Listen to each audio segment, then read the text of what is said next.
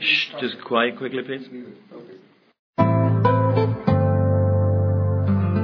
Das ist die Big Show, der zuverlässige Einfädler im Stangenwald der sonst so großartigen deutschsprachigen Sportpodcasts.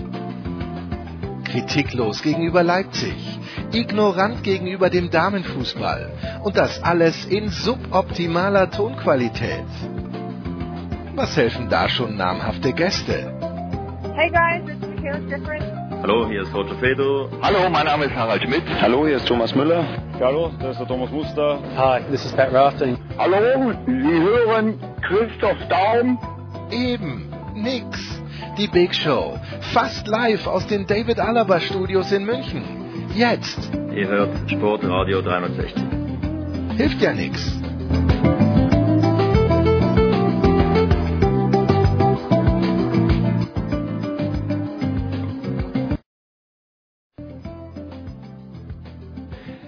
So, Sportradio 360, die Big Show 345 und ich freue mich heute ganz besonders. Ich freue mich immer, wenn der liebe Kollege Martin Konrad von Sky Austria am Start ist. Servus Martin. Hallo, freue mich auch. Und du hast heute, Martin, jemand mitgebracht, einen, eine Legende, das darf man, glaube ich, sagen, des österreichischen Fußballsports, den ich auch schon in Volzberg gesehen habe. Daran wird er sich, glaube ich, nicht erinnern, aber wir fragen ihn gleich einmal selbst. Es ist der große Hans Krankel. Servus, Herr Krankel, wie geht's Ihnen? Grüß Gott, danke. Alles in Ordnung, Gott sei Dank, danke.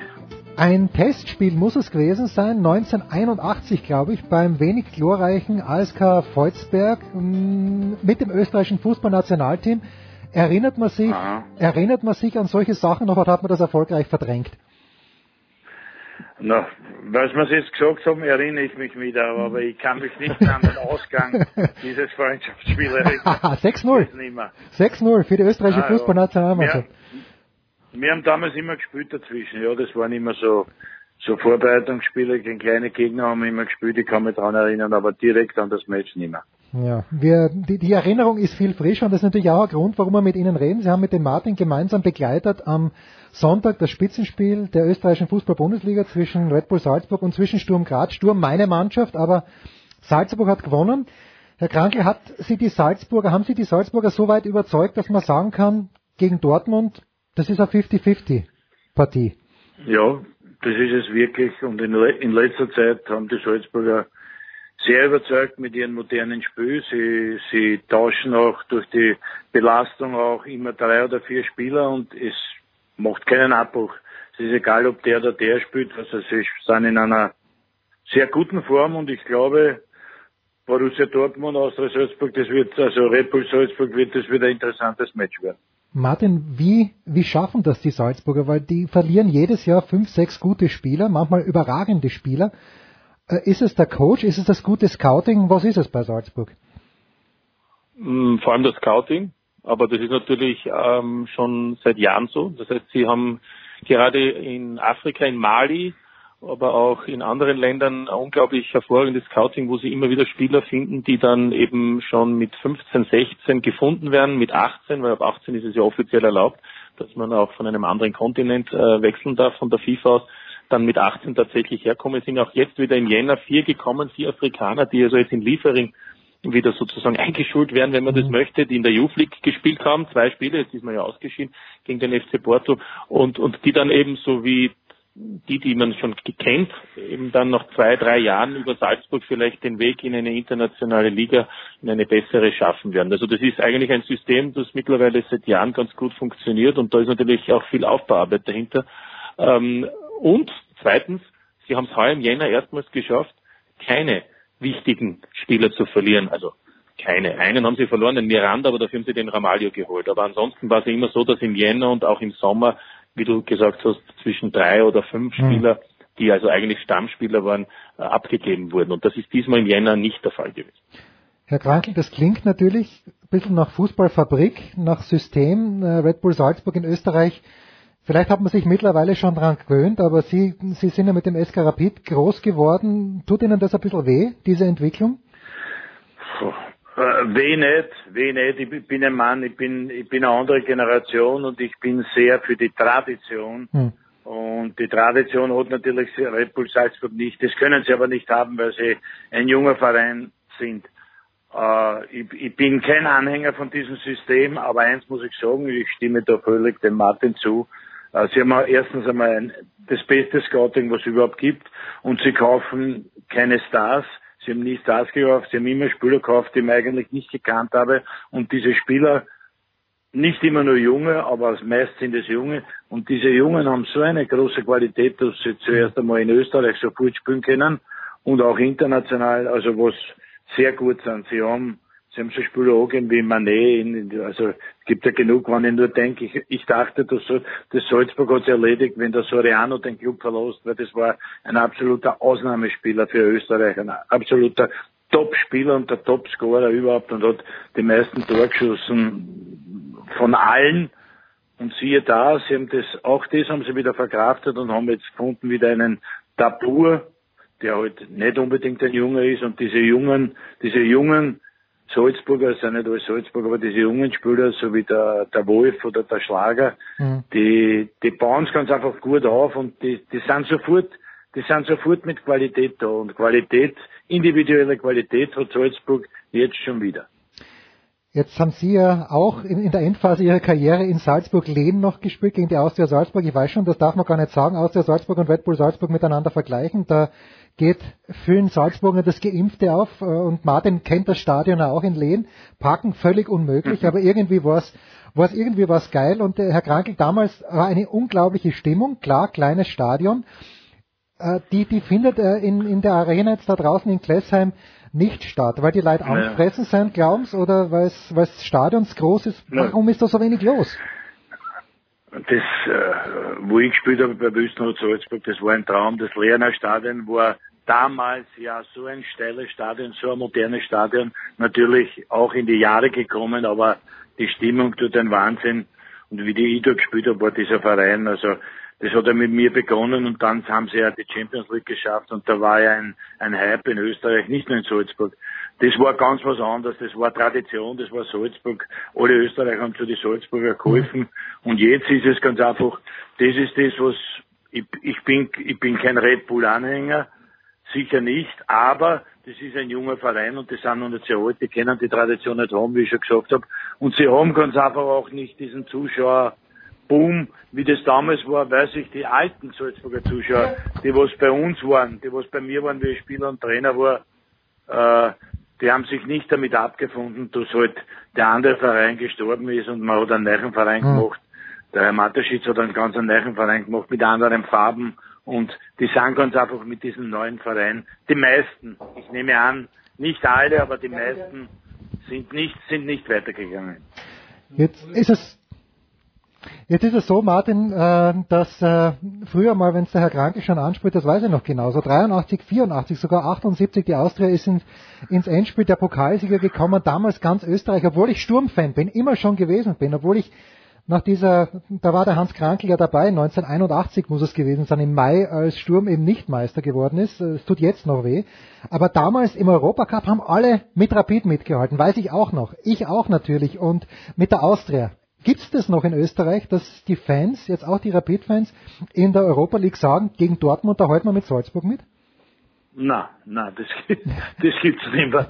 Ja, aber warum das nicht? nicht mehr. Bei, Salz, na, bei, Salz, bei Salzburg muss man dazu sagen, damals, als ich nicht mehr dabei war, da war aber schon meine Karriere zu Ende, diese Pfeifenberger Partie und Feiersinger, das waren, das waren wie, das war wie, die waren wie Schauspieler, die, die Mauern sind angefahren auf die, die haben gut Fußball gespielt. Die haben eine tolle, die haben eine tolle, nein, das hat alles zusammenpasst. Die haben eine tolle Mannschaft gehabt und da hat es gestimmt und das war eigentlich das einzige Mal, wo ich glaube, wo mehr Österreicher zu Salzburg geholfen haben. Bei Rapid ist es so, ein Rapidler wird niemals zu Salzburg geholfen und die alten Salzburger, äh, die bei mir waren, die, die Anhänger von alten, von Wüstenrot Salzburg waren oder Austria Salzburg waren, äh, die helfen so auch einen anderen Verein. Auch nicht zu Austria und auch nicht zu Rapid. Die haben nur zu einem Verein gehalten. Das ist etwas, das ist halt Rapid Austria, das ist eine große Tradition, eine alte Tradition. Das sind große Vereine und äh, Austria Salzburg äh, hat in seiner Art auch da, dazugehört. Ja. Ich schätze auch nicht, dass in, dass in Barcelona oder in Madrid wird es ähnlich sein. Nicht? Ich glaube nicht, dass ein, ein Barcelona Na, natürlich. Real Madrid die Daumen drücken. Ja, das, das ist, das, das, das gibt es nicht. Das ist, die, Katalanen halten sicherlich nicht zu Real Madrid, wenn sie gegen Paris Saint-Germain spielen. Das ist halt so. Das ist so. Ja, Das gut. ist so im Fußball. Also ich glaube, selbst in Deutschland ist es wahrscheinlich nicht so, dass die Dortmunder den Bayern jetzt äh, in der, im Viertelfinale von der Champions League unbe unbedingt Glück wünschen. Äh, Martin, mir macht ein kleines bisschen Angst. Wir Österreicher kriegen im nächsten Jahr wahrscheinlich einen zweiten Champions League Platz, aber wenn ich schaue, wie Sturm gespielt hat am Sonntag, dann macht mir das ein bisschen Angst. Zu Recht, Martin? Naja, aufpassen müssen sie schon. Also die Admira ist da, es ist, es ist Rapid auch da, wobei, ähm, wir haben ja gestern gesehen, Rapid, ähm, so beim Berg sind sie noch nicht, da wird mir der Hans bestätigen, weil das war viel Pitch Ja, gegen Ried, ja. gegen einen Zweitligisten im Aufstieg, äh, aber jetzt sind sie im Halbfinale im Pokal, also am Ende ja nur das Ergebnis. Aber Sturm spielt jetzt in Linz und, oder in Basching gegen den Last. Äh, ganz ein wichtiges Spiel, also wenn da nicht zumindest ein Punkt geholt wird, dann wird es eng werden und, und insofern äh, ist dieser zweite Platz, das hat sich kaum wer vorstellen können, bei weitem noch nicht abgesichert. Fakt ist ja, äh, es geht um die Champions League Qualifikation auf dem Nichtmeisterweg. Das heißt, wird es Sturm Zweiter werden oder ist es dann am Ende Rapid oder die Admira, ist es ja egal. Dieser österreichische Vertreter, also der Vizemeister, spielt ja dann den sogenannten Nichtmeister am Ende aus, aus, aus, aus sehr guten Ligen. Ja, also Mhm. es sind jetzt nicht mehr der, der vierte aus Deutschland, weil die haben jetzt einen Fixplatz, aber es ist dann halt trotzdem der, der dritte aus Frankreich, ja, der zweite aus Portugal. Also es wird nicht ganz so einfach, sage ich einmal.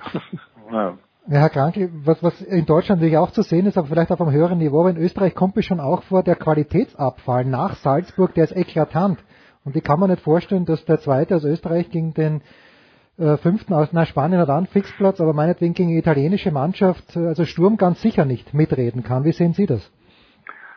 Naja, so wie der Martin gesagt hat, nicht? Also wenn man da qualifiziert hat, muss man Qualifikationsspiele bestreiten. Die Frage ist, welchen Gegner das man kriegt. Äh, vor, die, vor die Italiener, vielleicht nur mit Ausnahme von Juve oder vielleicht Napoli mit Abstrichen, brauchen wir sie nicht mehr fürchten. Mhm. Als Salzburg sicher nicht, als Admira, Rapid oder Sturm kann ich nicht sagen, das ist jetzt, das ist vielleicht zu schwer, weil das Ganze erst in einem halben Jahr vielleicht stattfindet. Aber grundsätzlich ist es schwer genug, auch da weiterzukommen, natürlich, weil man nicht, weil man nicht weiß, wer der Gegner ist und die Gegner werden qualitativ auch durch besser durch diese neuen Lösungen, die sie in der Champions League geschaffen haben. Ja. Jetzt hast der Martin angesprochen, Herr Krankel, gestern und vorgestern ÖFB-Pokal Viertelfinale, also Sturm ist weitergekommen, Rapid ist weitergekommen, aber gerade bei Sturm, ich kann mir nicht so richtig freuen, dass die zu Hause gegen Wim Passing spielen. Äh, Das kann nicht sein, das darf nicht sein. Wie sehen Sie das denn, dass im Viertelfinale der Bundesligist gegen einen Landesligisten einen Heimvorteil hat? Da stimmt doch was nicht. Es kommt, es kommt vor. Ja, aber das stimmt doch was nicht, das darf nicht sein. Ja, aber Naja, ich, ich kenne jetzt nicht die Gegner, was Wim Passing ausgeschaltet hat, aber es ist halt, es ist halt, natürlich ist es ein Wahnsinn. Aber gut, Sturm ist jetzt eh weitergekommen, aber man, man muss halt dann auch die Leistung des Landesligisten oder wie auch immer, muss man akzeptieren, wenn die das geschafft haben. Aber es geht ist darum, so- ob sie einen. Heimvorteil haben oder nicht. Hans. Es geht darum, dass Ja, sie keinen ja, Heimvorteil so haben. ist es. Das ist so natürlich ist der es. Wahnsinn. Frü früher war es, das ist richtig. Früher war es so, dass wenigstens die Kleinen Heimvorteil gehabt haben, nicht? Aber das ist Den halt, Heimvorteil gibt's nur Ja. mehr bis zur, bis zur dritten Runde. Das hat Ja. man 2009 Ja. geändert, dass ab dem Viertelfinale der Erstgezogene Heimrecht bekommt. Und es ist natürlich selten der Fall, dass ein, ein Viertligist oder auch ein Drittligist, weil gestern Ja. hat ja Klagenfurt auch in Salzburg gespielt, dass die eigentlich so weit kommen. Aber das hat man geändert, weil natürlich die Großen Angst gehabt haben, dass sie dann rausfallen. Und Ja, das da, da bin ich bei dir. Da, da bin ich hundertprozentig bei dir. Das, gehört, das, das, das hätte man nicht ändern müssen, weil das ist natürlich eine äh, Sturm Graz gegen Wien Passing oder Salzburg, Salzburg gegen Klagenfurt. Also das ist, das ist schon nicht normal. Jetzt haben Sie vorhin, oder der Martin, na, Sie haben es erwähnt, den FC Barcelona. Ich darf Ihnen sagen, mein Sohn geht in Barcelona, der ist jetzt 17, geht in Barcelona Pyjama schlafen und wacht in Barcelona Pyjama auf und rennt mit nichts anderem herum. Ich weiß, oder wir alle wissen, das ist Ihre ganz große Liebe. Was ist es denn aus Ihrer Sicht, was ist es denn aus Ihrer Sicht, das diesen Club ausmacht, ganz so besonders macht? Sie haben dort unglaubliche Erfolge gefeiert. Erstens, erstens, erstens, der Sohn ist ein gescheiter Bub, wie alt ist er? 17 ist er, 17, ein sehr gescheiter Bub, ja, kann kicken auch. 17, 17. Gescheiter Bub, gescheiter Bub. Er hat sich richtig entschieden. Barcelona, Barcelona ist für mich ganz einfach gesagt, das sage ich ja immer wieder und nicht, wenn sie unbedingt die Champions League gewinnen. Das hat damit nichts zu tun. Barcelona ist für mich der größte und beste Fußballclub der Welt. Wenn ein Club an Barcelona rankommt, dann ist es nur der zweite spanische Club Real Madrid. Mhm. Den muss man genauso einen Respekt erweisen, auf eine andere Art. Aber Barcelona ist das, ich habe das gesagt, wie ich wieder zu Hause war oder wie ich dort war. Aber Barcelona ist im Fußball wie Hollywood für einen Filmschauspieler. Wenn du in Barcelona gespielt hast und das Ganze erlebt hast, das ist wie wenn du in Hollywood äh, ein Top-Schauspieler bist. Das ist das Schönste, was es gibt. Für einen Fußballer das Größte, das es gibt. Für einen Fußballer, also dieser Club ist, er sagt, er heißt auf Katalan Mesquion Club. Das heißt mehr wie ein Club.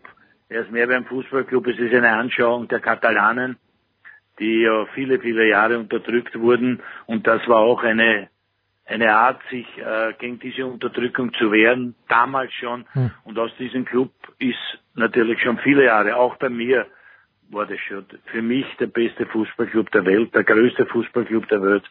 Äh, da gibt's wirklich nur Real vielleicht, vielleicht Manchester United, wenn ich das dazu sagen darf. Und ich weiß nicht, sonst fällt mir schon gar nichts mehr. Alle anderen sind auch sehr gut, aber alle anderen sind auch, es gibt sehr, sehr viele gute und berühmte und große Clubs, aber das ist das, ich kann, es war für mich das Nonplusultra, ich durfte das erleben, zwei Jahre. Und das war das Schönste, was, das Schönste, was es gibt für einen Fußballer. Und in diesem, ja, und ich darf nur ergänzen, ja, ja, ich darf nur ergänzen, der, der Hans erzählt mir das ja auch immer, das ist ja auch ein Club, der seine Legenden ja auch, äh, wirklich über Jahrzehnte hinweg ja, ich, ich wollte, nie ich, ich wollte nicht, ja? ich wollte nicht wieder, ich wollte nicht wieder auf das zurückkommen, weil das ist, wie die, wie die ihre, ihre Helden oder ihre Idole oder ihre ehemaligen Spieler, die sie gern gehabt haben, äh, wie sie die schätzen, wenn er heute dort hinkommt, das ist 40 Jahre her, ja. Mhm. Es ist 39, 40 Jahre her. Es, wie die, wie die, die in dem Club behandeln, was die für Freude haben, auch mit ihren, mit ihren alten Heroes. Ich bin ja schon 40 Jahre weg, wer neben interessierter Krankheit in Barcelona kein Menschen. Aber wenn du siehst, wie der Club damit umgeht, das ist eine Freude und das ist ein Respekt, ein Respekt und eine Liebe äh, das gibt's in Österreich nicht. Und das, das, ja. das gibt's in Österreich nicht und das äh, machen die Österreicher auch nicht so wie die Spanier, die ich, oder die Katalanen, aber auch die Spanier. Das ist unglaublich. Das, das gehört, das gehört alles zum Flair dieses Clubs. Mhm. Genau. Und deswegen gibt es zum Beispiel so einen äh, wie den Lionel Messi, der dann dem Hans Krankl auch zu seinem 60. Geburtstag persönlich gratuliert. Ja, das, das ist, ist zum Beispiel etwas, das ist ja, aber das ist ja, nicht selbstverständlich, nicht? Das muss ja nicht sein. Da wäre da, muss man da wäre riesen, da wäre Riesenfreiheit, aber es muss, es muss eh nicht sein. Weil hat der Mann bei Barcelona das gesagt, der Messi, der Messi kennt mich nicht, den haben sie gesagt, das war, der alte Herr hat gespielt, 40 Jahre vor dir und hat auch ein Tor geschossen. Das ist, das ist alles. Aber trotz, trotzdem ist es für mich schön und es war ist eine Ehre für mich, wenn ich ein Telegramm krieg vor fünf Jahren vom Messi, der mir schreibt alles Gute, Senior Kranke, Goliator und da hat man halt erfreut. Das zeigt halt, das zeigt halt den Respekt, nicht des Messi, sondern dieses Clubs, hm. der sich um das kümmert und das ist schön die haben einen Respekt und das Wichtigste im Sport, glaube ich, ist auch das Respekt und den Respekt haben, den Respekt und den Respekt haben in Österreich nicht immer alle. Ich aber das ist eine andere Geschichte. Ja, ja, das, die das, passt nicht daher. Die passt nicht daher, aber ich, ich bin ja auch, also ich bin ja wie mein Sohn. Mein Sohn ist ja deswegen so gescheiter Bursch, weil ich auch ein ganz grauslicher Barcelona-Fan bin, immer schon gewesen. Und ich sage auch, wie ich dazugekommen bin. Natürlich WM 1978, äh, Hans Krankel wechselt von Rapid zu Barcelona. Da bin ich das erste Mal so richtig aufmerksam drauf geworden und im selben, nein, im nächsten Jahr bringt mir meine Großmutter, ich glaube, die war in Barcelona im Urlaub oder in Italien im Urlaub, aber egal, sie bringt mir einen Wimpel mit vom FC Barcelona, wo noch Bilder drauf sind. Und eins dieser Bilder ja, ja. ist natürlich Hans Krankel. Und seitdem bin ich diesem, es stimmt, man sucht sich den Club nicht aus, sondern der Club sucht einen aus. Und das ja. ist, das, so ist es seitdem auch für mich. Also wenn Barcelona, da, da schwitze ich. Bei Sturm vielleicht noch ein bisschen mehr, aber bei Barcelona auch. Meine Frage, Herr Krankel, wir kriegen jetzt ja, immer wenn Barcelona gegen Real spielt, dann wird das aufgebauscht. Wir können jetzt alles sehen, im Internet oder im Fernsehen teilweise.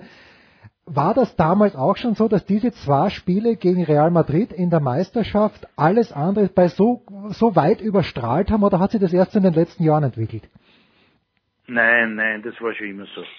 Das, das geht, das geht mehr beim Fußball. Das sind die, das sind die Königlichen gegen die Katalanen. Das war schon immer so. Das war bei uns. Es war Franco äh, gegen Katalonien sozusagen. Ne? Ja, also es war, wenn ich jetzt, wenn ich jetzt drüber nachdenke, das, das Heimspiel, was wir gegen Real Madrid 20 gewonnen haben, wo ich ein Tor köpfen durfte, haben wir gehabt damals 100.000 Zuschauer, 105.000 Zuschauer im Camp Nou. Und wie wir das Rückspiel gespielt haben gegen Real Madrid, wenn ich mich nicht irre, 2-2 in Madrid, Mhm.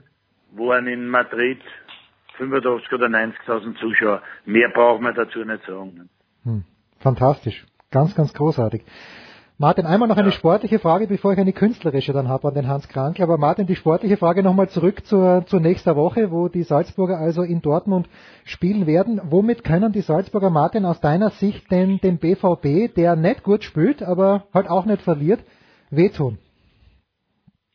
Also überraschend, glaube ich, können sie den BVB nicht. Dafür sorgt dann auch schon auch der Trainer, Peter Stöger, der natürlich genau weiß mit seinem Co. mit Manfred Schmidt, wo die Stärken von Salzburg liegen. Ich glaube auch nicht, dass es ein, ein, ein, ein begeisterndes Spiel wird, was die, die Qualität, die spielerische betrifft. Ich glaube, das wird ein intensives Spiel werden, weil Salzburg im Intensiv spielt und, und Dortmund dagegenhalten wird. Überraschen können sie, glaube ich, überhaupt nicht. Das Einzige, wo ich, und das hat der Hans Krankl auch schon am Sonntag in der Übertragung gesagt, wo, wo man eine Chance sieht, ist, dass die, die Dortmunder Defensive möglicherweise einfach auch Probleme bekommt mit einem Wang, der mit seiner Schnelligkeit und Dynamik ein Spiel mitentscheiden kann, einem Tabur, der technische Voraussetzungen hat und dann eben dahinter die, die, die, die Mittelfeldreihe, egal ob Berischer, ob Schlager, ob Dara, ob Jabo, wer auch immer spielt. Das, das, da kann man nicht überraschen, aber da kann man eben auch vielleicht ein Tor erzielen, vielleicht eben eine gute Ausgangsposition für das Rückspiel schaffen. Jetzt kommt's, Herr Krankel. Vor zwei Jahren war ich beim, Bitte. war ich beim Stadthallenturnier, äh, beim Tennis und Spieltag ist vorbei. Ich glaube auf dem, äh, Richtung Innenstadt durch die Maria-Hilfer-Straße. Es ist kalt. Es ist der Heldenplatz und ich gehe in ein Zelt rein. Und auf der, auf der Bühne spielt eine Band und dann denke ich mir, das gibt's nicht. Das kann nicht sein. Aber dann, dann ist es tatsächlich Hans Krankel, der dort steht mit seiner Band. Name habe ich leider vergessen, weil ich alt bin. Aber Monty, Monty Beton, Monty Beton. Monty Beton. Wie oft machen Sie das? Das muss doch ein, ein wahnsinniger Spaß sein. Und haben Sie bei sowas noch Lampenfieber? ich war immer, ich war immer für die Musik. Ich habe schon als Junger immer Freunde gehabt, die Bands gehabt haben und da habe ich mich immer aufgedrängt als Sänger, ob sie wollen haben oder nicht. die Monte Beton sind, die Monte Beton sind meine Freunde jetzt schon über 20 Jahre und das sind professionelle Musiker und mit denen habe ich einige Programme entworfen. Die haben selbst viele Programme und ich habe mit einer andere aufgestellt und ich spiele mit einer so 10, 15 Mal im Jahr richtige Live-Konzerte und das macht einen riesen Spaß. Äh, nervös bin ich immer. Hm. Ich bin, ich bin aber auch aufgrund meines Alters nicht der große Sänger, aber ich interpretiere meine Sachen, die ich kann und besonders den Austropop und auch Beatles, Kings, Stones oder, oder Led Zeppelin, egal was, was wir spielen. Äh, ich weiß genau, was ich kann und das, was ich kann, spiele ich mit meine mit meinen Burschen, die sind absolut professionell und da fühle ich mich wohl und das, das was ich mache, mache ich gut, weil es gefällt ihnen leid und da wäre Riesenfreude dabei. Das macht mir einen Riesenspaß. Martin, du bist viel jünger als ich, aber kannst du dich noch an die rostigen Flügel erinnern? Naja, wer nicht. ja, ja, Moment, Moment, du bist, du bist zehn Jahre jünger als Das ich. war, entschuldige, das, das war ein Top-Hit in Österreich. Ja, natürlich. Das Ja, so ist es. So ist es. Wer nicht? Und, und, und, und ich könnte jetzt ein Geheimnis verraten mit ein bisschen Augenzwinkern. Da- Ich habe das Privileg, dass mir der Hans jedes Mal, wenn wir gemeinsam arbeiten, mindestens einen Song vorsingt. Verstehst? Das, Das ist ist- halt nur eine Privatvorführung für mich. Das A cappella. darf ich jetzt hier A cappella. A cappella. A Das, das, das sind unglaubliche Szenen.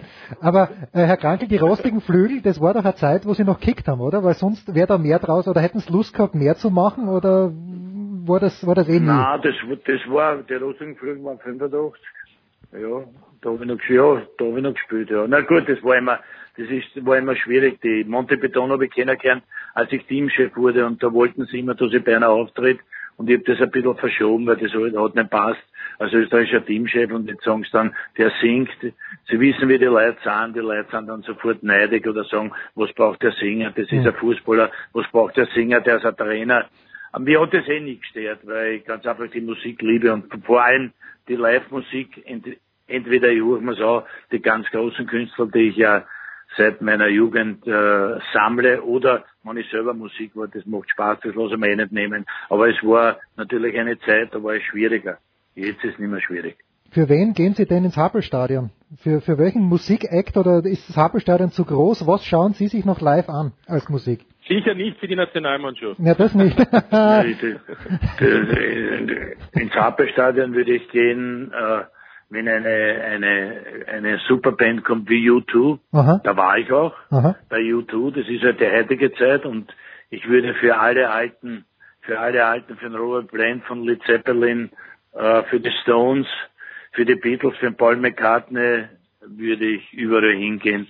Also werde ich überall hingehen und versuche ich, es geht nicht immer, aber die versuche ich, die, die, vor allem die alten Heroes, die meine waren, die 70er Jahre, Hm. war ja das, die 70er Jahre waren das Größte, was es an Musik je gab, in dieser Fülle. Und und für die, wenn ich die noch einmal sehe, so wie, ich auch geschaut, den Bob Dylan, ich habe die Eagles in der, in der Stadthalle gesehen, die Eagles, sechs, sechs alte Männer mit sechs Gitarren, da geht's Licht an und du glaubst, es sind 20-Jährige auf der Bühne, also das ist ein, das ist ein, eine, eine, eine Vorführung, wunder, wunder, wunderbar.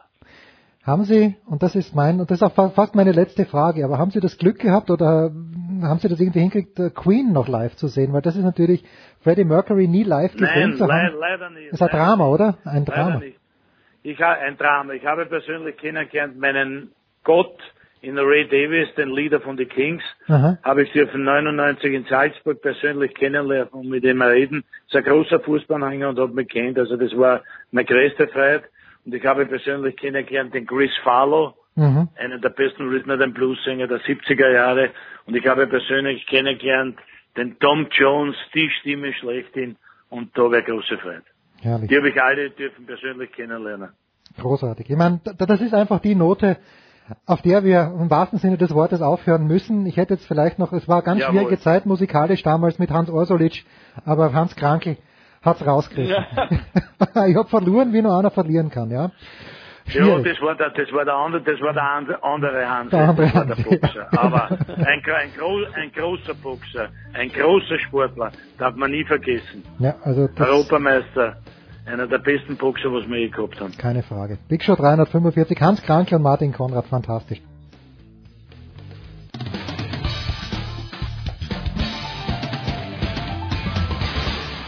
Hallo, hier ist Ralf Schumacher und ihr hört Sportradio 360.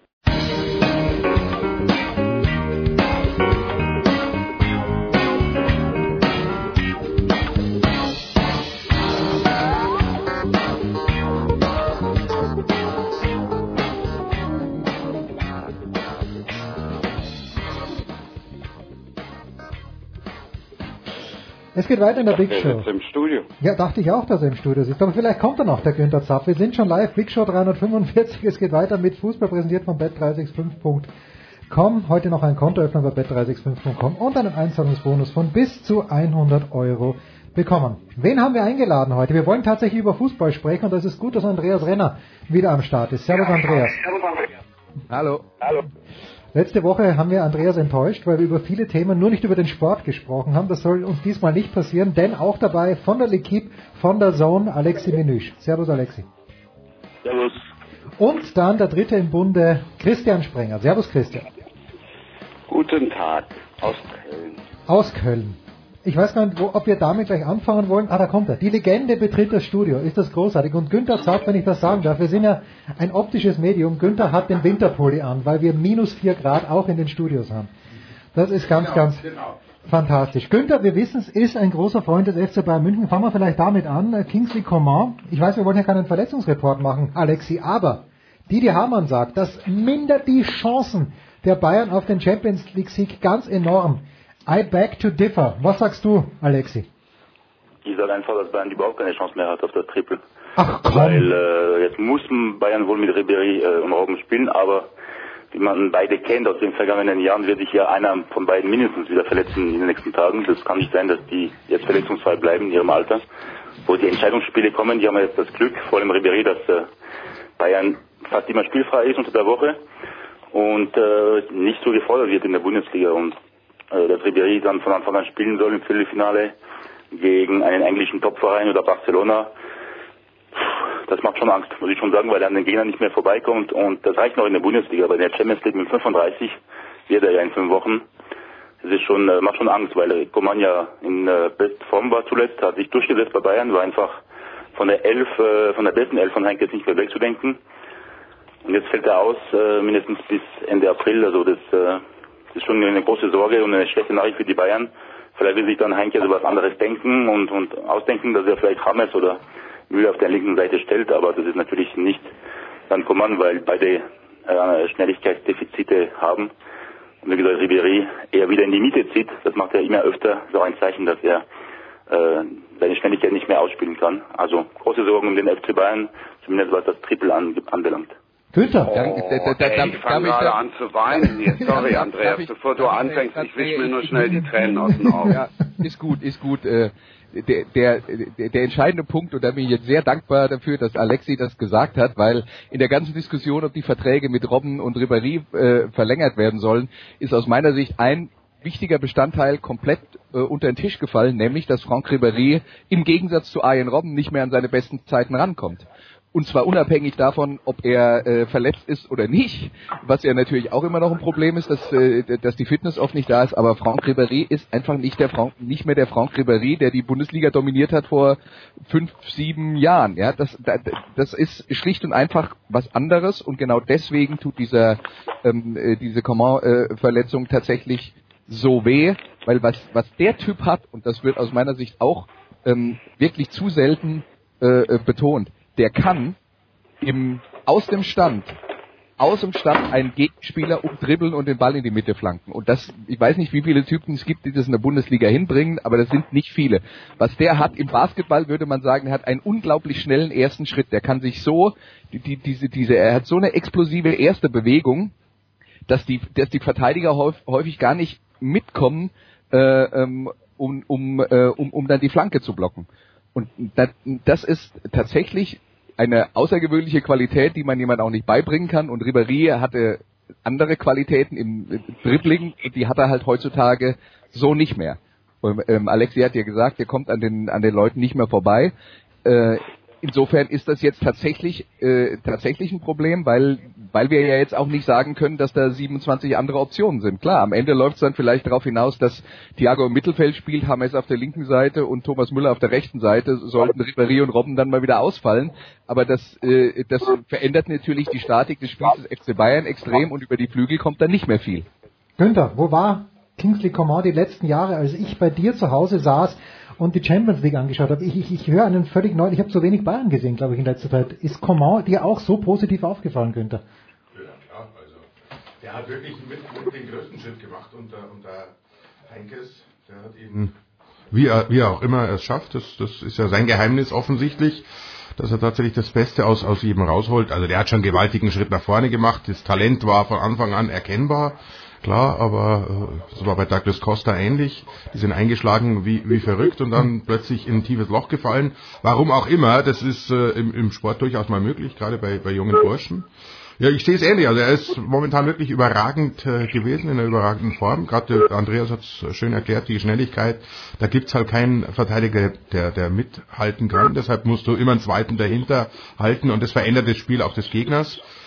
Hoffnung ist wirklich nur, dass Heinkes was aus dem Hut zaubert. Äh, vielleicht die Achse Ribéry Alaba. Das ist ja immer noch so, so ein Vater-Sohn, äh, blindes Verständnis. Wer ist da der das, Vater, Günther? Frage ich mich das manchmal. Ist lang, das ist langsam, glaube ich, äh, kippt das auch. Nee, das ist eine, oder Alaba gleich auf links. In Österreich spielt er auch, glaube ich, auf jeder Position, ja. inklusive Mittelstürmer. Also kann er alles, sagt er auch immer selber. Nein, Heinkes würde das einfallen. Es ist, ist, ist so, wie es ist. Das gehört zum Sport. Die Verletzung ist natürlich doch für die für die äh, Triple-Pläne ein, ein Dämpfer, aber mehr auch nicht. Und und, und äh, nur noch ein Satz dazu, was die Triple-Pläne angeht. Ich weiß nicht, ob das jemand jetzt komplett anders sieht, aber der FC Bayern war vor der Verletzung von Komar jetzt auch nicht schon der absolute Top-Favorit auf den Gewinn der Champions League. Christian, von dir haben wir noch nichts gehört. Aber jetzt, wo der Heiland ausfällt, der Goalgetter schlechthin, drei Tore hat er gemacht. Sagt mal, äh, vergesst ihr gerade all die anderen? Wir reden über Kingsley Coman, als wäre das jetzt äh, die, die Allheil, das Allheilmittel bei Bayern, als wäre das derjenige, der sie zuletzt rausgerissen hätte, der Spiele gedreht hätte und, und, und. Also dunkel erinnere ich mich, dass er beim 5 zu 2 gegen Hoffenheim, dass er beim 5 zu 2 gegen Hoffenheim das 3 zu 2 gemacht hat. Ja, aber wir können doch jetzt nicht allen Ernstes, also ich glaube, die Gefahr Robert Lewandowski und das ganze Theater da drumherum, was da aufkommt, das sehe ich viel schlimmer als jetzt ein Kingsley Coman. Ob jetzt der Ribéry, das ist nun eine andere Sache, aber die haben noch genug andere um darauf, um, um auf der Position spielen zu lassen, dann bringst du Ribéry halt nur noch eine halbe Stunde. Dafür reicht's allemal, auch international. Nur wenn er will. Ja. Also sorry, äh, wir, wir, wir reden äh, wir, wir reden ja jetzt nicht nur davon, dass die das einzige was zählt die Typen sind, die den Ball am Ende über die Linie äh, drücken. Es geht auch darum, dass du Leute hast, die Abwehren auseinanderreißen können, die Dinge vorbereiten können. Und da wird er ihm fehlen. Und wenn du es ähm, ja, also wenn du jetzt wirklich nur auf die Anzahl der erzielten Tore reduzieren willst, wirst du der Sache, glaube ich, schlicht und einfach nicht gerecht. Nein, ich reduziere ja nicht darauf, aber... Alexi, bitte, Alexi. Ich dachte, er hat genauso viele Tore insgesamt erzielt wie Köln in der ganzen Saison, oder? jetzt kommt es ein bisschen böse. Hat, jetzt, was hat das jetzt mit Köln zu tun? Ich glaube, Köln hat mehr als drei Tore erzielt. Da müsste ich jetzt, äh, muss ich jetzt ja. passen, kann ich dir nicht genau sagen. Ähm, aber der hat drei Tore erzielt, aber darum, also mir geht's einfach darum, dass, dass ihr jetzt die Bayern auf einen einzigen reduziert. Und äh, das ist, das ist mir äh, schlicht und einfach too much. Da jetzt schwarz zu malen, äh, ich bin tendenziell bei Andreas, dass ich sage, Mensch, die waren schon vor der Verletzung, sind die jetzt nicht gerade in der berauschenden, in der berauschenden Form. Nicht zuletzt lagen sie jetzt dreimal hintereinander irgendwie auch mal zurück oder haben sich jetzt am Wochenende schwer getan gegen, gegen Hertha BSC. Aber äh, das gab's ja schon, schon vor der Verletzung von Coman. Also, dass die jetzt aufs Triple zusteuern mit wehenden Fahnen, das habe ich auch mit Coman nicht gesehen. Ist denn Paris Saint-Germain vor der Verletzung von Neymar, Alexi, mit wehenden Fahnen auf das Triple zugesteuert, auch wenn sie 3-1 verloren haben in Madrid? Das wird natürlich noch schwerer jetzt, aber es sind einige Spieler von äh, Piaget, die, glaube ich, dadurch beflügelt werden. Also ein Cavani sehr froh, dass Neymar nicht dabei ist, weil er nicht mehr im Schatten äh, des Brasilianers steht, sondern wieder der Cavani aus der letzten Saison äh, werden kann. Die Maria geht genauso und wir haben gestern gesehen im Pokal gegen Marseille, dass er wieder äh, seine, beste, seine beste Form erreichen kann. Die Maria im Hinspiel in Madrid 90 Minuten auf der Bank, hat doch kein Mensch verstanden, bis auf Trainer Unai Emery. Ähm, Paris ist zu Hause eine Macht, jetzt 19 äh, Siege in Folge, wettbewerbsübergreifend mit mindestens zwei Toren Unterschied. Ich befürchte, dass Madrid mindestens ein Tor erzielen wird, denn es ist äh, so selten wie Köln deutscher Meister wird, dass äh, Madrid kein Tor erzielt in einem Spiel. Und dementsprechend muss Paris dann drei bis vier Tore erzielen, aber das traue ich der Mannschaft äh, zu. Ich glaube, wir werden einfach einen verrückten Abend erleben am 6. März. Äh, ein bisschen ähnlich wie letzte Saison bei Barca gegen PSG, nur dies, diesmal zugunsten der Hauptstädter, die unbedingt weiterkommen müssen, um diese hohen Investitionen zu rechtfertigen, um diese Ziele zu erreichen. Weil wenn Paris wieder ausscheidet im Achtelfinale, auch wenn er gegen Real Madrid heißt, dann, äh, dann ist vielleicht nicht Krieg angesagt bei in der Pariser Kabine, aber so gut wie. Günther, das hört sich ein bisschen an wie die NFL, Survival of the Fittest, oder? Der Neymar fällt aus, Coman fällt aus, also ich glaube auch noch, dass Neymar, wenn man den gesehen hat im ersten Spiel in Madrid, das ist ihm natürlich nicht alles gelungen, aber der, der dünkt mir noch ein kleines wenig, ein klein wenig besser als Coman und auch wichtiger als Coman, aber wenn der, wenn die jetzt beide fehlen, puh. Ja, Alexi hat ja richtig gesagt, die haben, die haben schon noch ein paar in der Hinterhand und vor allem die brennen jetzt natürlich. Ich habe Julian Draxler gar nicht gehört. Das als, als Freund der deutschen Fußballnationalmannschaft habe ich Julian Draxler vermisst. Also, der also Barca spielt fast keine Rolle mehr. Der wird auf jeden Fall definitiv nicht von Anfang an spielen am äh, Dienstag. Mhm. Äh, außer verletzt sich einer oder zwei noch, aber der lag jetzt dann noch relativ gut, aber äh, der ist in den Plänen von Emery weiter unten in der Hierarchie. Da sind Spieler wie Di Maria oder Pastore vor ihm und das ist für ihn natürlich äh, schwer damit umzugehen. Aber der wird nicht von Anfang an spielen am Dienstag. Paris muss jetzt beweisen, dass sie da oben hingehören. Und dazu musst du daheim 1-3 auswärts, ist sicher nicht so schlecht. Das hat man in, früheren Zeiten äh, nicht gerne, aber man nimmt, sagt, okay, gewinnen wir 2-0 zu Hause, das ist immer so das Traumergebnis und dann sind wir weiter. Also es ist jetzt äh, eigentlich völlig offene Partie, aber jetzt kommt es auf die Erfahrung an und wer, wer mit dem äh, Druck, den natürlich Paris sicher stärker hat als, als Madrid, äh, umgehen kann, Wobei Real, wenn du gegen Espanyol verlierst, ich weiß ja nicht, wie die, wie die äh, gerade drauf sind. Ich, ich habe ein Schreien meines Sohnes gehört, am Montagabend war es, glaube ich, und ich habe ihn nicht zuordnen können. Am nächsten Tag habe ich dann das Ergebnis gesehen. Als Barcelona-Fan weiß ich, warum er geschrien hat. Äh, Christian, wer steuert denn mit fliegenden Fahnen auf den Champions League-Titel zu? Barcelona in Chelsea hat mir nicht gefallen, aber die haben halt das Tor geschossen. Und äh, Manchester City, sind, sind, ist das dein Favorit im Moment? Ich habe keinen. Und ich freue mich, dass es auch tatsächlich mal so ist. Vielleicht wird es tatsächlich dieses Jahr auch mal spannender als die, als die vergangenen Jahre vorher, dass es so offen ist. Ist es denn so offen? Vielleicht liege ich aber auch komplett falsch. Also für mich ist es offen. Andreas, du siehst jemand, der deutlich wehendere Fahnen hat als der FC Bayern München. Ähm, definitiv. Also ich kann nur sagen, äh, aus, aus meiner Sicht war zumindest in der Hinrunde die beste Mannschaft in Europa Manchester City und das war nicht knapp. Also das, das war deutlich die beste Mannschaft in Europa. Und äh, die haben natürlich jetzt auch eine äh, schwierige Winterphase dann in England hinter sich gebracht, das äh, mit mit all den Spielen. Sowas hinterlässt immer Spuren. Äh, und da sind die Ergebnisse von denen tatsächlich ein bisschen schlechter geworden. Aber Manchester City ist für mich immer noch die Mannschaft mit dem äh, mit dem höchsten Potenzial in Europa. Und also aus meiner Sicht ist das die Mannschaft, die man schlagen muss. Ähm, und das, ja, äh, da, da sehe ich jetzt dann, also die sehe ich, ähm, sagen wir mal, ähm, äh, ein, äh, wie, wie, mir fehlen jetzt die richtigen Worte, also die, die sehe ich ein gutes Stück besser als die nächste Mannschaft, wobei man natürlich klar sagen muss, äh, dass wir in der europäischen Spitze immer mal so Situationen haben, wie Barcelona kommt nach Chelsea. Eigentlich hat Barcelona die bessere Mannschaft, aber äh, Chelsea äh, verteidigt so gut, dass Barcelona nicht ins Spiel reinkommt und Barca hat am Ende Glück, ja. äh, da noch ein Unentschieden mitzunehmen. Sowas kann natürlich auch Manchester City mal passieren. Ähm, aber äh, aus, aus meiner Sicht ist das, äh, haben die dieses Jahr den besten Fußball in Europa gespielt. Günther, ich muss das erst sehen von Manchester City. Was? Ich muss das erst sehen, dass sie in München. Ja, dafür musst du aber mal gucken. Ja, ja, das gucke ich mir, das gucke ich mir dann an. Da lade ich mich beim Günther ein, da gibt's immer was Feines zu essen. Komme ich rüber. Ich, das muss ich, das glaube ich nämlich noch nicht. Ich möchte wirklich Manchester City in München sehen, in der Allianz Arena, im Halbfinale, äh, im zweiten Spiel, wo das erste 1-1 ausgegangen ist. Gut, wir haben vorher, glaube ich, noch ein Viertelfinale, wenn ich. Ja, ja, wenn komm, ich komm, da, da, da, da, da, da reden wir gar nicht mehr drüber. Okay. Ja. Aber traust du es denen schon zu? Weil ja, also das ist klar, aber das, da, da gilt das Gleiche, was ich gerade gesagt habe. Die müssen es erstmal beweisen, dass sie mit dem, äh, mit der Situation, mit dem Druck umgehen können. Es ist ja nicht so, dass Manchester City jedes Jahr im Halbfinale oder Finale Eben, steht. das meine ich ja, die, die kennen das ja nicht. Die, die Bayern die ja. Da erstmal hin und äh, das ist schon ein Vorteil für Barcelona, für, für Real, für Bayern. Von daher wird das sehr, sehr interessant, denn die Engländer haben sich ja in den letzten Jahren trotz ihrer äh, zahlreichen Einkäufe und auch Trainerverpflichtungen jetzt nicht gerade äh, die Klinke in die Hand gegeben, was den Champions League-Titel anbetrifft. Von daher äh, bin ich da bei dir, das will ich erstmal sehen.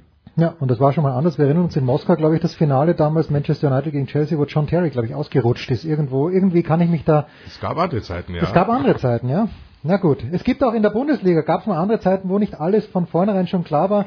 Darüber sprechen wir gleich nach einer kurzen Pause mit Christian Sprenger, mit Alexi Menüsch und mit Andreas Renner im Studio, Günter Zapf im Winterpulli. Mit Recht, möchte ich sagen.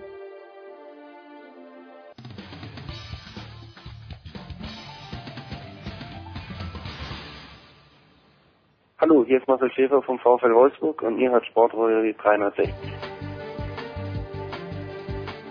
Es geht weiter in der Big Show 345. Günter Zapp ist in den Studios, Andreas Renner von Sky, Alexi Menüsch von der Sonne der L'Equipe und Christian Sprenger sind am Start. Christian, letztes Wochenende, ich habe mir im Stadion an der Schleißheimer Straße angeschaut, Werder Bremen gewinnt spät 1 zu 0 gegen den Hamburger Sportverein. Es gibt diese ich wollte eigentlich heute nicht über die Fans sprechen, Christian, aber es gibt diese Szenen, die ich, wo ich früher als Zehnjähriger ins Stadion gegangen bin, gesagt habe, naja, sind halt ein paar Deppen, aber nicht so schlimm. Es wird hier ein unfassbares Drama draus gemacht, was ich verstehen kann als Familienvater. Aber die erste Frage an Christian ist, war es denn wirklich so schlimm, was die HSV-Fans da veranstaltet haben? Naja, Ja gut, ich bin ja eh so ein erklärter Pyrogegner, da bin ich dann zum einen schon mal der Falsche für und dann, wenn du siehst, dass da Feuerwerkskörper runterfliegen in irgendwelche Familienblöcke, ja, da ist jede einzelne Rakete zu viel und wenn ich in diese hassverzerrten Fratzen gucke oder ja. auch äh, in Maskengesichter gucke, dann kriege ich schon kriege ich schon zu viel. Also das ist für mich für mich ist jeder Einzelne da äh, zu viel. Also ob das jetzt fünf sind, zehn oder wie da, ich finde das Wahnsinn. Und wenn ich jetzt lese, dass das nächste Spiel von Hamburg zum Hochsicherheitsspiel äh, heraufgesetzt wurde, Wasserwerfer und und und. Ich bin eh immer schon ganz fast, ich war jetzt irgendwann in Wolfsburg und da kommst du ja an und da ist ja nichts. Da gehst du gemütlich durch dieses Outlet und so. Aber dann kommst du da an und plötzlich stehen da Polizeiwagen ohne Ende, Wasserwerfer und und und. Ich hatte jetzt dreimal Auswärtsspiele von Frankfurt, Hm. wo ich jetzt irgendwie nie irgendwie in Berührung gekommen bin mit Fans, sei es jetzt äh, mit, mit Gewalttätigen oder so, wo du immer nur denkst, sag mal, wo bist du jetzt hier angekommen? Und wenn ich diese Szenarien vor mir sehe, dann habe ich keinen Bock und habe ich keinen Spaß auf Fußball. Ganz ehrlich nicht. Jetzt wird uns aber vorgeworfen auf Facebook, Andreas, dass äh, wir in der letzten, äh, ja, ich meine, da gibt es ein paar Leute, die gesagt haben, worüber reden wir eigentlich in der letzten Show? Wir tun ja gerade so, als ob die Stadien in Deutschland Kriegsgebiet wären. Ähm, offenbar gibt's doch, äh, auch wenn ich das jetzt wieder höre, das Hochsicherheitsspiel gegen die bekannt äh, bekannt lauten und za- zahlreichen Mainzer-Fans, das ähm, lässt mich auch ein bisschen die Stirn runzeln. Also ganz so toll ist es dann offenbar doch nicht, wie manche unserer Hörer hier auf Facebook gemeint haben. der, der Punkt ist ja, wenn wir uns so ein Thema rauspicken und darüber wie in der letzten Woche 25 Minuten diskutieren, sorry, dann, ähm, dann entsteht natürlich der Eindruck, dass das das Einzige ist, was in der Woche passiert ist und damit hängt man es möglicherweise ein bisschen zu hoch. Aber die Probleme sind natürlich da. Und was ich, ich habe ja, ich habe eine Zusammenfassung von diesem Werder gegen HSV-Spiel gemacht, was ich dann echt bedenklich fand, ist, dass der, das, das fing ja schon nach zwei, drei Minuten an. Da sagt dann der Stadionsprecher in Bremen, sagt dann durch, äh, liebe HSV-Fans, hört bitte sofort aus, sonst müssen ernstere Maßnahmen ergriffen werden. Und dann machen die einfach weiter und was passiert? Nix. Nie, niemand tut irgendwas und dann, und dann frage ich mich halt, ähm, also das erinnert mich so ein bisschen an, an die äh, an die Mama, die mit dem mit dem Sohn schimpft, wenn du dein Zimmer nicht aufräumst, darfst du heute Abend nicht fernsehen. Und dann räumt er sein Zimmer nicht auf und darf natürlich trotzdem abends fernsehen. Also so auf die Tour äh, äh, klingt das. Das ist halt, also äh, das Problem ist, man hat den Eindruck, äh, dass, dass, dass viele Vereine der Situation ohnmächtig gegenüberstehen und nicht wissen, wie sie damit umgehen sollen. Und beim HSV ist, ist halt zu befürchten, weil, also Bremen ist natürlich nochmal eine besondere Situation wegen Nordderby, aber dass es einfach nur darum geht, so ein Spiel kaputt zu machen, damit man hinterher sagen kann, ja, sportlich haben die uns nicht geschlagen und wenn die, die, die Befürchtung ist ja, wenn es jetzt so bleibt und der HSV äh, abgeschlagen auf einen Abstieg zutaumelt, dass das jetzt quasi jede Woche passiert. Damit wir sie in guter Erinnerung behalten. Günther, weißt du, Und das, Ja. das wäre halt, das wäre halt echt bitter. ich, äh, ich höre dann immer, es sind ja nur wenige. Und dann frage ich mich aber, was machen diese vielen Menschen, die um diese wenigen herumstehen? Finden die das herrlich? Oder wäre da nicht vielleicht mal ein, ein Wort des Grußes angebracht, dass man zu denen sagt, du eigentlich, so toll ist das nicht, wenn dann eine Rakete in, in den unteren Sektor abschießt. Das verstehe ich nicht. Ja, da, da sprichst du mir so ein bisschen auch äh, aus der Seele, weil die, die vielen anderen Fans, die sich immer äh, stark machen für die, für die Ultras und sonst wo, also die, die können das Die ja müssen eigentlich noch Einfluss nehmen. Ja, aber die müssen noch Einfluss nehmen auf die Eben, und wenigen. sollten da mal klipp und klar Stellung beziehen, denn dann entweder sind sie dafür, sagen, ja, das ist ja toll und, und super, gefällt uns, dann kann man wirklich sagen, das ist ein Problem vom Fußball, oder sie stellen sich klar dagegen, die, die vielen, vielen Fanclubs und sagen, äh, die gehören nicht zu uns, die haben mit uns nichts zu tun, die wollen wir nicht im Stadion haben. Und dann äh, ist wer anders gefordert, die rauszunehmen. Es ist schwierig, äh, klar, der Verein äh, ist, wie Andreas richtig sagt, völlig überfordert. Die sind darauf nicht vorbereitet. Die Polizei im Prinzip äh, kann es auch nur beobachten, wird, ist schwierig natürlich, klar. Das, die, die, Para, die Lösung habe ich jetzt auch nicht in der Tasche, aber das Einzige, was den, den, den Fan stören würde und auch den Verein, ist tatsächlich äh, Spiele einfach absagen. Okay, äh, hoch, nicht Hochsicherheitsspiel, sondern Kein das Spiel findet nicht statt. Äh, HSV hat äh, 0-2 verloren. Hm.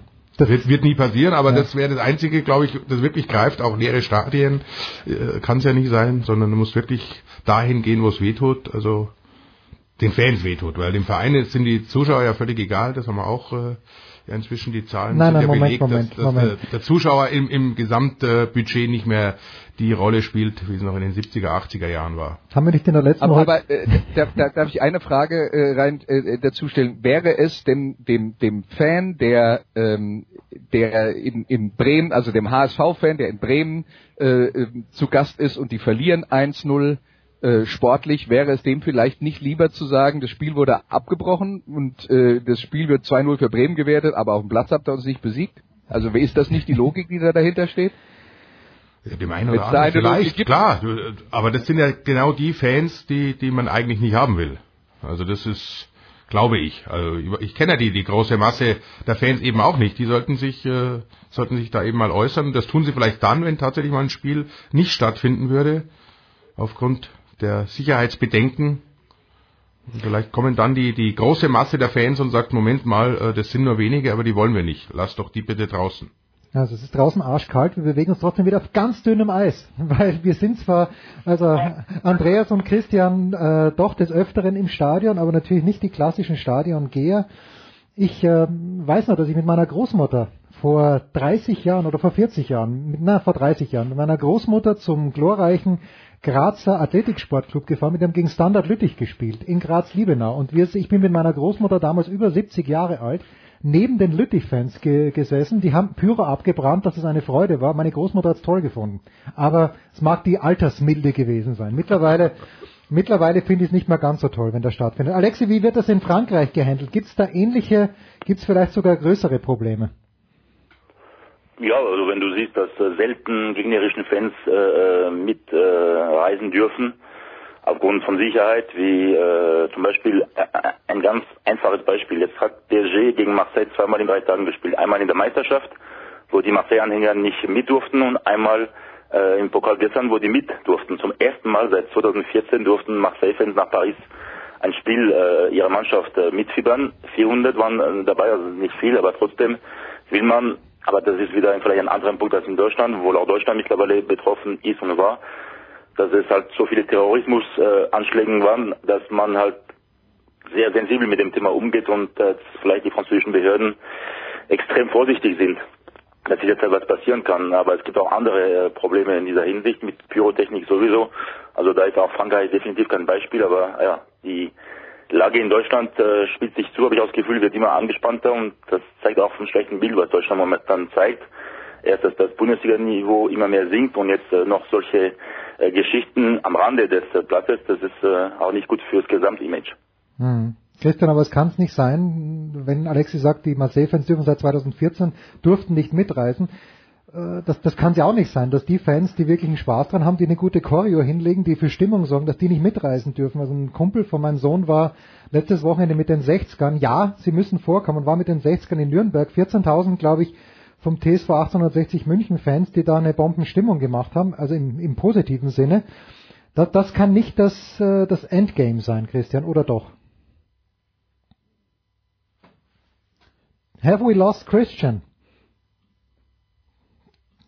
Christian hat sich verabschiedet, na gut, er hat gesagt, mit uns nicht mehr mit das uns. Thema ist ihm zu heiß. Das Thema ist eben sprichwörtlich zu heiß. Wir versuchen einfach nochmal reinzuholen. Andreas, äh, den 60ern wollen wir es nicht verbieten, dass sie mitfahren. Wir wollen es niemandem verbieten. Also der Punkt ist ja, eigentlich will man das nicht.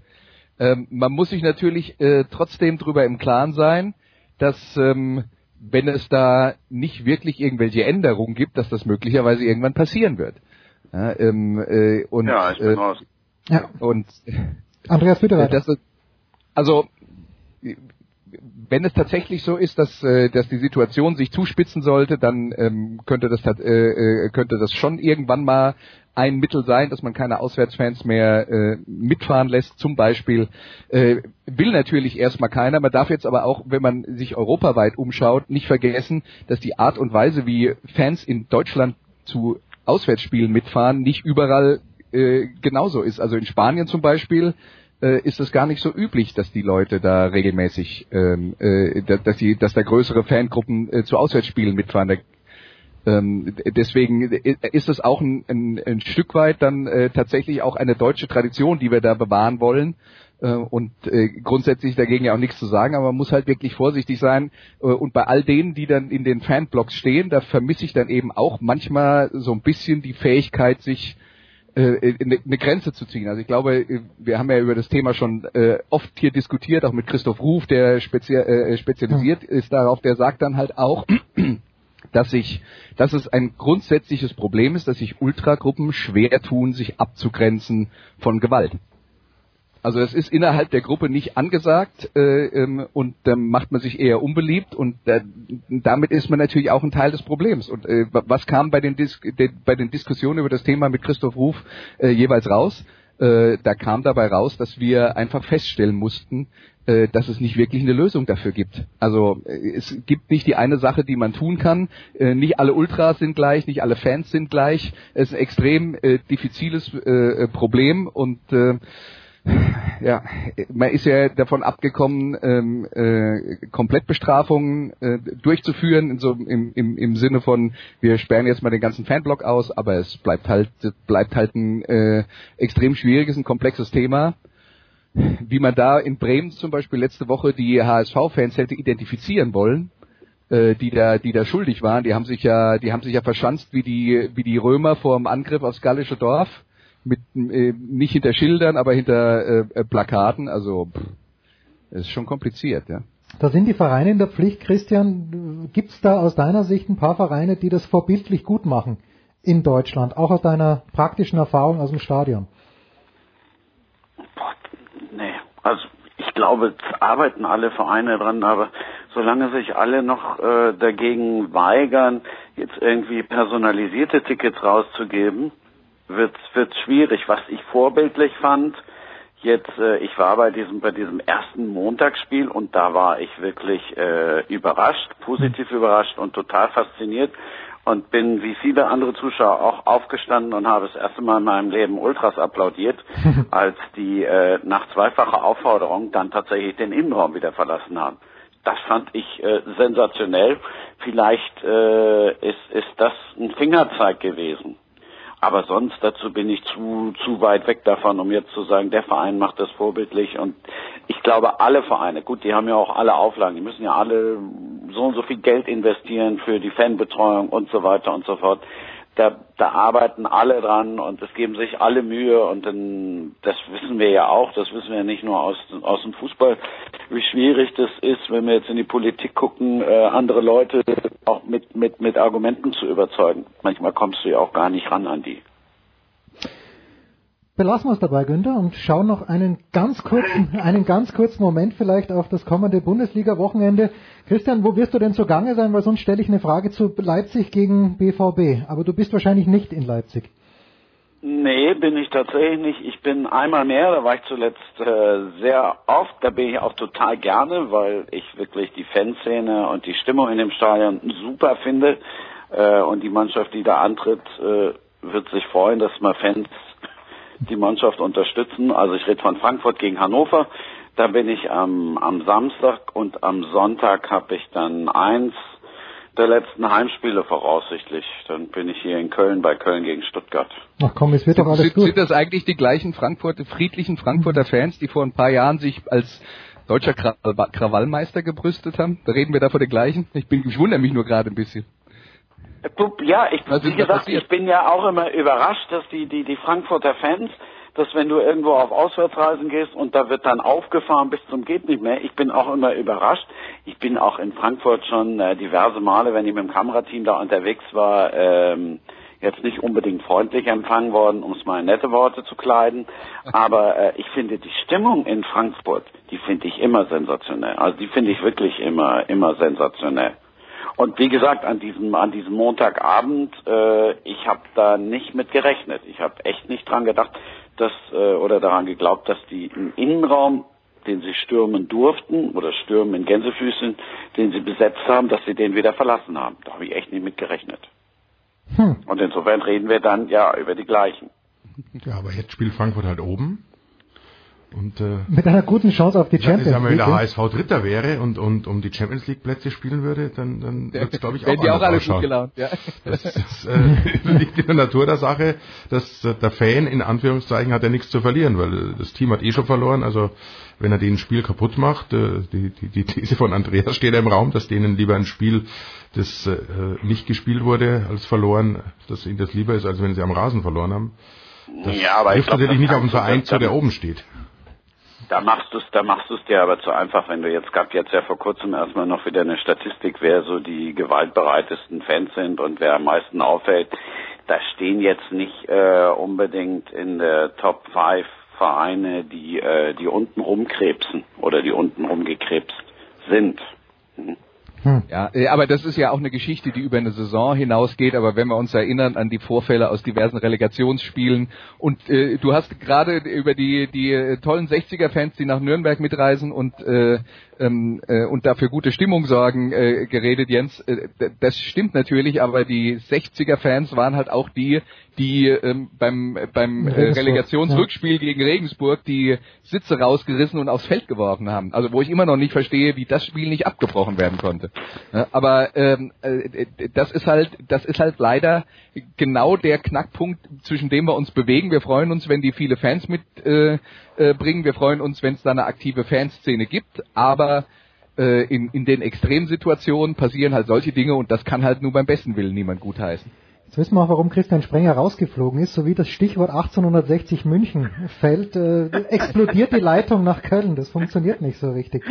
Wir schlagen noch einmal einen ganz kleinen Bogen. Äh, Spitzenspiel, also das Bibin Topspiel am Samstagabend bei Sky 18.30 Uhr zwischen Rasenballsport Leipzig und dem BVB. Alexi, ich lese, weil ich ja auch hauptsächlich Öst oder nicht hauptsächlich, ich lese auch österreichische Medien. Da wird Ralf Hasenhüttel zitiert, Vertragsverlängerung ja noch nicht. Er möchte selbst erst sehen, ob er in der Lage ist, die Saison fertig zu coachen mit einem Team in der, in der Europa League und so ein bisschen zwischen den Zeilen, weil er vielleicht denkt, dass er doch FC Bayern Coach wird, Alexi. Wird denn Ralf Hasenhüttel, denkst du, dass der noch in der engeren Verlosung ist auf den Posten des nächsten Coach des FC Bayern München? Auf jeden Fall, der gehört, glaube ich, mit äh, Jogi Löw und Thomas Tuchel zu den drei, die mittlerweile gesetzt sind bei den Bayern Verantwortlichen. Und Hasenhüttel, ja, ich, vielleicht hat er auch ähm, gemerkt jetzt, wo die Rückrunde relativ schlecht äh, verläuft. Sehr schlecht.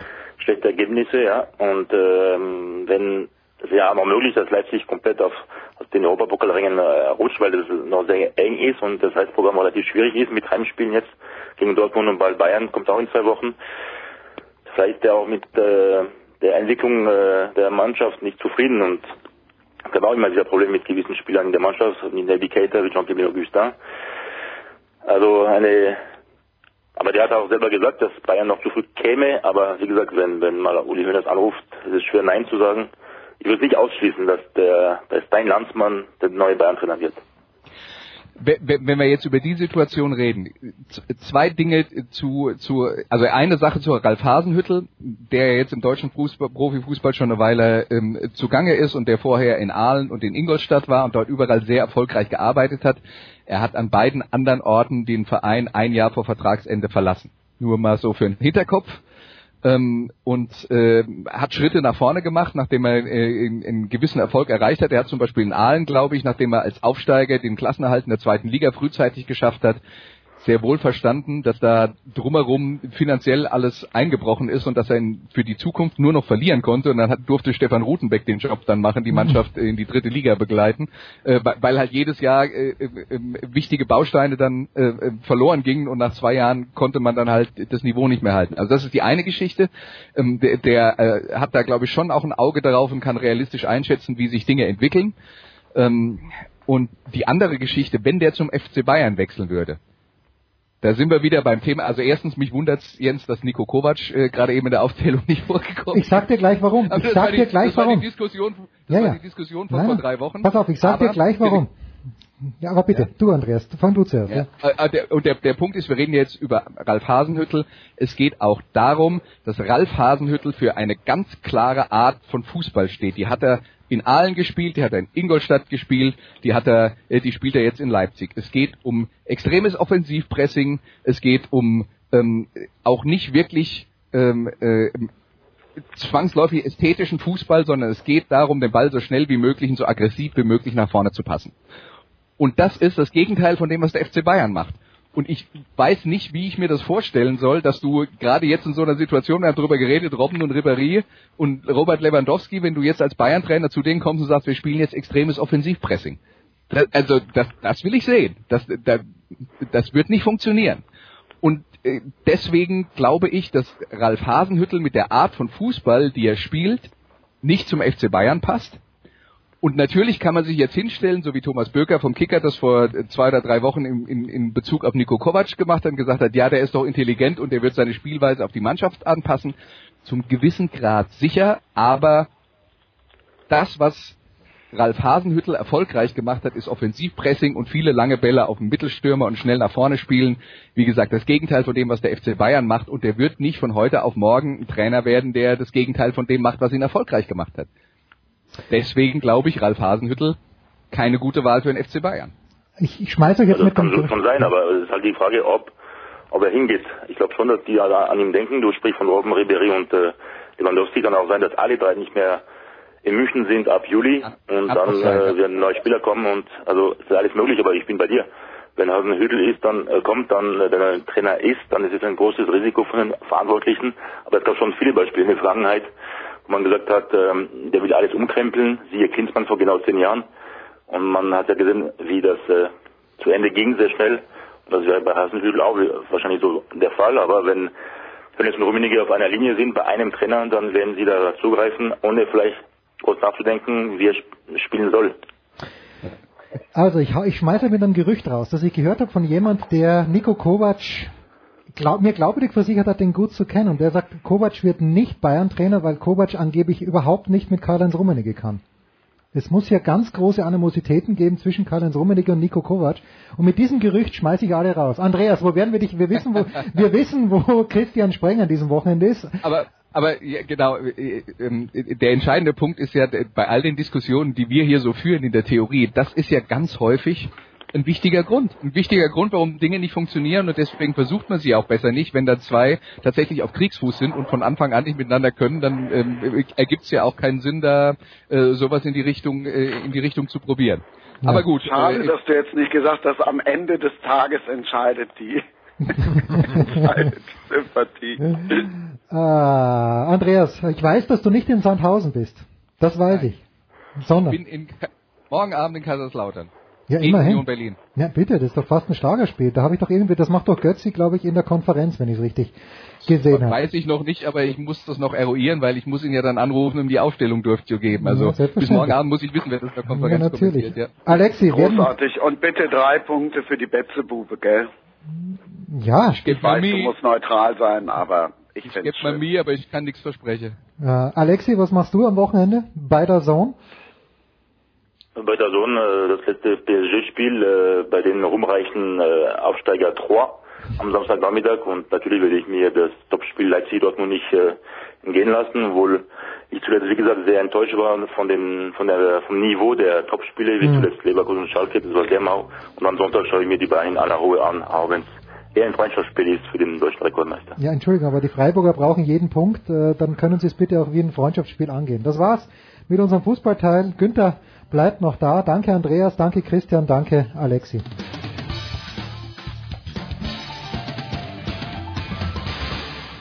Hallo, hier ist Verena Seiler und ihr hört Sportradio 360.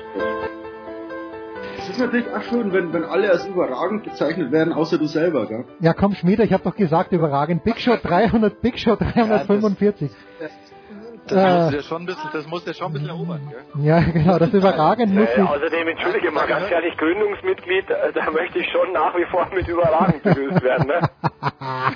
das stimmt, ja. Michael Leopold, damals vor, warte mal, Leo, es war 2005, wo du mit Körner die Eröffnungssendung gemacht hast von Sportradio 3. Damals hieß man der Fan Sportradio im Internet. Auch, auch nicht besser. So, so sieht es nämlich aus. Ja. Nur ich wollte es einfach nur noch mal erwähnt haben. Also Michael Leopold ist am Start, Marc Hindelang von Sky ist am Start, der Vizepräsident des Deutschen Eishockeybundes, dann Thomas Wagner. Wir versuchen es wie jede Woche und wird wahrscheinlich nach vier Minuten wird die Leitung zusammenbrechen. Thomas sagt trotzdem ganz kurz Hallo. Ich habe große Hoffnung, da ich mich nicht bewege hier gerade in meiner Ecke, dass es dieses Mal gut ist. Okay, gut. Und dann haben wir noch als, ich möchte sagen, als mahnende Stimme, als Mahner in der Wüste, als Mann, der das Ganze in die richtige Relation setzt, Jürgen Schmieder, zu Hause in Tirschenreuth. Servus, Jürgen. Servus, hallo. Ich muss mit Marc anfangen, oder? Wir fangen mit Marc an. Marc, du warst in Pyeongchang und hast dann, völlig zu Recht, wie ich finde, gesagt, nein, was brauche ich ein olympisches Halbfinale, was brauche ich ein olympisches Finale? Ich kommentiere lieber zweite Liga Fußball-Bundesliga. Absolut nachvollziehbar, aber gib's zu, Marc, du hast die Flüge gecheckt nach Pyeongchang und hast gefragt, den Hempel, ob er nicht statt dir die zweite Liga machen mag. Ja, ich habe wirklich geguckt. Also es hätte noch Möglichkeiten gegeben, hinzufliegen über Helsinki, über Dubai und, und Istanbul äh, um dann genau pünktlich zum Finale zu sein. Aber äh, A, geht es gut, B, viel Geld und C, die schaffen das ja auch ohne mich. Ja, man muss auch dazu sagen, Marc, eine sehr suffisante Einleitung vom Producer. Äh, du hast einfach die Kosten des Verbands im Auge, ne? So muss man das sehen. Ja, klar. Also es hätte, hätte, hätte sehr viel Geld gekostet. Und auf der anderen Seite, ja, ich, ich habe einen Job bei Sky. Ich bin da sicher, bin halt auch pflichtbewusst. Natürlich. Ich habe gedacht, kann, du kannst nicht länger als ein Wochenende wegbleiben. Ja, na, es ist völlig in Ordnung. Und das war ja, Thomas, es war ja überhaupt nicht damit zu rechnen, dass es so weit kommt. Oder ein kleines bisschen, ab, ab welchem Zeitpunkt, Thomas, war denn damit zu rechnen oder darauf zu hoffen, dass es so weit kommt aus deiner Sicht? Also ganz ehrlich, ich fühle mich gerade so ein bisschen wie früher bei der Redaktionskonferenz beim Eishockey, bei Premiere und Sky und muss da ganz ehrlich sagen, ähm, ich äh, kann jetzt nicht ganz einschätzen, äh, wie tief der Kollege von der Süddeutschen drin ist. Ähm, Sehr tief. Aber wahrscheinlich ist er ganz tief drin, sonst wäre er bei die nicht eingeladen. Ich weiß aber auf jeden Fall, dass Marc und Leo mehr Ahnung vom Eishockey haben als ich. Also deshalb versuche ich es mal ganz vorsichtig zu formulieren. Ich würde mal sagen, ähm, ich habe vor dem Schweiz-Spiel hat mir Marc geschrieben, wir schaffen die Schweizer. Und äh, als wir gegen Schweden gewonnen hatten, habe ich tatsächlich gedacht, dass wir gegen Kanada eine Chance haben. Ich glaube, ich darf aber auch sagen, ohne dass ich irgendwas an diese Euphorie, äh, weil ich fand's Wahnsinn. Ich war um Viertel vor fünf am Sonntagmorgen mit sieben Jungs in meiner Stammkneipe. Es war eine der geilsten Sportübertragungen ever. Darf man, glaube ich, trotzdem anmerken, ähm, und da hören jetzt bitte alle weg, die sich sonst für Eishockey nicht konzentrieren, ähm, oder nicht interessieren. Das war sicherlich die schwächste kanadische Mannschaft, die jemals bei so einem Turnier war, weil überhaupt gar kein NHL-Spieler dabei war. Aber trotzdem, à la Bonheur, die muss man trotzdem erstmal schlagen und so gut wie wir gespielt haben. Und die Russen, meine Meinung, vielleicht können das die anderen bestätigen, wenn es nicht die Strafzeit für die Russen zwei Minuten vor Schluss gegeben hätte, wären wir Olympiasieger geworden. Weil ich glaube, das war das erste Mal nach 58 Minuten, dass die Mannschaft gedacht hat, ey, wir sind gleich Olympiasieger. Und dann hat sie die Scheibe nicht vorne im Drittel halten können und deshalb konnten die Russen überhaupt den Torwart rausholen. Also ich war kein Prophet und nix, aber nach Schweden habe ich schon gedacht, dass was gehen konnte, dass es so überragend war, hätte ich natürlich auch nicht gedacht. Jürgen, du sagst aber, es ist völlig wurscht, ob da NHL-Spieler dabei waren. Ich erinnere dich nur kurz daran. Siehst du das immer noch so? Nein, nein, nein, nein, nein, nein, Moment. Wir, wir haben, nachdem geklärt ist, dass dieses Turnier ein Turnier zweiter Klasse ist, das muss vorher ganz klar gesagt werden, ohne NHL-Spieler ähm, ist es ein Turnier zweiter Klasse. Das muss Punkt und, und wie wir gesagt haben, ja, das ist die schwächste kanadische Mannschaft, völlig richtig gesagt. Ja, Schweden, Russen, keine Ahnung. Also ab dem Zeitpunkt, wo NHL-Profis zählen, ist es ein Turnier zweiter Klasse. Ab dem Zeitpunkt müssen wir aber trotzdem reden, es ist nach wie vor ein Turnier. Und es ist nach wie vor ein olympisches Turnier und du kriegst auch eine Medaille umgehängt. Auf der Medaille steht nicht drauf, äh, Olympia Silber zweiter Klasse. Da steht auch nicht drauf Olympiasieger ohne NHL-Profi, sondern da steht einfach drauf Silber bei Olympia, fertig. Ja? Und, und nicht, nichtsdestotrotz waren Schweden, Kanada, Russland favorisiert und was die deutsche Mannschaft geschafft hat, ist, sie haben Schweden besiegt, sie haben Kanada besiegt und sie haben Russland an den Rand einer Niederlage gebracht. Damit muss du sagen, ähm, grandioses Turnier der Deutschen und die Einschränkungen haben wir vorher gemacht, das ist auch gut, die haben wir jetzt wieder gesagt, aber dann kann man jetzt auch mal anerkennen, was die Deutschen tatsächlich geleistet haben. Das war ein fantastisches Turnier. Sie haben begeisterndes Eishockey gespielt. Sie haben dafür gesorgt, also äh, äh, frag mal Leute, die am Sonntag um 5 Uhr aufstehen für Eishockey. Ich glaube, das ist die letzten, die letzten, das ist überhaupt noch nie passiert. Ähm, und, und das haben die geschafft. Und, und das muss man einfach anerkennen und sagen, alle Hüte, die wir haben, die ziehen wir jetzt vor denen, äh, äh, Chapeau, deutsches Eishockey und, und dann kann man auch mal nicht drüber reden, ob das NFL-Spieler dabei waren oder nicht, sondern einfach sagen, ihr habt ein ganz tolles Turnier gespielt. Äh, Also ich wehre mich jetzt schon mal gegen die Aussage schlechteste kanadische Mannschaft aller Zeiten. Also A, weil wir, weil wir nicht alle, alle kanadischen Mannschaften gesehen haben. B, weil die kanadische Mannschaft über die Hälfte der Spieler aus der KHL waren, zweitbeste Liga der Welt. Ähm, dazu, glaube ich, viermal Schweden, auch eine der besten Ligen der Welt. So, das muss man mal relativieren. Dass das nicht das Kanada ist mit, mit allen NHL-Profis ist auch klar. Aber jetzt, äh, Kanada würde ich jetzt nicht so schlecht reden. Dass sie, dass sie nicht performt haben als Team, ja. Alles andere unterstreiche ich. Also ich finde, der werthaltigste Sieg meiner Meinung nach war der gegen Schweden. Mhm. Und die, was mir so ein bisschen missfällt, ist eigentlich jetzt schon die Diskussion, wir sprechen jetzt schon wieder, was war. Ne? Also natürlich, ich finde, es war eine historische Chance, die eine unglaublich starke deutsche Mannschaft genutzt hat. Und ich glaube, jetzt geht es ja eigentlich darum, den Blick nach vorne zu werfen. Und ich hoffe und ich glaube auch, so wie ich ihn kenne seit über 20 Jahren, dass Marc den Matthias Sammer gibt im Verband. Denn ich glaube, jetzt wird ganz entscheidend so sein, zu kapieren, Nachhaltigkeit beschert dir keine, also eine Medaille beschert dir keine Nachhaltigkeit. So muss man sagen. Die steht für immer in den Geschichtsbüchern. An diese Mannschaft wird sich immer erinnert. Und diese Jungs haben ein, einen unglaublichen Boom und eine unglaubliche Euphorie ausgelöst. Aber jetzt geht es ja darum, nachhaltig zu arbeiten in den Verbänden, in den Ligen. Und jetzt gilt es, geht es wirklich darum, diese Silbermedaille zu vergolden. Und ich glaube, das wird die große Herausforderung. Und ich glaube, vielmehr sollten wir nicht mehr darüber diskutieren, war das die schwächste kanadische Mannschaft, war das ein Turnier zweiter Klasse. Es war punktum eine historische Chance, die eine herausragende deutsche Mannschaft genutzt hat. Ja, ich sage immer, du musst ja auch erstmal da sein, wenn es die Chance gibt, ne? Und das waren sie. Und ähm, ich glaube, jetzt geht es einfach viel mehr um die Zukunft. Meine Meinung. Marc, was kann Übrigens, der DB tun?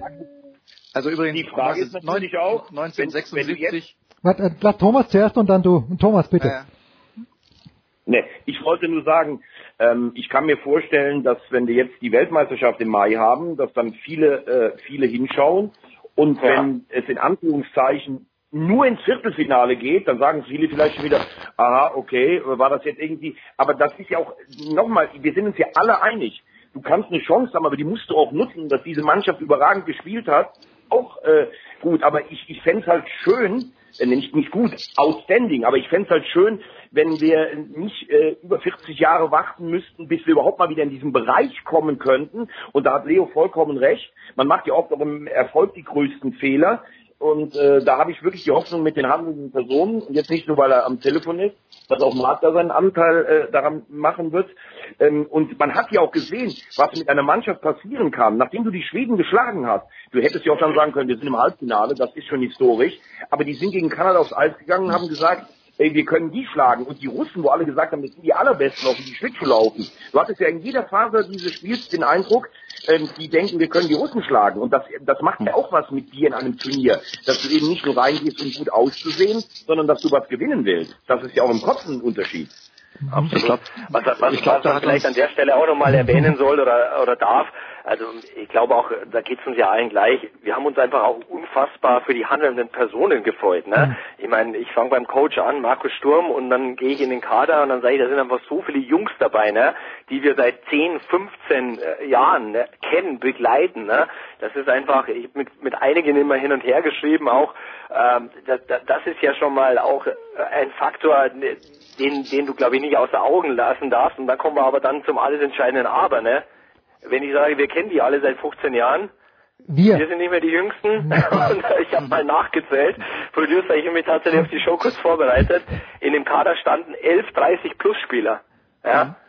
Und, und, und da sind wir, und jetzt sind wir beim Thema. Ja, und aber ich hab, ich, ich sag an anderer Stelle auch nochmal, wenn mir Dominik Cahun in der Münchner Innenstadt entgegenkommt, ich weiß, wer Dominik Cahun ist, aber ich erkenne ihn auch nicht. Also es fehlen hier schon aus meiner Sicht auch so die, die Gesichter, vielleicht kommen wir darauf zurück, ganz kurz zurück, Marc, was muss der DEB jetzt machen? Oder was kann der DEB machen in dieser Situation? Ja, jetzt los, komm. Ich, ich- ich muss noch alles loswerden, weil wir jetzt äh, 76 äh, haben wir ja lange gefeiert, 42 Jahre lang, ja, Bronze. Bronze damals bei, bei dem Turnier ohne Kanada, ohne Schweden. Also nur so, Mhm. aber zum, zum Thema Einordnung und trotzdem ist der Erfolg da. Ähm, ja, was, was können wir tun? Ich, klar, müssen wir, müssen wir diesen Rückenwind nutzen, definitiv. Ähm, ich glaube auch, dass uns die Erfahrung von 2010 weitergeholfen hat. Ich glaube, der Mannschaft übrigens auch. Die Mannschaft hat 2010 das Halbfinale verloren und dann war die Chance, im Spiel um Platz 3 eine Medaille zu holen, äh, minimal. Deshalb war es haben die alles in dieses Halbfinale dann auch reingelegt. Äh, das hat ihnen, hat ihnen weitergeholfen, diese Erfahrung von damals. Und uns als Verband hilft die Erfahrung von 2010. Weil was ist 2010 passiert nach Platz 4 bei der WM? Nichts. Hm. Ähm, wir haben zum Glück natürlich jetzt, äh, es passt zeitlich alles ganz gut rein. Wir hatten letztes Jahr die WM, die hat uns Aufmerksamkeit beschert, hat uns Rückenwind beschert, wo wir auch die diversen Projekte, die wir gestartet haben, wir sind, wir sind Eishockey und so, wo wir äh, einfach auch mehr, mehr Kinder zum Eishockey bringen wollen, diese ganzen Geschichten, ähm, die werden jetzt weiterhin unterstützt. Also wir sind, wir sind sozusagen in den Köpfen. Wenn ich äh, letzte Woche die Zeitung aufschlage, wo es darum ging, äh, es wird so kalt, und da war irgendwann eine Story in der Bildzeitung, ähm, äh, es war jetzt am Montag oder Dienstag, äh, ging es darum, wann ist so ein Eis denn auf so einem Weiher tragfähig? Und die Headline war, können wir jetzt das olympische Finale nachspielen? Ähm, das zeigt, wie Eishockey jetzt anders in, in, den Köpfen und im Bewusstsein ist. Das, das macht mir wahnsinnig viel Spaß. Ähm, das müssen wir natürlich weit, weiter schüren. Fakt ist natürlich auch, als Nationalmannschaft bist du jetzt erstmal wieder zwei Monate weg vom Fenster. Erst ab April beginnt dann die Vorbereitung auf die Weltmeisterschaft. Mhm. Und ähm, Klar, was wird erwartet? Die Weltmeisterschaft ist wieder was ganz Neues. Auch da muss natürlich, Leo hat es gesagt, der, der, der sanfte Umbruch sicherlich auch beginnen, dass der eine oder andere jüngere Spieler dann reinkommt. Ähm, wir sind im Moment nicht so, dass wir ein Viertelfinale bei, einer, bei einem Turnier garantiert haben. Und das ist das, was, wo wir definitiv hin müssen, ist, dass, ich will mal sagen, Normalität wird, dass du im Viertelfinale bist. Aber es wird dann nicht Normalität sein, in, dann auch weiterzukommen in Halbfinale. Dann brauchst du immer noch diesen speziellen Tag, an dem alles passt, um dann einen der Großen zu schlagen. Jetzt sind wir auf Platz 7 der Weltrangliste durch diesen Erfolg. Das ist schon mal super gut. Hm. Das, das zu halten wird, wird wahnsinnig schwer. Aber ähm, das sind ja die, die äußeren Faktoren. Intern ist es so, wir, wir haben Reformen angestoßen in der Strukturierung der Altersklassen, in der Strukturierung der Ligen, in der Trainerausbildung. Es wird definitiv schwieriger werden, Trainerschein zu bekommen in Deutschland als, als Eishockeytrainer. Äh, du, musst, du musst besser sein. Also wir müssen auf allen Ebenen besser werden und äh, das Gute ist, dass, dass dieser Erfolg auch jetzt hilft, Leuten, die, die vielleicht sogar sich gegen Veränderungen sträuben, zu sagen, so Freund, jetzt geht aber was weiter und wir haben das angestoßen. Ähm, das, das hilft schon weiter. Jürgen, wie groß? Ich glaube halt, dass ja, es auch ganz Leo, wichtig bitte. sein wird, Marc, für den Verband, dass du die harten Frühlings- und Sommermonate nutzt, ne? dass du nicht komplett wieder nach der WM aus den Köpfen verschwindest, ähm, sondern ich, ich sage jetzt mal auf, auf doof, ne? schick die Jungs mit der Silbermedaille durch alle Schulen dieser Republik, äh, Republik ne? Mhm. und mach das ruhig auch im Sommer, wenn sie Urlaub haben. Ja? Ja, ähm, ja, ich glaube, solche Dinge werden einfach auch wahnsinnig wichtig sein. Du hast nochmal das Problem, dass eine DEL-Mannschaft, die die Playoffs nicht erreicht, hm. dass die einfach vier bis fünf Monate von der Bildfläche verschwindet. Ne? Ja, ich sage aber auch eins, was, wenn, wenn, du, wenn du sagst Sommer, Entschuldige, dass ich unterbreche, noch viel wichtiger ist, ist, dass im Sommer trainiert werden kann. Noch ja. viel wichtiger ist, dass, dass die Generation, die jetzt nachkommt, die auch in unserem, in unserem jetzt äh, besseren und, und, und erfolgsorientierteren, leistungsorientierteren Ligensystem spielen, dass die im Sommer nicht am Strand liegen, sondern dass sie aufs Eis können. Ja, nur dann werden wir diese Prozent besser, die uns dann fehlen. Und natürlich, äh, dass wir eine größere Breite haben. Aber diese, die, genau, die Breite, das ist ja der, Ansatz, den ich gerade eben gewählt hatte. Aber dann geht's ja eben, wie du schon völlig richtig sagst, noch viel, viel weiter. Ne? Du hast ja, ja die Altersstrukturen angesprochen. Ich meine, guck, wo unsere Nachwuchsnationalmannschaften stehen im Moment. Ne? Mhm, das muss man an der Stelle jetzt nicht ausdiskutieren, aber könnte besser sein. Ähm, ich glaube einfach, wie gesagt, dass du diese, diesen Schwung jetzt nutzen musst, um die Reformen noch weiter zu zu vertiefen, noch weiter auszuführen. Und äh, ich sage jetzt mal, das mag jetzt populistisch klingen, ja, und ich bin auch kein, also ich bin nicht naiv, mir ist schon klar, wie viele wirtschaftliche Faktoren da eine Rolle spielen, aber ich glaube, du wirst auch über kurz oder lang einfach an Dinge rangehen müssen, wie Auf- und Abstieg und auch an Reduzierung der Kontingentspieler. Wir reden da seit, ich weiß nicht wie viele Jahren davon, ähm, hm. und mir ist auch klar, gerade Auf- und Abstieg ist ein unfassbar schwieriges Thema, hat mit unfassbar vielen wirtschaftlichen Komponenten zu tun. Aber ich glaube, und manchmal ist es ja ganz gut, wenn man in so einer Hobbytruppe ab und zu spielt, und das sind alles Eishockey-Verrückte, hm. aber wenn man die Basis hört, ne, und gerade jetzt auch im Zuge von Olympia, Leute, die mit diesem Sport nicht so oft in Kontakt kommen, wenn die hören, du kannst nicht von der zweiten in die erste Liga aufsteigen, da bleibt im ersten Moment im Gespräch immer ein ganz, ganz großes Fragezeichen und, und es ist immer so ein, ja, so ein negativer fader Beigeschmack. Hallo? So, ja, ja, ich bin schon noch da, bin schon noch da, alles gut. Äh, die Frage, die ich an Jürgen habe. Ich, ich wollte gerade eine Frage an Marc stellen. Ja, bitte, bitte, bitte. Man, äh, aber er hört die Glocke nicht. Eigentlich, ob man das, ob, ob man da drauf guckt, auch mal, wie das 2007 bei den Handballern gewesen ist. Da haben ja auch alle gedacht, Weltmeister, Wintermärchen, ich glaube, da haben 15 Millionen geguckt. Und die Sportart war nach drei Wochen eigentlich auch wieder in der Versenkung verschwunden.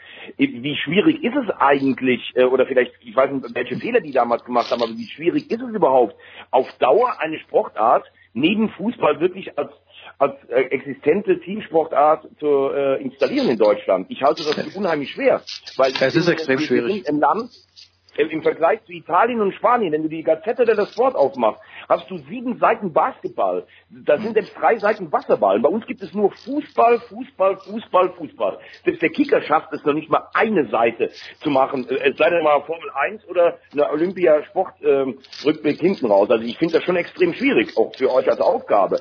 Einfach zu sagen, wir müssen den Rückenwind äh, nutzen. Ich halte das schon ähm, für, für sehr ambitioniert und beneide euch nicht darum. Nein, Ja, ist, es, so, es, es geht doch nur, es geht nur über einen permanenten Erfolg mit der Nationalmannschaft. Das Einzige, was ich mir noch vorstellen können, also das kann, das kann eine Vereinsmannschaft gar nicht leisten. Äh, Das wird jetzt, wird jetzt ein Aufschrei wahrscheinlich in, in Köln geben, in der DEL-Zentrale, aber es ist so. Das Einzige, was, was, was vorstellbar ist, was, was, wo Eishockey noch äh, Vereins-Eishockey in die Öffentlichkeit kommen könnte, ist, wenn eine deutsche Mannschaft zum Beispiel in der Champions Hockey League ins Finale käme und dieses Finale dann auch noch in Deutschland ausgetragen wird. Das, da könnte ich mir vorstellen, dass da Aufmerksamkeit gibt. Aber wir dürfen natürlich auch eines nicht vergessen. Äh, diese olympische Bühne ist, ist natürlich die, die, die Top-Bühne. Wenn wir bei der WM gut sind, äh, wird es auch wahrgenommen. Aber natürlich äh, nicht, nicht ganz so breit wie jetzt Olympia. Also die, diese Karte Olympia, deshalb war es für uns eigentlich das, das, der wichtigste Sieg in den letzten äh, äh, zwei Jahren war, war der Sieg in Riga, dass wir bei Olympia dabei sind. Weil du einfach diese Bühne ist, ist, ist einfach nicht, nicht, nicht, nicht zu bezahlen. Aber, Ansonsten aber die Frage, die Thomas stellt, ist ja genau in die Richtung, geht ja genau in die Richtung, die ich auch meinte, ne? Dass du natürlich jetzt einfach versuchen musst, Dinge mit, mit Schwung, ne, zu verändern, um, um, um eben eine gewisse Nachhaltigkeit, es ist jetzt brutal schwer, müssen wir uns nicht vormachen, ne? Weil gewisse Themen, Dinge im Eishockeymarkt, wer weiß es besser als du, ne? Werden seit 40 Jahren diskutiert und im Endeffekt äh, kommen immer wieder die gleichen Themen, Themen hoch, ne? Aber ich glaube halt, jetzt hast du vielleicht eine Chance, gewisse Dinge zu verändern. Ja, natürlich. Und, und definitiv ist es dann einfach, äh, das ist das, wo wir hin müssen. Konstanter Erfolg mit der Nationalmannschaft. Wir müssen einfach diese, diese Basis haben, dass wir, dass wir eben nicht zittern müssen äh, äh, vor einem Abstieg. Das kann, kann, kann in Dänemark bei der Weltmeisterschaft, wo wir, wo wir auch wirklich eine sauschwere Gruppe haben, äh, kann, ist, ist, ist garantiert. Wir haben zum Beispiel den Gastgeber, der will ins Viertelfinale äh, und der hat den Spielplan auf sich ausgerichtet. Äh, lass ein paar Spieler verletzt sein, nicht in Form sein. Ähm, an einem, an einem am schlechten Tag einen falschen Tag, äh, am falschen Tag einen schlechten Tag zu haben, ähm, dann dann äh, dann bist du als Nationalmannschaft, naja, dann bist halt wieder irgendwo zwischen acht und zehn und dann ist es ist es dann wieder nicht so toll. Ja, und dürfen wir auch nicht vergessen, 2018, wir haben eine Fußball-WM, natürlich wird Fußball wieder da reinkommen. Aber ich meine, diese Monokultur, das ist ja nicht die, die Schuld der anderen Sportarten. Hm. Frage an die Familienväter in der Runde, vor allen Dingen auch an dich, Jürgen. Ich versuche die wieder reinzubringen. Wie groß ist die Eintrittsschwelle, die ein junger Mensch, so wie dein Sohn, der ist jetzt glaube ich sieben, wie, wie schwierig ist es denn, dass du deinem Sohn den Eishockeysport, angenommen er würde in Deutschland leben, aber generell auch vielleicht auch in den USA als Deutscher nahebringen kannst? Weil das ist für mich einer der Hauptgründe. Ich wüsste jetzt, ich, klar, ich kann darüber gehen in die Olympia-Eishalle, aber bis man da ein Erfolgserlebnis hat, das dauert halt beim Eishockey. Ja, aber das ist, also ich, ich, hab, mir das jetzt mal angeschaut. Ähm, man, man erwartet, man, man redet sich so eine Begeisterung her, die es gar nicht gibt. Das war ein Event Olympia, da steht man gern auf, man ist begeistert und, und Heiko Urlaub und ich haben genau darüber debattiert, äh, wie wird denn eine Auswirkung sein. Und jetzt schau mal. Wir haben die Ice Tigers Nürnberg haben einen Zuschauerschnitt von 5600. Am letzten Spieltag kamen 5200. Also 400 weniger. In Köln haben wir ein bisschen über 11.000 Schnitt. Gegen Iserlohn kamen 5.000. Also 6.000 weniger. Ähm, in Augsburg, die haben einen Zuschauerschnitt von 5,2, da kamen 5.000, auch weniger. In Wolfsburg kamen genau die 2.700. Ein bisschen mehr kamen in Schwenningen, ein bisschen mehr kamen in Ingolstadt.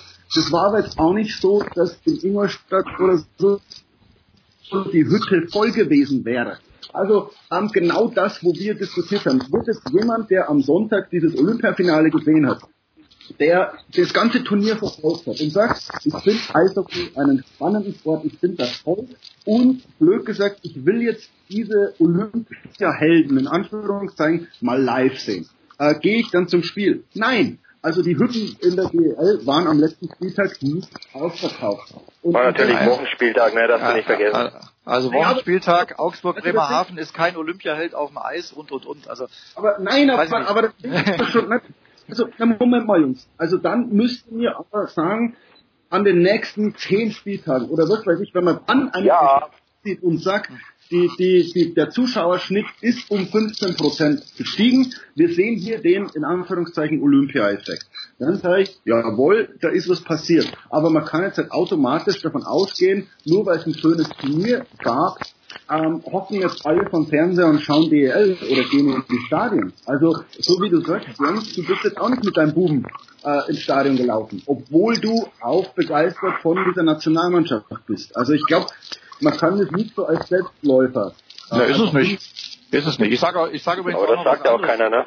Ich sage auch noch was anderes. Mir ist viel lieber, mir ist viel lieber, statt dass einer ins Stadion geht zum Zuschauen, dass ein Kind sich überlegt, ich spiele Eishockey. Das wäre meine Frage, Marc. Das wäre meine Frage, Marc. Wo, wo kommt da die Unterstützung?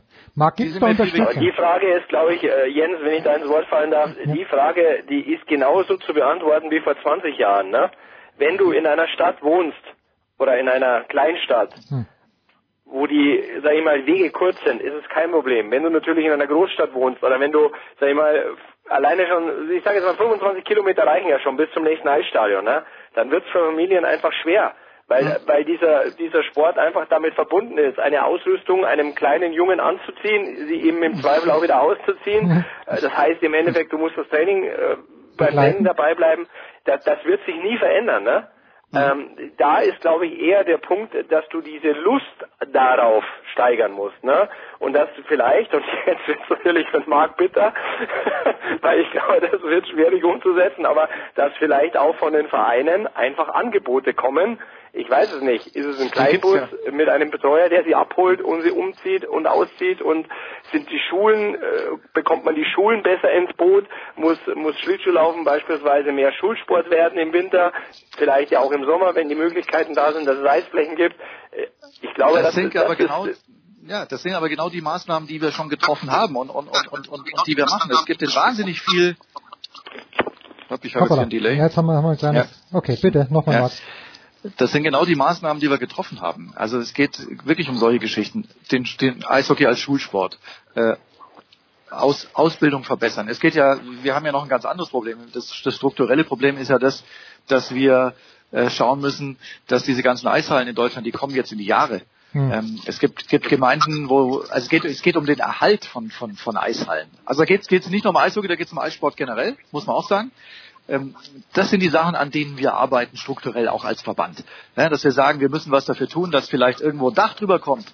Ja, das, was weiß ich, unterstützen das in Fürstenfeldbruck statt einer Freieisfläche, ähm, dass da jetzt eine Eishalle hinkommt in eine Stadt, die 40.000 Einwohner hat. Ja, da müssen wir, das ist die, die Grassroots, ja, die müssen wir pflegen. Da, da müssen wir unterstützen als Verband. Das ist das, was ein Verband tun kann.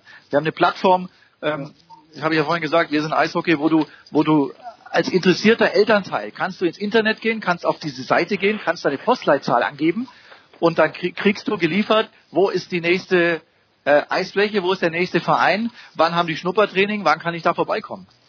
Also wir arbeiten an, an, an solchen Sachen. Das klingt jetzt alles so ein bisschen äh, äh niedlich, nee, aber nee, das nee. ist eigentlich, das ist die viel ja, wichtigere Arbeit. Ne? Das ist das, was ja, ich brauche. Ja, und, und das ist eine brutale Arbeit, weil wir sind natürlich im Wettbewerb. Wir sind im Wettbewerb mit, mit, mit, mit den anderen kleinen Sportarten. Oder natürlich auch mit den großen, auch mit Fußball. Aber wir sind im Wettbewerb, wir wollen dieselben Kinder wie die Handballer, hm. wie die Basketballer. Äh, American Football ist zum Beispiel, hat die großen, sehr große Zuwachsraten, weil die natürlich, weil da auch ein Kind jeglicher Konstitution ähm, äh, kann Football spielen. Ich sage mal. Und machen wir uns nichts vor, Marc, du bist ja? natürlich auch, wenn der Football vielleicht noch wegnimmst, in Sachen Ausrüstung die teuerste ja. aller dieser Sportarten. Ja, ja Punkt. Klar.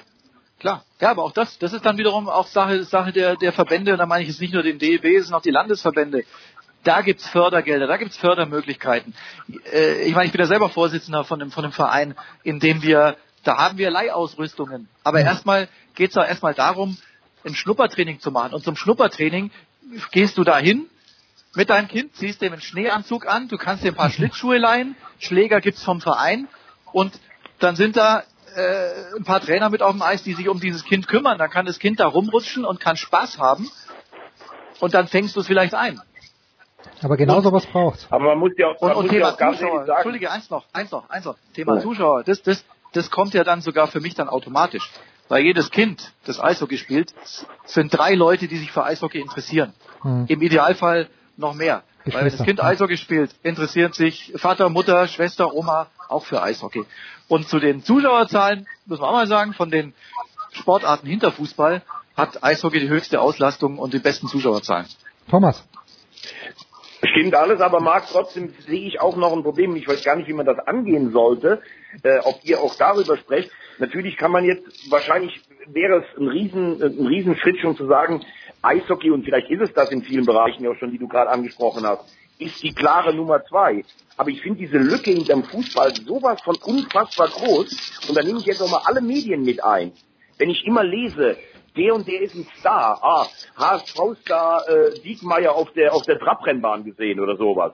Ein riesen Bild da drin. Da kriege ich ja schon einen zu viel. Ah, dass man beim HSV überhaupt einen im Moment Star nennt oder sowas. Du weißt, was ich meine. Aber auch, auch um es einfach zu personalisieren. Das Problem ist ja, das sind ja echt so coole Jungs, die das Silber gewonnen haben. Aber Jens sagt, er würde jemanden erkennen, wenn er durch die Stadt geht. Ich glaube, die meisten würden überhaupt äh, niemanden erkennen. Das hat natürlich auch was mit dem Helm zu tun. Aber wir haben Ja, aber- früher immer schon gesagt, als wir noch bei Premiere zusammen in der Redaktionssitzung saßen. Du musst auch äh, irgendwelche Sporthelden schaffen, dass die, äh, dass die kleinen Jungs sagen oder auch die Mädels, die ins Stadion gehen, hey, das ist aber ein cooler Typ, den will ich mal sehen oder sowas. Ja, aber ich habe das Gefühl, dass genau das jetzt gerade passiert ist. Also ich meine, ich glaube auch nicht übrigens, dass, dass du jeden HSV-Spieler äh, in der Fußgängerzone erkennst. Und ich glaube, die können inzwischen auch froh dran sein, dass es nicht so ist. ähm, Ja, das ist auch gut. aber ich, ich, ich glaube wirklich, also ich meine, wenn jetzt interessant ist, dass Janik Seidenberg ne, neben Lindsay Vonn äh, Oh ja, im, schöne im, im Geschichte. Flieger sitzt, ja. Ähm, wenn jetzt interessant ist, dass Christian Ehrhoff in den Kindergarten geht und sagt, ich nehme die Medaille mit und die Kinder können die anfassen.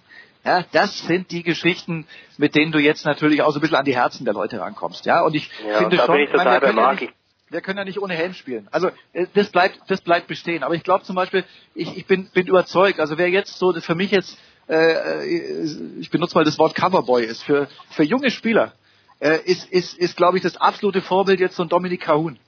Weil jeder sagt, also mit dem kannst du dich als als als Kind natürlich viel besser äh, äh, identifizieren als als äh, mit mit mit mit so einem älteren Spieler wie wie wie wie Christian Ehrhoff. Aber ich glaube glaube wirklich, dass so junge Spieler sagen, hey, so wie der Kahun will ich sein. Ja, das ist, der, der schaut auch noch aus wie ein Bub.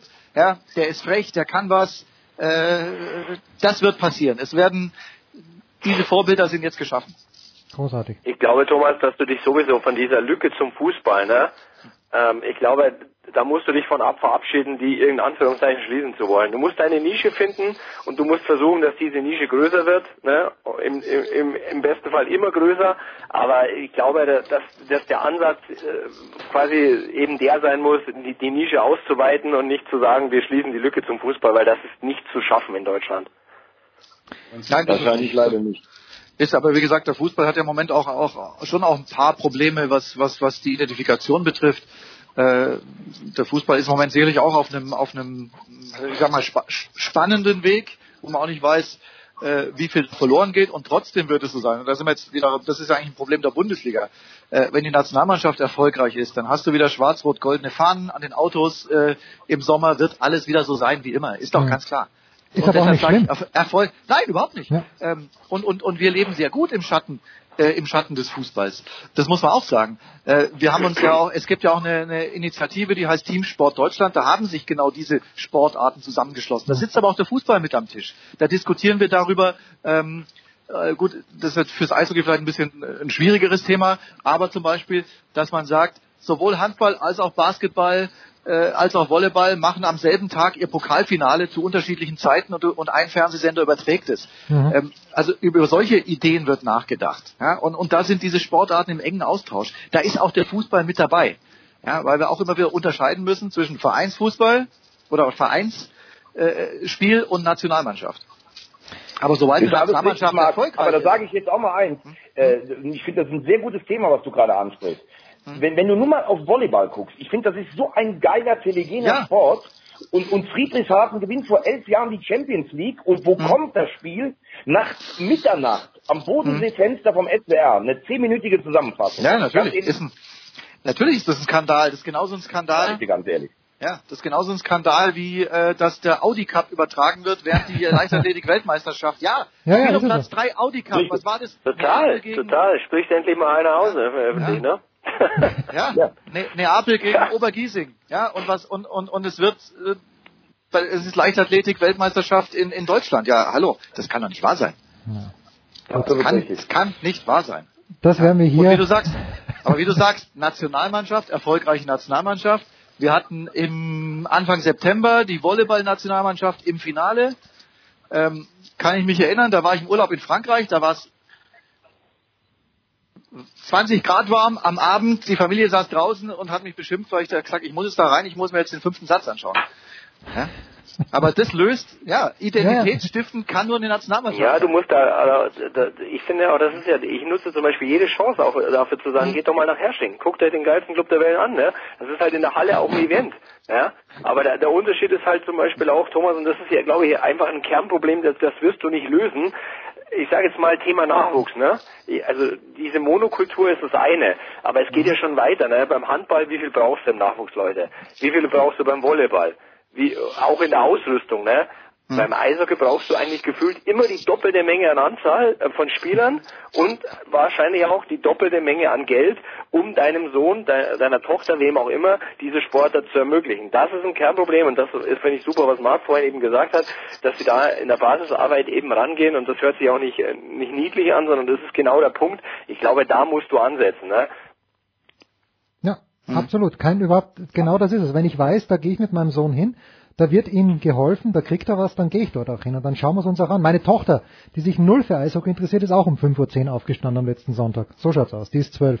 Und du hast natürlich recht, Leo, wenn du in der Halle gehst, Sonntagnachmittag, wo Handball gespielt wird, oder ich habe es in Flensburg selber gesehen, da dürfen in der Halbzeit und nach dem Spiel dürfen die Kids auf, auf die Platte und dürfen ein paar Bälle werfen. Das geht natürlich beim Eishockey nicht, da hast du vollkommen recht, weil du, wie, wie soll das funktionieren? Da ist halt das Thema Ausrüstung und Halle ist schon schwieriger als in den anderen genannten Mannschaftssportarten, definitiv. Ja, aber es hilft ja schon weiter, wenn äh, wenn es irgendwo im- beim öffentlichen Lauf, wenn Schlägerlauf ist zum Beispiel. Hilft, hilft schon weiter. Hm. Ja, wenn wenn da nicht nur Kringeldreher unterwegs sind äh, beim öffentlichen Lauf, sondern da, da ein kleiner ein Drittel ab, abgesetzt ist oder getrennt durch so eine durch so eine Holzlatte und da können können die Kinder so ein bisschen äh, ja einfach rumzocken, was leider auch nicht mehr geht. Also ist leider Klimawandel ist auch nicht gerade unser Freund, weil auch nicht mehr so viel. Seen äh, und Teiche zugefroren sind. Ja, das ist ja auch so. Außer für Aber Michael das ja Leopold. gepasst. Ja, außer für Michael Ja, Leopold, ich der, vor, gespielt, vor dem, das stimmt, ne? der vor dem Seehaus im Maple Leafs Trikot auftrumpft wie in seinen jungen Jahren. Das ist ganz groß, Leo. Fantastisch. Danke für junge Jahre. Das hat aber früher immer gemacht ohne Helm, damit die Mädels hingucken. Früher war so. Ja, ja, komm, die, die Zeiten sind vorbei. Ich bedanke mich ganz herzlich bei der Runde, bei Jürgen Schmieder in Tirschenreuth, der aufmerksam zugehört hat, der das kritisch beleuchten wird. Und äh, wir sprechen noch äh, dann bei Marc Hindelang, DEB Vizepräsident und von Sky, bei Michael Leopold von Sky. Bitte Sonntag einschalten. Ganz großartig, was Leo und Didi Hamann da immer am Sonntag hinlegen. Und natürlich bei Thomas Wagner die Frage in die Runde. Natürlich, Leo, bist du an diesem Wochenende nur am Sonntag im Studio oder bist du auch irgendwo draußen beim Spül? Ich bin tatsächlich nur im Studio diese Woche. Ähm, eine der ruhigeren Wochen. Kommt ja eher selten vor, aber ist so. Herrlich, und deswegen hast du auch Zeit für uns, gell? Passt doch. Marc, wo wirst du? So schaut's nämlich aus. Aber Ja. ich, freu- ich, freu- ich habe mich sehr gefreut. Ich habe A, ein paar Dinge gelernt von Marc, ähm, um, um zu wissen, was der Verband an sich so leistet, leisten muss. Und ich habe mich gefreut, Thomas wieder zu hören. Und ich freue mich auf den SZ-Artikel. Im Endeffekt waren das ja alles lauter mahnende Worte heute. Und ich freue mich auf den SZ-Artikel. Marc, Marc, wo werden wir dich Und ich erwarten? danke, ich, und ich danke dem Producer. Wahnsinn. gut, mehr, also mehr warme Worte geht nicht. Ja, Ne? dein- deiner Familie musst du auch noch danken und allen, die diesen Erfolg möglich gemacht haben. Das auch noch. Ich wollte noch fragen, Marc, wird denn jetzt eine, wird die Eishockey-Abteilung bei Eintracht Frankfurt eine Renaissance erleben? Das, das kann gut sein. Glückwunsch dazu, Marc, jetzt da es anspielt. Ich wusste nicht, ob wir es jetzt schon hier reinwerfen sollen. Glückwunsch zur neuen Aufgabe. Und viel Erfolg natürlich. Alles gut. So, Ja, Glückwunsch von mir auch. ich schmeiße euch alle raus jetzt, aber es war großartig. Ich bedanke mich, bedanke mich bei euch. Grüß Hans Kranke. Das Bis ist- dann. Tschüss.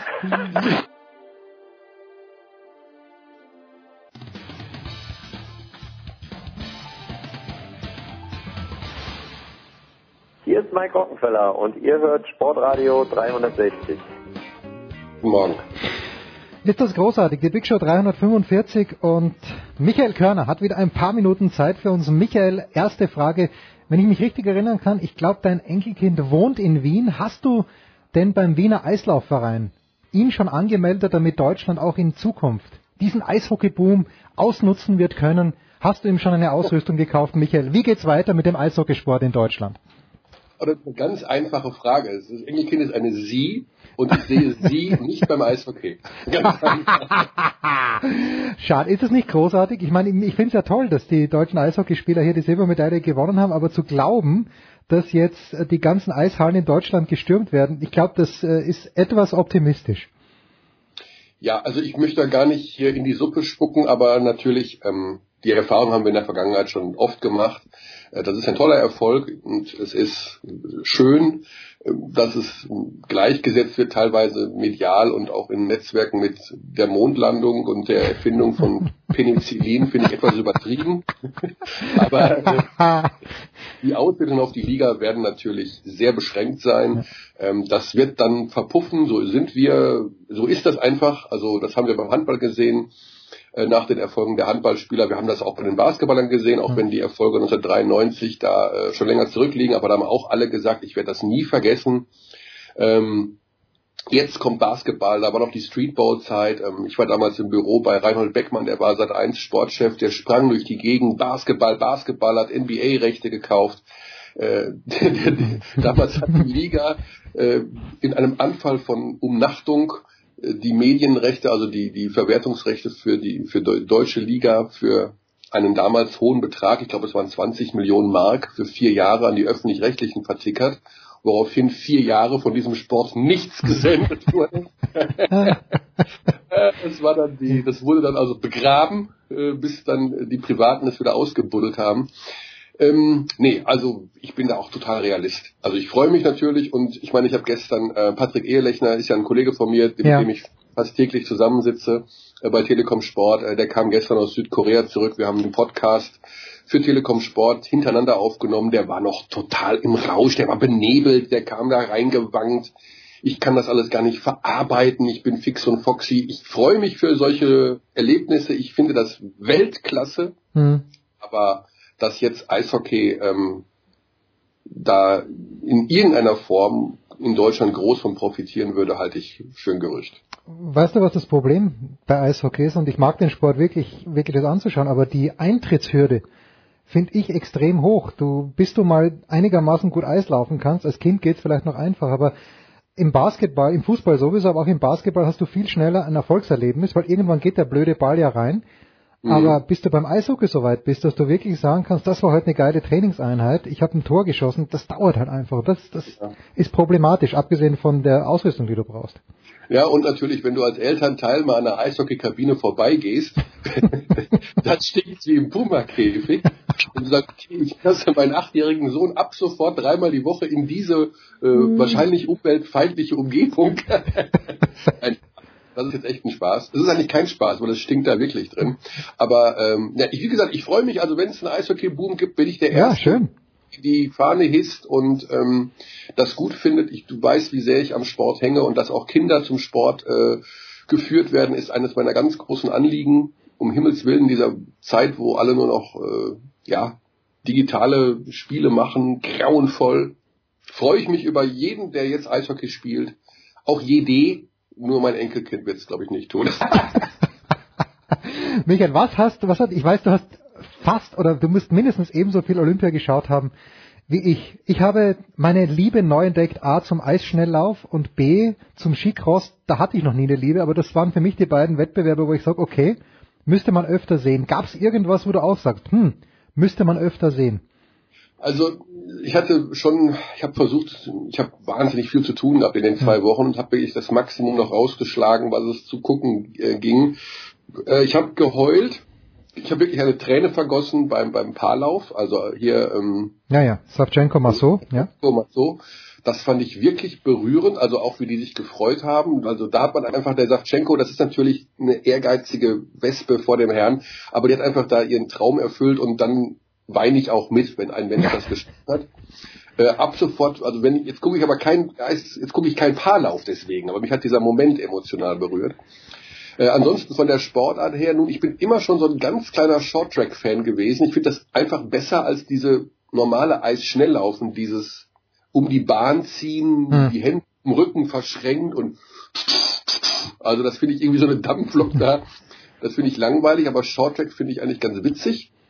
Ähm, bei den ganzen, ich sag mal, jungen Geschichten, hier Slopestyle, Freestyle, äh, Skicross und sowas alles, ähm, habe ich überraschenderweise viel gesehen. Ich weiß nicht, ob das, weil das Termin nicht so lag, dass ich da immer, wenn ich angemacht habe, lief da irgendwas davon. Muss ich sagen, hat mich auch etwas mehr interessiert mhm. als in der Vergangenheit. Äh, dieses Skicross, also ich muss offen zugeben, äh, ich bin ja tatsächlich ähm, als ehemaliger Greenpeace-Aktivist äh, leider auch. Wieso ehemalig? Wieso ehemalig, Michael? Ja, Jetzt kommt das Dieselverbot und du bist ehemaliger Greenpeace-Aktivist. Ich weiß nicht. Ich habe mich dann irgendwann von Greenpeace gelöst, weil ich dachte, so geht's eigentlich auch nicht. Na jedenfalls abgesehen davon habe ich bei Skicross und diesen Geschichten, bei diesen Drohnenaufnahmen einfach dann doch gesehen, welche Schneisen die in den Wald geschlagen haben da in Südkorea und dachte mir, okay, das kann ich jetzt eigentlich nicht gut finden. Das kriege ich mit einem Gewissen vereinbart. Aber ich fand eigentlich, also ich fand gerade auch so Snowboard-Geschichten mal wieder ganz interessant. Also vor allen Dingen vom der Kommentatorentechnik. Da waren Kommentatoren-Duos dabei, die haben wirklich 85 Prozent Englisch gesprochen. Hm. Also der deutsche Kommentator. Ich habe das dann auf laut gemacht und habe äh, abgedanced dazu, weil ich fand das so lustig. Hm äh, 960 und äh, Grab und hier und da, das musst du dir mal anhören, das ist echt Realsatire. Ähm, was hat mich noch interessiert? Weißt du, was, weißt du, was ich Wahnsinn fand? Dass nur wegen uns europäischen Teppen die Biathleten um Mitternacht quasi raus mussten ja, bei minus 74 Grad. Die Skispringer, ja, Skispringer auch. ja. Es ist Wahnsinn, eigentlich. Ich meine, aber also ich, ich mag natürlich so, so Heldengeschichten wie Dahlmeier und sowas, das finde ich schon gut, weil, weil ich die auch als Typ gut finde. Die ist so ein bisschen einfach Dahlmeier geblieben. Ähm, ich habe ja vor zwei Wochen schon gesagt, dass mich das ein kleines bisschen langweilt. Ja, ich weiß, aber ich finde das schon, also ich meine, da musst du dir mal vorstellen, was auf so eine Person da einprasselt. Ja, ja das ja. ist, das ist einfach für uns nicht vorstellbar. Also das ist schon.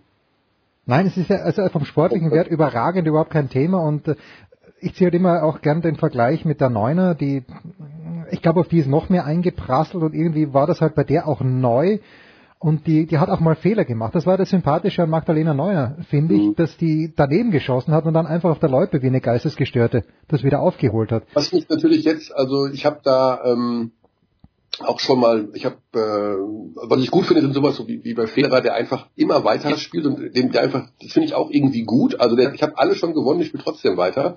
Und dann die Dahlmeier, die jetzt sagt, ähm, ich habe jetzt alles gewonnen, ich höre jetzt eventuell auf und bin 24 Jahre alt. Also ich kann mich nicht entscheiden, welche Richtung ich besser mhm. finde. Ich finde beides irgendwie bewundernswert. Ich möchte nicht eins herausheben, aber ich finde das interessant, was dann in so einem Kopf vorgeht.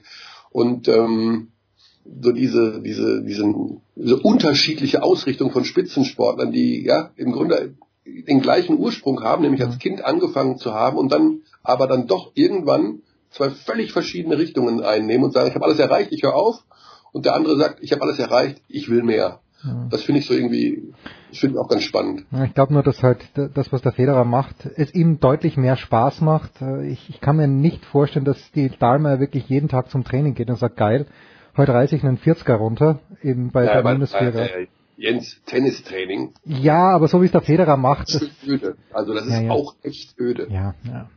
Michael, wir, letzte Woche habe ich mit Stefan Koch gesprochen. Du hast natürlich gehört, wie viele andere Millionen auch hier auf Sportreiter 360. Und Stefan hat gemeint, Serbien schwierig, Georgien könnte zum Stolperstein werden. Was soll ich euch sagen? Serbien paniert, in Georgien gewonnen. Alles gut im deutschen Basketballnationalteam, Michael. Ja, also ähm, ja. Ähm, diese Plattform wie die deinige, das Sportradio oder auch die unsrige, äh, der Podcast bei Telekom Sport, sind ja dazu da, um Dinge aufzuarbeiten und so darzustellen, wie sie sind. Hm. Also, wir haben natürlich einen tollen Erfolg der deutschen Basketballnationalmannschaft mit vier Siegen in vier Spielen. Man darf das alles nicht überbewerten, weil wir natürlich die Situation haben, dass viele Spieler einfach nicht dabei sind. Das gilt aber für alle Teams. Mhm. Ja, also bei uns Deutschen fehlen Spieler wie Dennis Schröder, Maodo Loh, Paul Zipser, Daniel Theiss, Maxi Kleber. you name it, also Joe Vogtmann. Bei den Serben fehlten, ich glaube, 18 Spieler. Hm. 18 NBA und Euroleague. Und, und keine, keine Nasen, sondern gute Spieler. Also sehr, also NBA und Euroleague Spieler. Also die Serben haben eine, die können zwei Teams aufstellen und dann, dann müssten noch NBA Spieler auf die Bank.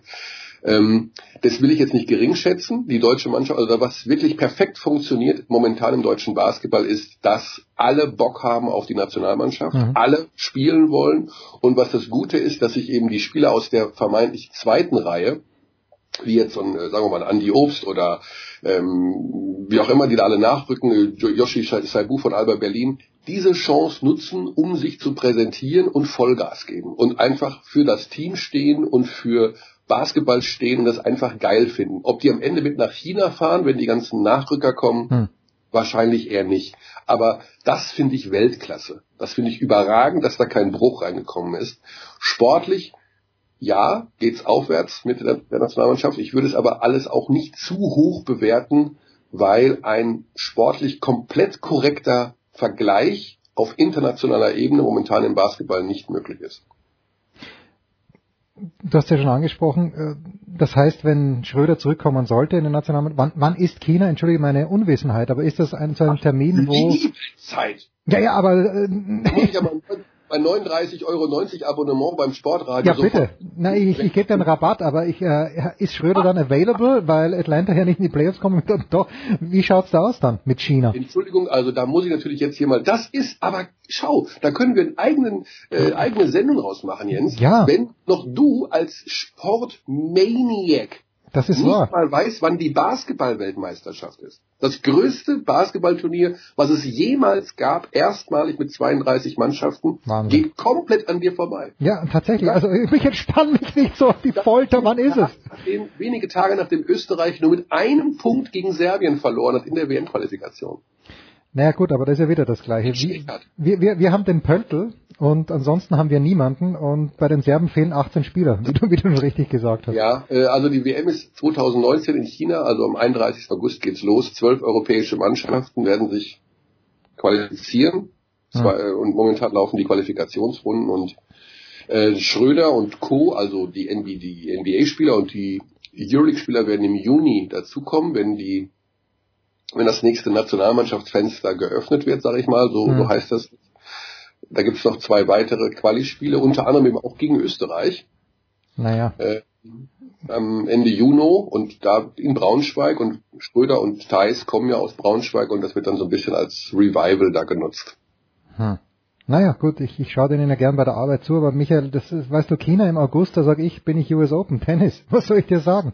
Das ist, äh, obwohl ich ein ja, Sportmaniac bin, aber. Aber wird dir das nicht auch auf Dauer langweilig? Immer jedes Jahr die US Open? Nein, weißt du was? Ich, ich denke mir, wenn ich abreise, okay, da muss ich nimmer hin, weil eigentlich ist es, oder sagen wir mal so, ich, der US Open, ich fliege immer so 5., 6. September zurück und so am 10. Oktober denke ich mir, boah, das war eigentlich schon anstrengend und die Hin- und Herfahrerei und spätestens ab 4. Januar denke ich mir dann, geil, ich freue mich schon. Einfach weil ich New York gern mag und weil das Turnier gigantisch gut ist und jetzt fahre ich dann auch nach Paris. Okay, ist auch schön, nicht ganz so toll wie US Open, aber das, das hat schon was, die US Open. Ich was find, denn mit Wimbledon? Ja, Wimbledon fällt leider mitten in die Schulzeit. Da kann ich mir ganz, ganz schwer zwei Wochen frei nehmen. Das ist das Problem. Ah ja, genau. Mhm. Ja, das ist das ganz große Problem. Ein Wort noch, Michael, ja. weil du ja vor zwei Wochen gesagt hast, mathematisch unmöglich, nein, mathematisch möglich, aber menschlich undenkbar, dass Bamberg die Playoffs verpasst. Immer noch? Ja, also ja, das ist eigentlich, wie gesagt, bleibe ich bei dem Statement, die Bamberger. ich habe mich wahnsinnig, ich habe mich so viel mit Bamberger Basketball beschäftigt. Ich muss es zwangsläufig, weil ich jetzt auch am Donnerstag wieder das Spiel kommentiere. Ähm, das ist schon Wahnsinn. Also wenn man diese ganze ganzen Strukturen mitbekommt, mit den Leuten spricht, was da passiert, ähm, dass die in die Playoffs kommen, ist meines Erachtens absolut sicher. Also das hm. dürfte jetzt kein Problem sein. Was da alles so passiert, warum die so in dieser Saison spielen, wie sie spielen, die ganzen Mechanismen, ähm, das ist das eigentlich Spannende dahinter gerade und ähm, wird auch die Gesamtausrichtung, denke ich mal, des Vereins beeinflussen okay. für die kommenden Jahre. Gibt es eine Möglichkeit, dass der äh, Stoschek sagt, ich mag nicht mehr? Ähm, das ist eine hervorragende Frage.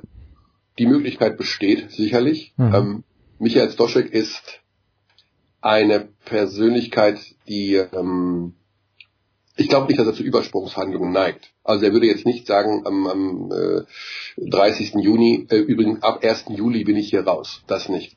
Aber ich kann mir vorstellen, dass er peu à peu für den Fall, also es ist noch nicht eingetreten der Fall, aber ich, dass er eher jemand ist, der sagt, ich reduziere mein Engagement, hm. ich ziehe äh, Brose dann nach und nach raus.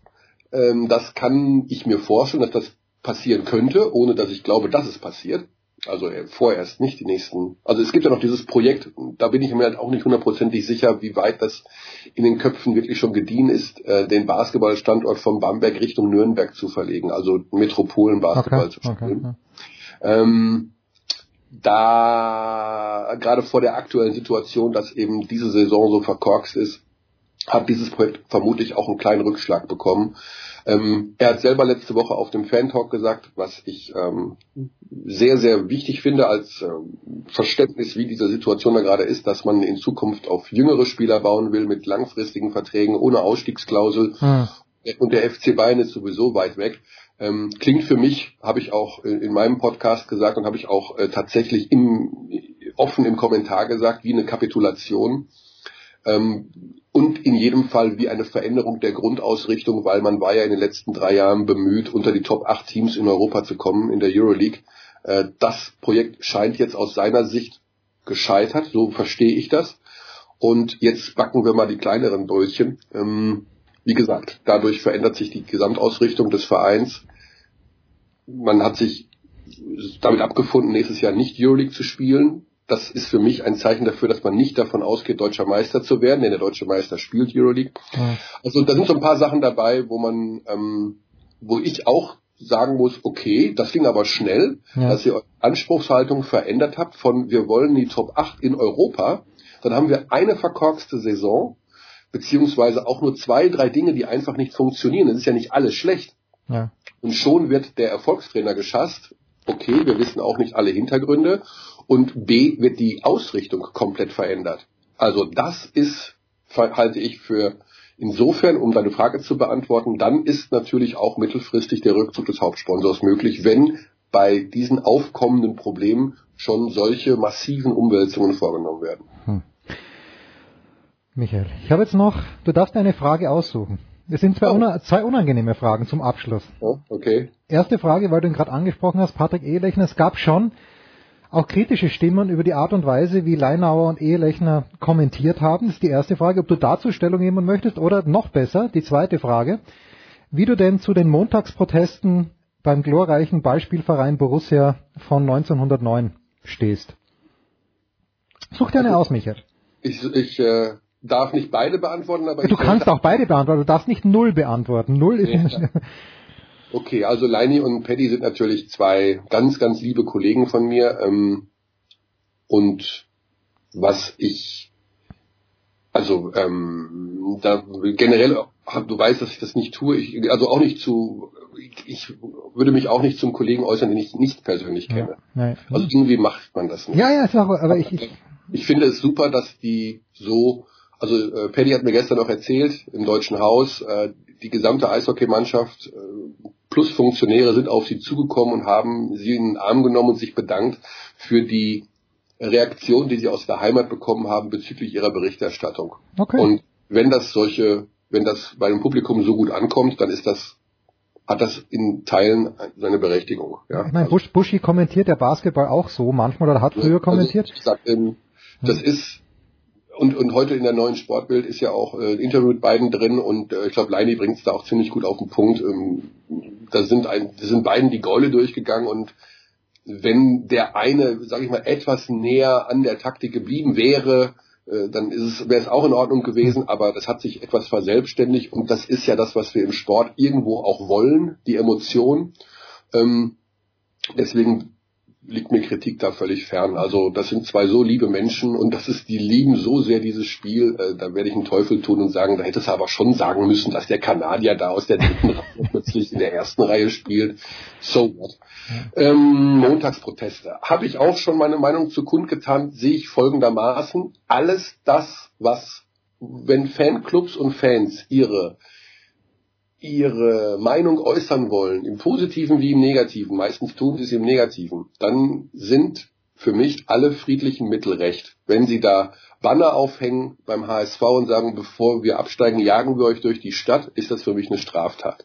Aber wenn man friedlich mit lustigen Sprüchen demonstriert und auch sagt, ich gehe einfach Montag nicht ins Stadion und die Süd bleibt leer, ja. dann ist das für mich ein Protest, der erstmal von der Form her völlig d'accord ist dass wenn das dann, also ähm, wenn das generell so ist, dass Fußballfans montags nicht ins Stadion wollen, sollte sich die Liga es überlegen, es tatsächlich auch nicht zu tun. Also wenn die Stimmung so ist, wenn das wirklich nur aus Vermarktungs, der Spieltag wird weiter aufgesplittert und das kommt bei der Mehrzahl der Fans und auch der Fernsehzuschauer oder Endgerätkonsumenten, wie man das heutzutage nennt, nicht ankommt, sollte man das nicht tun, weil ähm, in der vom Fan lebt nun mal alles. Ja. Ähm, wie gesagt, also wenn Proteste friedlich und äh, auch inhaltlich nachvollziehbar und vor allen Dingen eben auch, wie gesagt, friedlich ist das Allerwichtigste bleiben.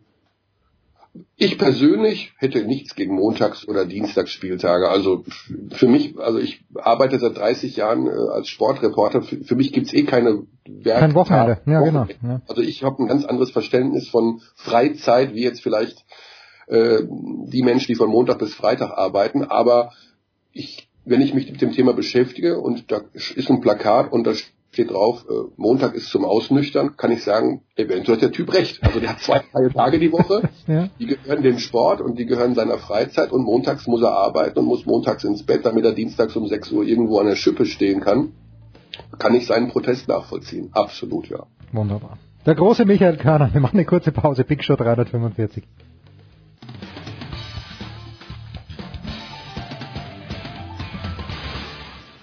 Hallo, hier ist Zweitschwung-Europameister Christian Reis und ihr hört Sportradio 360. Sportradio 360, die Big Show 345. Ich habe heute lauter Lieblingsgäste. Gerade haben wir Michael Körner verabschiedet, jetzt ist der große Markus Götz am Start. Servus Götzi. Jens, ich, ich liebe deine Begrüßungen. Was ja viele auch wissen, weil wir mit Felix Götz ja während der Handball-Europameisterschaft telefoniert haben. Äh, es gibt mehrere Götzis und äh, alle sind große Verfolger, Anhänger, möchte ich sagen, des VfB Stuttgart. Und ich habe Markus Götz, der jetzt gerade am Telefon ist, vor ein paar Wochen gesagt, ich glaube nicht an die Wunderheilung durch Taifun Korkut. Äh, du hast mir, möchte ich sagen, ein kleines bisschen recht gegeben, Götzi. Was, was läuft denn so gut in letzter Zeit? Oder ist es letztlich nur Spielglück? Jetzt kommst du direkt hier mit dem VfB um. Ja, Ecke, komm, ich bei Handball habe ja keine Ahnung. Der, ich habe hab mit einer Handballeröffnungsfrage geredet. Ja, na, dazu kommen wir gleich. Stefan Kretschmer sagt... Ja. Ich, ich, ich, kann dir das nicht erklären. Das ist für mich äh, sehr überraschend, um es vorsichtig zu formulieren. Also es wird jetzt nicht grandios Fußball gespielt. Er setzt, äh, das fällt schon auf, ähm, auf die Erfahrenen im Kader. Hm. Ähm, 4-4-2 ist ja auch schon fast ein bisschen oldschool. Ähm, wirkt, wirkt im Moment alles einigermaßen solide und das eine Tor machen wir dann. Aber es war natürlich jetzt auch ähm, ein günstiger Lauf, sagen ja. wir es mal so. Ähm, ich bin, ich gucke jetzt so lange schon Fußball und Sport. Es ist für mich nicht immer alles äh, zu erklären. Es ist so, wie es ist und es ist gut so. Denn ähm, anderen Teams geht es im Moment viel schlechter in der Bundesliga. Bist du, ich weiß ja von unserem lieben Freund äh, Jonas Friedrich, der ist ein ganz großer Fan von äh, von Mario Gomez. Geht's dir da auch so? Ich finde den persönlich und ich finde ihn auch als Fußballer eigentlich sehr, sehr gut. Als Fußballer? Finde ich schon. Der kann echt kicken, dafür, dass er so groß ist und äh, da auch vielleicht ein kleines bisschen Nachteil hat. Aber der kann. Also wenn, er, wenn er überhaupt nicht kicken könnte, da hast du natürlich schon recht. Wenn er überhaupt nicht kicken könnte, hätte er nicht die Karriere gemacht. Also du musst ja nur mal seine seine Torstatistiken angucken. Der ist äh, ähm, Meister mit dem VfB geworden, mit den Bayern alles abgeräumt. Ähm, die letzten Jahre gab es ein paar Probleme aus verschiedenen Gründen, unter anderem Verletzungen. Auf jeden Fall kann der auch kicken. Ähm, zwischendrin sah es aber auch immer mal wieder nicht ganz so rund aus, Hm. was er da so gemacht hat mit dem Ball. Aber hey, für den VfB Lang ist gut. schon echt, ist schon, ist schon eine, ist schon eine, eine Marke. Ja? Ja. Jetzt kommt die Handballfrage. Ich habe Körny fast die, die wortgleiche Frage gestellt. Wir, und auch ich bin aufgestanden, um mir das Eishockeyfinale bei den Olympischen Spielen anzuschauen. Und jetzt hegt man natürlich beim Deutschen Eishockeybund die Hoffnung, dass das in einen in einen Hype oder in nachhaltige Verbesserung des Status des Eishockey überschwappt. Ich erinnere mich 2007 in Deutschland Handball-WM, Weltmeisterfinale gegen Polen, alles geil. Jetzt rennen alle zum Handball. Hat denn der DHB damals was falsch gemacht, Götzi, oder funktioniert sowas einfach nicht? Ja, einfache Frage, einfache Das Frage. willst du jetzt, das willst du jetzt in einer Antwort. Willst du das Ja, jetzt kannst mir auch drei? Antworten geben. Gib mir drei, gib mir aber der Handball, der Nein, ist doch, nein, das ist ein, das ist ein extrem komplexes Thema. Äh, Und, und vor allem die Dinge zu vergleichen ist, äh, ist ja überhaupt nicht möglich, denn äh, bei den Eishockey-Jungs ist dieses Wahnsinnserlebnis ja erst ein paar Tage her und wie sich das auswirken wird, das kann ich dir nicht sagen. Ich wage es zu bezweifeln, dass wir jetzt in Deutschland in den nächsten Jahren einen großen Eishockey-Boom erleben werden. Trotzdem, und das ähm, ist schon so, das tut dem Eishockey natürlich wahnsinnig gut, was da gerade passiert ist. Ähm, grundsätzlich geht es immer um die Nachhaltigkeit. Es nutzt ja relativ wenig, wenn du, wenn du einmal in zehn Jahren so ein Erlebnis hast und die Leute dann drauf gucken und emotionalisiert werden. Das muss in regelmäßigen Abständen passieren über die Nationalmannschaft. Das ist das eine. Der sportliche Erfolg, der dauerhafte sportliche Erfolg ist also unablässig. Ja? Und dann gibt es drumherum natürlich auch viele Faktoren, die nicht ganz uninteressant sind. Ähm, in der Rückschau, ohne das jetzt echt im Detail nochmal irgendwie in kürzester Zeit aufdröseln zu möchten und zu können, in der Rückschau hat man, glaube ich, äh, bei den Handballern sich ein bisschen zu sehr ausgeruht auf diesen schönen Zahlen. Ja, man saß da und hat gelesen, ah, 20 Millionen haben geguckt beim Finale und ah, und ganz Deutschland stand mit Fahnen auf den äh, auf den auf den winterlichen Straßen. Äh, also äh, danach war man auch ein bisschen bequem, glaube ich, Hm. und ähm, hat vergessen, das Ganze weiterzutreiben. Da gibt es viele Faktoren, die notwendig sind, ähm, um, um dauerhaft einigermaßen ähm, ja, eine gewisse Öffentlichkeit anzusprechen. Nationalmannschaft muss erfolgreich sein. Du brauchst eine regelmäßige Free-TV-Präsenz, insgesamt eine gute Fernsehabdeckung. Ähm, du, du brauchst Köpfe, die, die in der Öffentlichkeit bekannt sind, mit denen man irgendwas identifiziert. Ähm, das, das, man muss Geschichten drumherum den Leuten erzählen, die, die, die von Interesse sind. Und da sind sie natürlich beim Eishockey schon noch ziemlich weit weg. Ja. Sind wir mal ganz ehrlich, also du könntest jetzt äh, durch die Straßen laufen, auch jetzt direkt nach den Olympischen Spielen und ähm, Fotos äh, zeigen von den Cahoons und wie sie alle heißen. Ich bin mir nicht sicher. Ähm, Du kannst die Fotos mir, ja, du kannst die Fotos mir zeigen. Also ich weiß, wer Dominik Cahun ist, aber ich würde ihn nicht erkennen. ja, das ist das ist beim Eishockey sowieso eine, eine, eine Schwierigkeit, dass du die Leute unter ihren Helmen und ihren wunderschönen äh, Verkleidungen ja nicht so gut erkennen kannst. Ich wünsche es, ich wünsche es ähm, dem deutschen Eishockey, dass es nach vorne geht. Das war einfach Wahnsinn. Das war einfach nur geil. Hat riesen Spaß gemacht. Das war Olympia. Ja. Vieles an Olympia geht mir mittlerweile wirklich irgendwo da hinten vorbei. Ähm, aber das, das war Olympia pur, das war Sport pur. Das ist genau das, was die Leute sehen wollen. Schön, dass es sowas noch gibt. Ja, in der Tat. Jetzt lese ich auf sky.de in der Kolumne von Stefan Kretschmer, Kiel hätte das Siegergehen verloren. Kann man das wiederfinden, Götzi?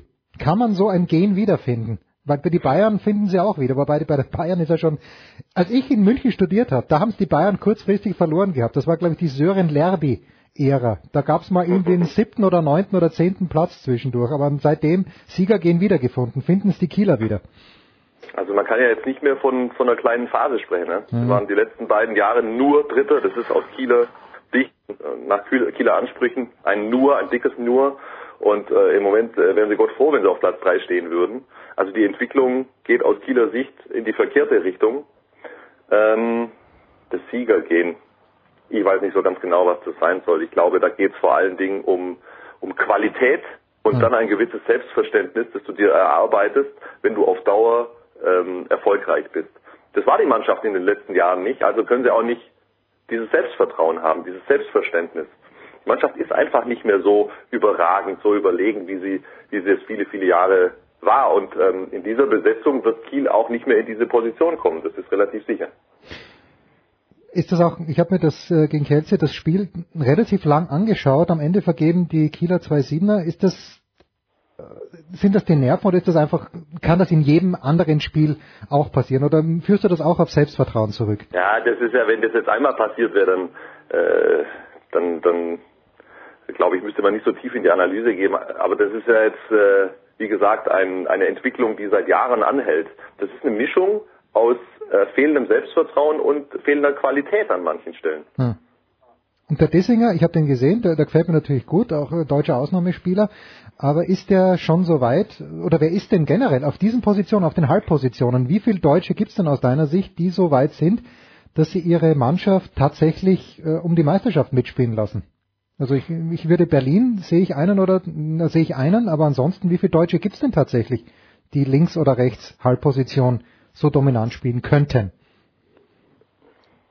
Also, du kommst ja heute echt mit, mit komplexen Fragen. Ja, natürlich, entschuldige, ich will dich Also, nicht unterfordern, das, Götze. das, das macht doch gar keinen Sinn.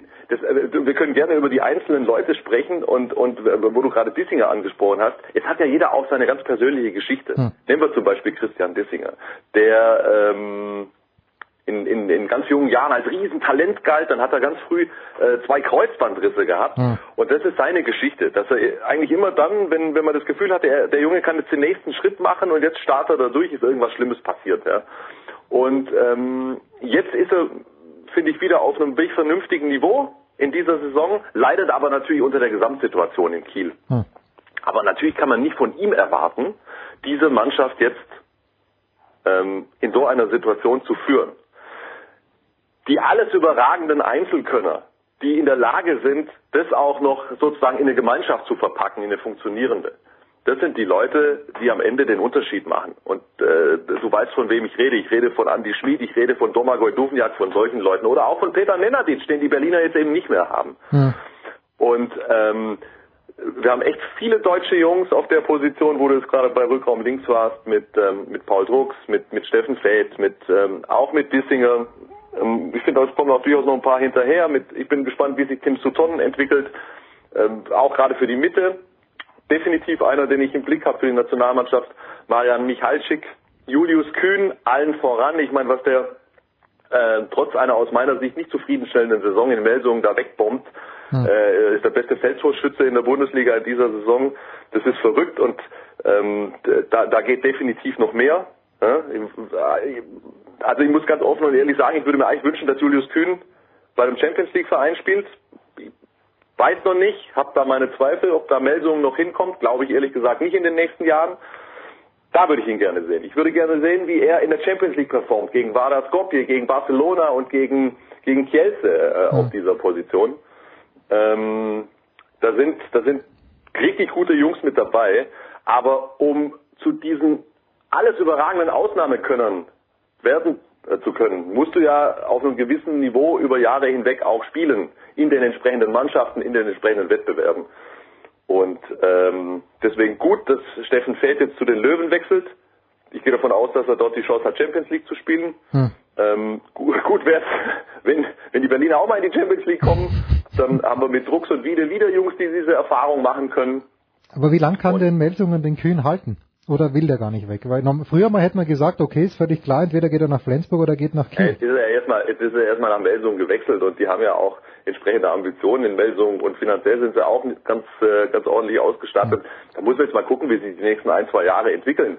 Ähm, ich beobachte das Projekt in Melsungen jetzt aber auch schon seit einigen Jahren und im Moment fehlt mir der Glaube und die Überzeugung, dass sie wirklich diesen, diesen ähm, zugegebenermaßen extrem schwierigen Schritt in die absolute Spitze rein in der Handball-Bundesliga machen können.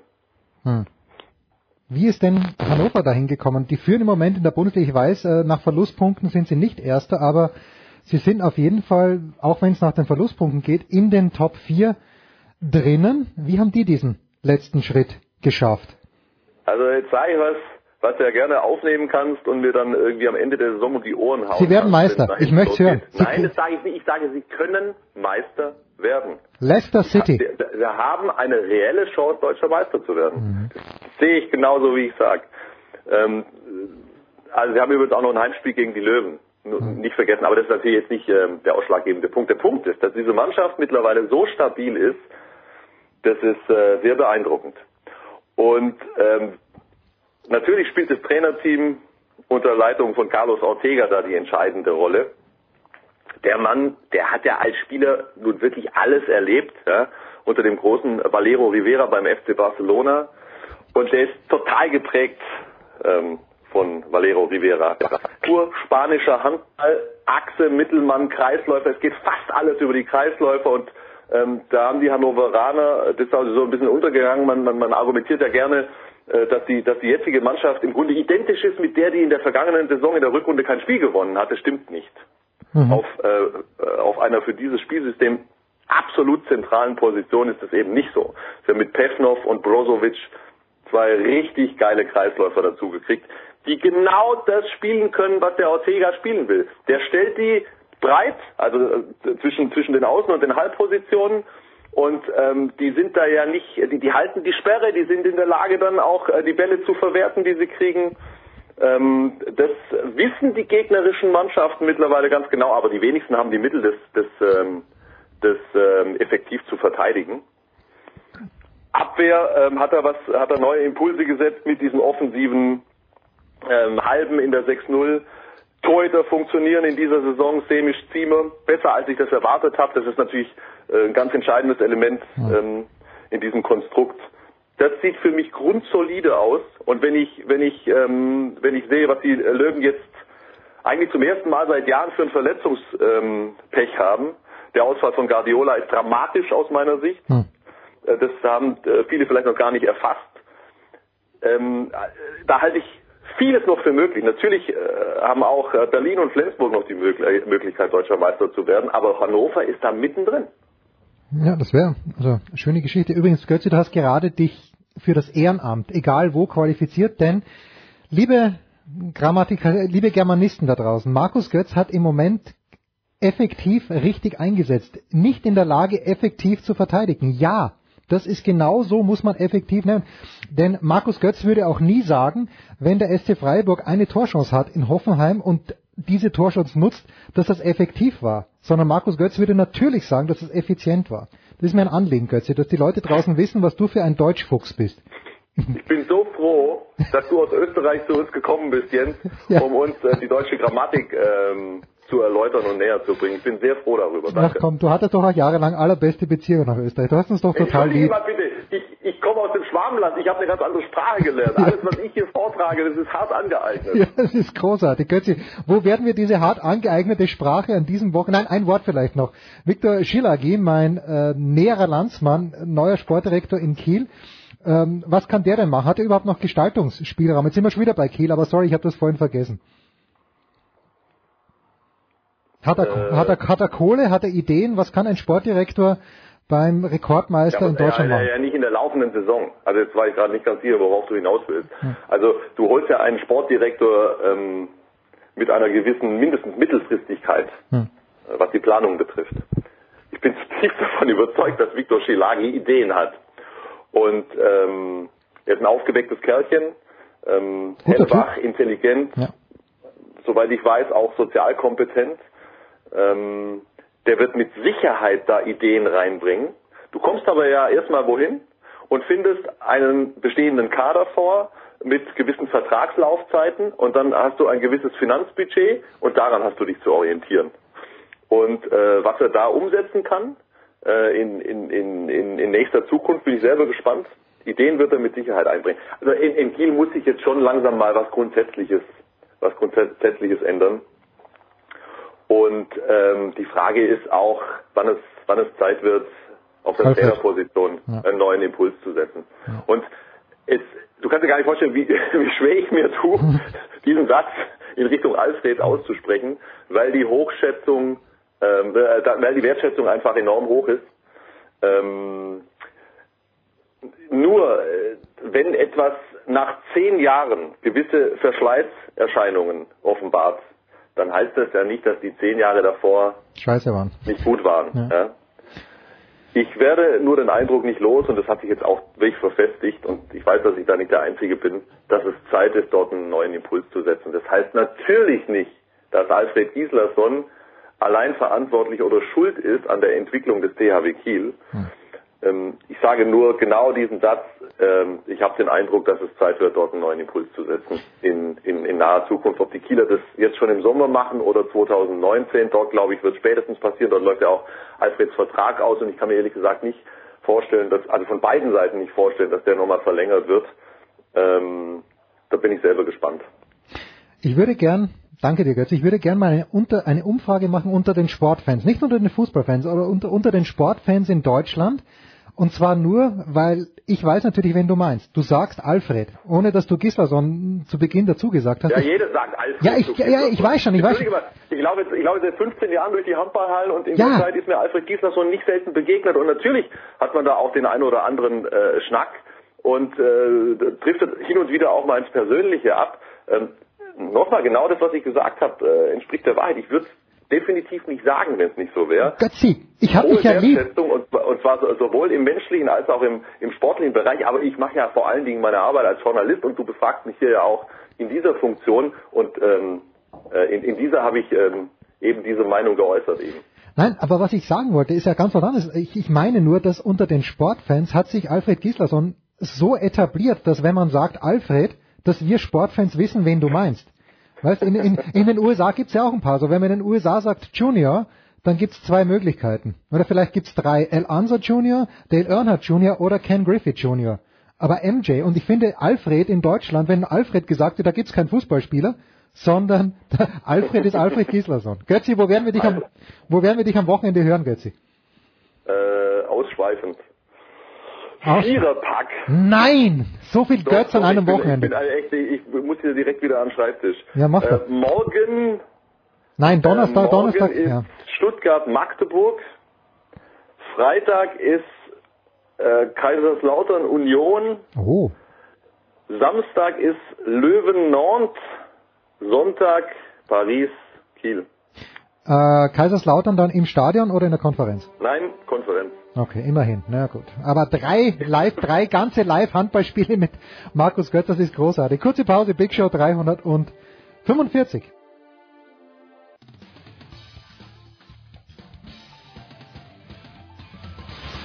Servus, das ist der Felix Neureuter und ihr hört das Sportradio 360.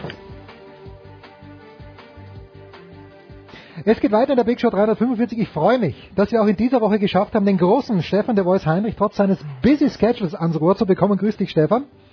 Gottes Willen, was für eine Einführung. Einen schönen guten Tag. Ja, und die Freude ist mindestens ebenso groß, dass Stefan Eden auch ein paar Minuten Zeit für uns hat, trotz Formel 1 Test. Servus, Stefan. Grüß dich. Jawohl, hallo in die Runde. Lass mich gleich mit dir anfangen, Stefan Eden. Was sehe ich als erstes, wenn ich auf die Formel 1 Testfahrten schaue? Ich sehe Fernando Alonso im Kiesbett. Und ich muss mich fragen, schon wieder, kann das denn sein? Ich kann es fast nicht glauben. Was ist los mit dem Honda? Ah, nicht mit dem Honda, sondern mit dem McLaren. Zum Glück nicht mehr mit dem Honda. Ja, du hast recht, die Testfahrten sind bisher durchaus kurios. Ähm, kaum ging's los, war der McLaren schon im Kiesbett und man möchte fast denken, ach du liebe Zeit, den klebt aber auch wirklich das Pech am Stiefel. Und es ist wieder eigentlich so wie in den vergangenen Jahren, es geht einfach nur schief. Nee, ich glaube, dieses Mal ist es tatsächlich anders. Grundsätzlich läuft der McLaren. Äh, da ist jetzt auch der Renault-Motor drin und naja, Testfahrten sind dazu da, um gewisse Dinge auszuprobieren. Ähm, was jetzt da die Unfallursache war, weshalb er da ins Kiesbett reingerutscht ist, das war tatsächlich so, naja, ähm, da hat sich einfach ein Rad gelöst. Also Hm. dieses Mal war es kein technischer Defekt in diesem Sinne, dass ein Honda-Motor verreckt wäre oder so. Nee, es war einfach nur ein normaler Testzwischenfall, wie man es halt oft hat. Und äh, das Kuriose aber in dieser Woche ist, gestern hat Fernando Alonso die Bestzeit gefahren. Ja. Er war aber auch der Einzige, der da eine Zeit gefahren hat, weil es war verregnet, es hat geschneit. Und äh, insofern war das dann durchaus kurios, dass er halt der Einzige war, der da auf Zeit gefahren ist. Und äh, ansonsten kann man noch nicht allzu viel rauslesen, außer Mercedes, Ferrari und Red Bull, die scheinen recht stark zu sein, also die Top-Teams der vergangenen Saison. Und dann haben wir aber noch so ein paar äh, andere Teams, die da durchaus auch mitmischen. Äh, Renault beispielsweise, die machen bisher einen sehr guten Eindruck, die fahren viele Kilometer Ja. und das auch recht flott. Und was ziemlich kurios ist, womit eigentlich keiner gerechnet hätte, der Honda-Motor, der jetzt bei Toro Rosso drin sitzt, Funktioniert plötzlich. Der funktioniert plötzlich. also insofern, es ist schon sehr interessant, was sich da gerade tut in Barcelona, nicht nur vom Wetter her. Ja, aber der Voice, das ist ja meine Anschlussfrage. Schnee und Regen werden wir in diesem Jahr nirgendwo mehr sehen. Was kann man denn, die Reifen kannst du ja wahrscheinlich nicht testen bei diesen Bedingungen. Was wird denn wirklich getestet unter diesen Umständen? Du kannst eigentlich, und das ist eh klar, zu Beginn der Testwoche 1 äh, im Grunde wirklich einen Funktionstest machen. Dafür äh, hat man Barcelona auch ausgewählt. Es gab im Vorfeld Diskussionen, ob man das Ganze nicht nach Abu Dhabi verlagert, in die Vereinigten Arabischen Emirate. Da hättest du zumindest natürlich stabileres Wetter. Aber aktuell haben wir das ja nun auch bei uns in unseren Breitengraden, wo die Zuhörer von Sportradio mhm. 360 sitzen. Wir haben gerade die russische Kälte die Herr Putin uns schickt und das geht runter bis Barcelona, bis zum Circuit de Catalunya.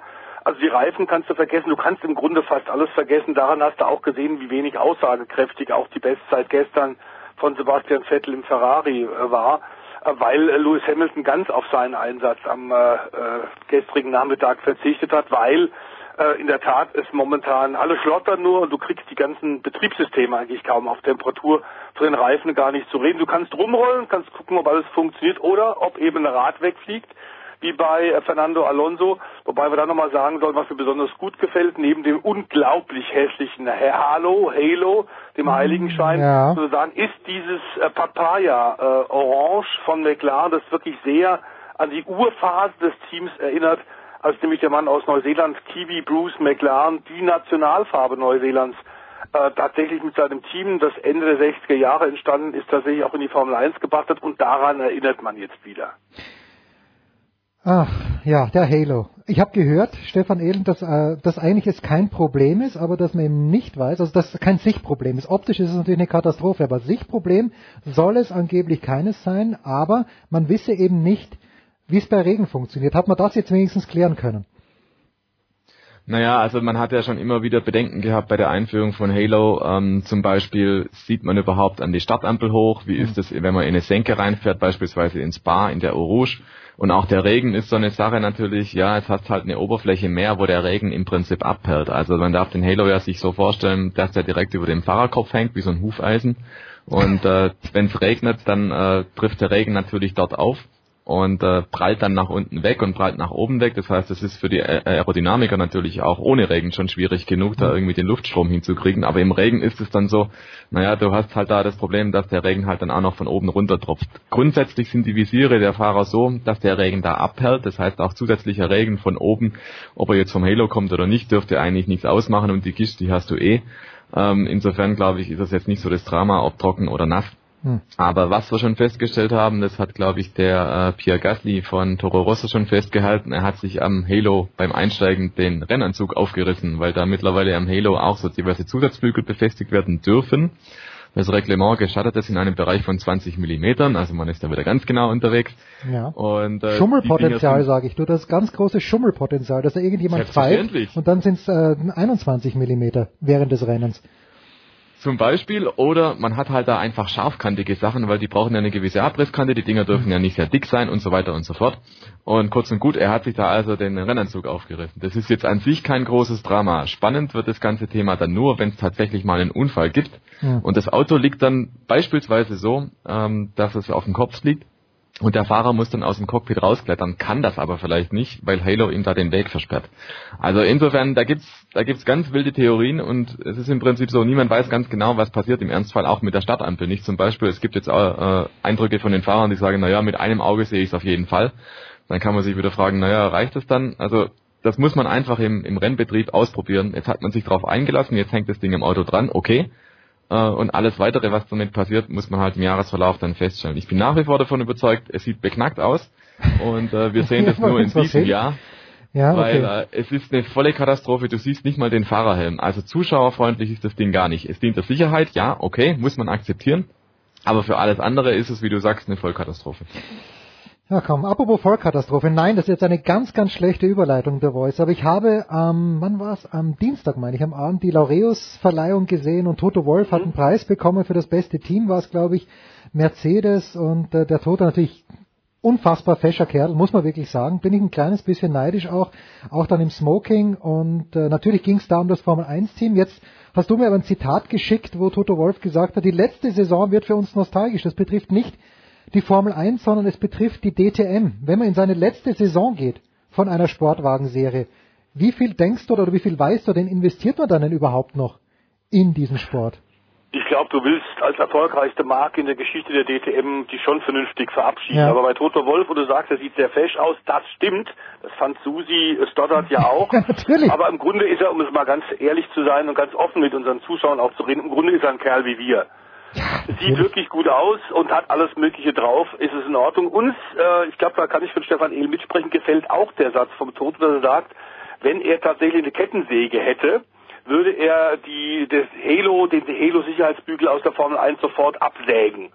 Das sehen wir beide, glaube ich, ähnlich. Also der trifft den Punkt eigentlich ganz gut und ich glaube, in der DTM ist es auch so, wir müssen uns da keine große Sorge machen. Mercedes wird da nochmal alles reinwerfen und im Rahmen der Möglichkeiten, sich vernünftig zu verabschieden. Sie sind nach wie vor ja die erfolgreichste Marke, auch eben mit äh, großen Namen wie Bernd Schneider, wie Klaus Ludwig. Und ich bin ganz sicher, dass äh, wir eine spannende DTM-Saison 2018 sehen werden. Vielleicht, vielleicht ja tatsächlich dank Gerhard Berger, dem äh, neuen ITR-Boss, tatsächlich auch mit einer, einem Spektakel in der Nacht. Ja, und äh, Stefan Ehlen, da ge- gebe ich gleich zu dir, weil das soll in Misano stattfinden. Woher kenne ich Misano? Gibt's da, gab's da früher nicht äh, die Motorradrennen? Die gibt's immer noch. Ja, der immer, okay. Misano World Circuit ist auch benannt nach Marco Simoncelli. Äh, der ist jetzt tödlich verunglückt vor ein paar Jahren Hm. in der MotoGP. Und äh, ist eine Rennstrecke tatsächlich, wo die Motorräder vor allem prominent vertreten sind, aber auch viel GT-Sport und dergleichen mehr. Äh, natürlich in Italien hast du ganz andere Namen. Da hast du vor allem Monza als äh, diesen Motorsport-Hub und dann auch noch Imola. Aber Misano ist tatsächlich auch attraktiv gelegen da an der Küste und äh, insofern auch natürlich für einen Sommerurlaub gut geeignet.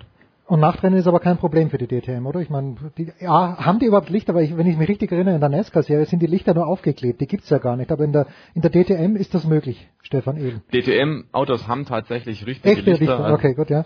Da kann man also theoretisch auch mitfahren, aber für ein Nachtrennen brauchst du immer auch noch Beleuchtung von außen. Das ist einfach so, ansonsten kriegst du auch keine guten Kamerabilder. Ähm, und das muss natürlich sichergestellt sein. Das ist aber sichergestellt, also wenn ich mal einklicken darf, weil das in der Tat auch im Motorradbereich schon dort äh, stattgefunden hat, in Misano, ganz in der Nähe tatsächlich auch äh, der Küste äh, des Mittelmeers. Und das ist der Grund, warum man da im Sommer fährt, ähm, weil er auch hofft, ein paar Touristen noch anzulocken, die unter normalen Umständen an einem Nachmittag, und wir hatten ähnliches, Stefan Ehlen wird sich erinnern, bei den DTM-Abstechern nach Mugello, als wir auch quasi in den italienischen Sommerferien dort gefahren sind, da sind wir unter Ausschluss der Öffentlichkeit gefahren. Ähm, schade, weil auch das Mugello eine fantastische äh, Tourenwagen-Rennstrecke ist, ähm, im Besitz ja von Ferrari. Äh, das, die Rennstrecke in, äh, am Adria Raceway, also die ist wirklich prima. Dieses Misano, diese Misano-Rennstrecke ereignet sich gut. Wir haben es gesehen, auch bei dem Nachtrennen sogar mit Superbike. Riesenspektakel. Und wir haben ja ähm, vor einigen Jahren, ähm, Stefan, auch eine sehr gute Erfahrung gemacht, auch was die Fernsehquoten, die Einschaltquoten anging, als wir mal ein Nacht-Qualifying ähm, am Nürburgring hatten. Das kam bei Fans vor Ort und vor dem Fernseher gut an. Und ich glaube, ähnliches erhofft man sich von Misano. Schön, schön. Jetzt macht die DTM viele Dinge, um die Serie attraktiver zu machen. Wir wissen aber aus den letzten Jahren, die Stefan Heinrich hier bei Sportradio 360 sich in den Dienst der vielleicht gar nicht so guten Sache gestellt hat, dass der Stefan öfter mal nach Australien fliegt, weil dort die V8 Serie unterwegs ist. Äh, Stefan, du hast mir vorhin gesagt, die geht wieder los und äh, die scheint aber irgendetwas besser zu machen als die DTM. Ist das eine Sache? Sind das mehrere Sachen? Warum ist das eine Serie, wo du sagst, die passt? Und warum gibt es an der DTM dann doch so viel herumzumäkeln? Das Problem der DTM, und wir haben es an dieser Stelle ja schon öfter thematisiert, ähm, ist, dass tatsächlich die Hersteller ähm, von Technokraten, die Motorsportabteilung der Hersteller von Technokraten geführt werden und die meiner Meinung nach deutlich zu viel zu sagen haben, was das sportliche, was das technische Reglement angeht in der DTM. Das ist in äh, der NASCAR und vor allem aber auch in der australischen V8 wirklich ganz anders. Die Teams sind da Teilhaber der gesamten Rennserie, Hm. sind Anteilseigner und haben dann entsprechend mitzureden und haben aber auch das Gesamtbild, das große Bild im Auge und nicht nur die partikularen Einzelinteressen. Ähm, wir haben drei große Hersteller drüben, die mit sehr engagiert mit dabei sind, mit Holden, also General Motors, mit Ford und mit Nissan. Hm. Damit haben wir schon mal äh, ein, ein gutes Potenzial. Und die ganzen Teams wissen, dass sie quasi mit dem Motorsport drüben Geld verdienen und verdienen müssen. Entsprechend äh, hervorragend organisiert ist die ganze Geschichte mit klassischen Rennen, die wir auch in Europa kennen. Bathurst zum Beispiel, Sandown, wir haben Surface Paradise, Wir haben jetzt am äh, kommenden Wochenende Adelaide und da heißt es dann für mich und für die Fans früh aufstehen, weil um 5.30 Uhr Samstag und Sonntag früh geht's in Adelaide los, dort wo ja auch die Formel 1 äh, vor einigen Jahrzehnten regelmäßig zu Gast war. Ein Riesenspektakel. Wir haben ungefähr 300.000 Zuschauer vor Ort in den Straßen dieser, dieser äh, sportbegeisterten äh, australischen Metropole und da wird es ans Eingemachte gehen. Du, 5.30 Uhr ist für uns Eishockey-Fans natürlich überhaupt keine Zeit mehr. Das ist uns schon fast ein bisschen zu spät, dass wir so aufstehen müssen, denn das Finale ich haben wir um ich werde mich vorher dann noch ein Käppchen äh, holen und die Stimmbänder ein bisschen entknoten. Ähm, üblicherweise, Stefan Ehl ist ja meistens abends dann dran, aufgrund der Zeitverschiebung von Nesca. Ähm, diesmal geht's also früh los und ähm, ich bin sicher, dass äh, vor allem weil Roger Penske mit dabei ja inzwischen ist, der große Captain, der erfolgreichste Teamchef aus dem amerikanischen Motorsport. Der hat ein super Team mit zwei sehr starken Fahrern. Ähm, dazu äh, Stadtrennen ähm, sind die Mauern sehr, sehr nah gegen das Red Bull äh, Triple A Team wird dann eingemacht gegen. Die haben die letzten beiden Jahren die Meisterschaft jeweils gewonnen mit Shane van Griesbergen äh, und mit Jamie Wincup, der große Rekordhalter mit sieben Titeln. Ähm, es wird richtig knallen, das ist völlig klar. In den letzten, ich glaube, 20 Jahren gab es keine Rennen in Adelaide ohne Safety Car. Ähm, das heißt, du fährst teilweise auch 280, 290, sehr, sehr schnell, aber das eben in der Stadt und die Mauern links und rechts ähm, sorgen für einen guten Einschlagwinkel. Das schaue ich mir diesmal wirklich an. Jetzt habe ich als Abschlussfrage eine fast ketzerische Frage an den Stefan Ehlen. Wenn ich höre, 300.000 Zuschauer, Australien ist ein Motorsportland, das kennen wir auch der Formel 1, eine wahnsinnige Begeisterung. Warum ist dort keine deutsche Marke in der australischen V8-Serie vertreten? Ist das zu teuer? Äh, ist der Markt vielleicht doch nicht groß genug? Why?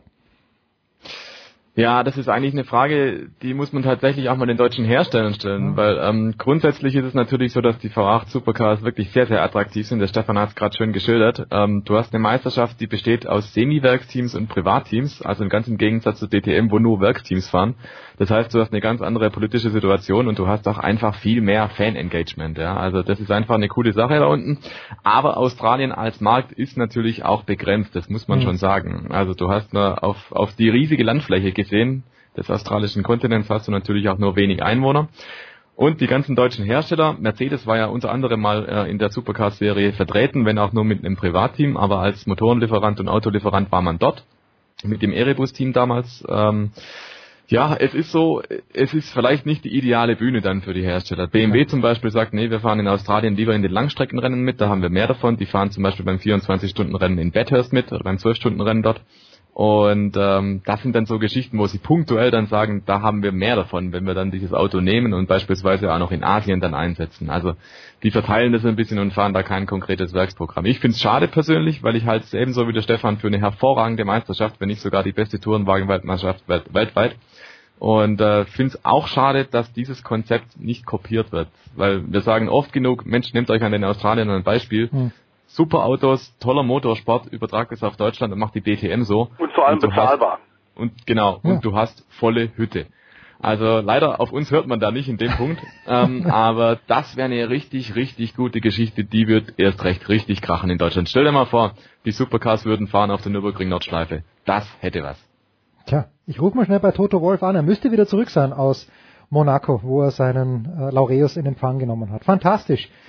Stefan Ehlen und Stefan de Voice Heinrich, jede Woche lerne ich was Neues beim Motorsport und ich lerne, dass ich an diesem Sonntag um 5.30 Uhr aufstehe, weil Adelaide früher mal einer, ja, die, ich, da kannte ich noch alle Kurse, jede Kurve und Adelaide war einer davon. Danke, meine Herren, kurze Pause in der Big Show 345, dann geht's hier weiter.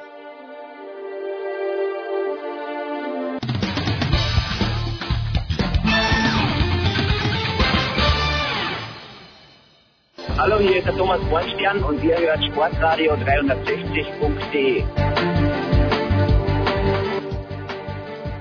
Achso, nee, nee, ich, ich fahre. Ah, okay, Big Show 345. Der André Vogt kann Sachen, das ist unglaublich. Dre, grüß dich. Ähm, wir wissen ja, im Sommer bist du ein großer Sport äh, der Equestrians, aller Reitwettbewerbe. Was hat dich in den letzten beiden Wochen in Pyeongchang richtig mitgerissen? Welche Liebe hast du wiederentdeckt?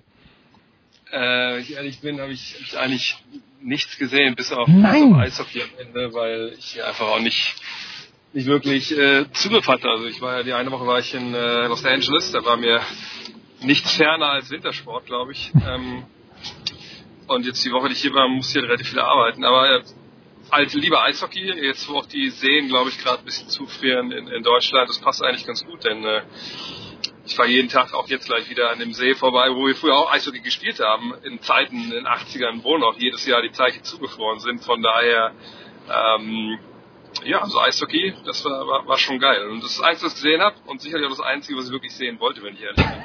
Das kränkt mich ein bisschen in meiner österreichischen Ski-Ehre, dass du die Alpinen komplett außen vor gelassen hast. Gibt's denn die äh, Grizzly Adams Wolfsburg noch? Natürlich. Je, jedes Jahr im Finale und jedes Jahr verlieren sie das Finale. Warst du da schon mal äh, mit deiner Frau, mit deiner Tochter, die ist noch zu jung? Der hat gerade das Geburtstag gefeiert. Alles Gute von dieser Stelle. Aber äh, die Familie Vogt geht nur zum VfL Wolfsburg, oder?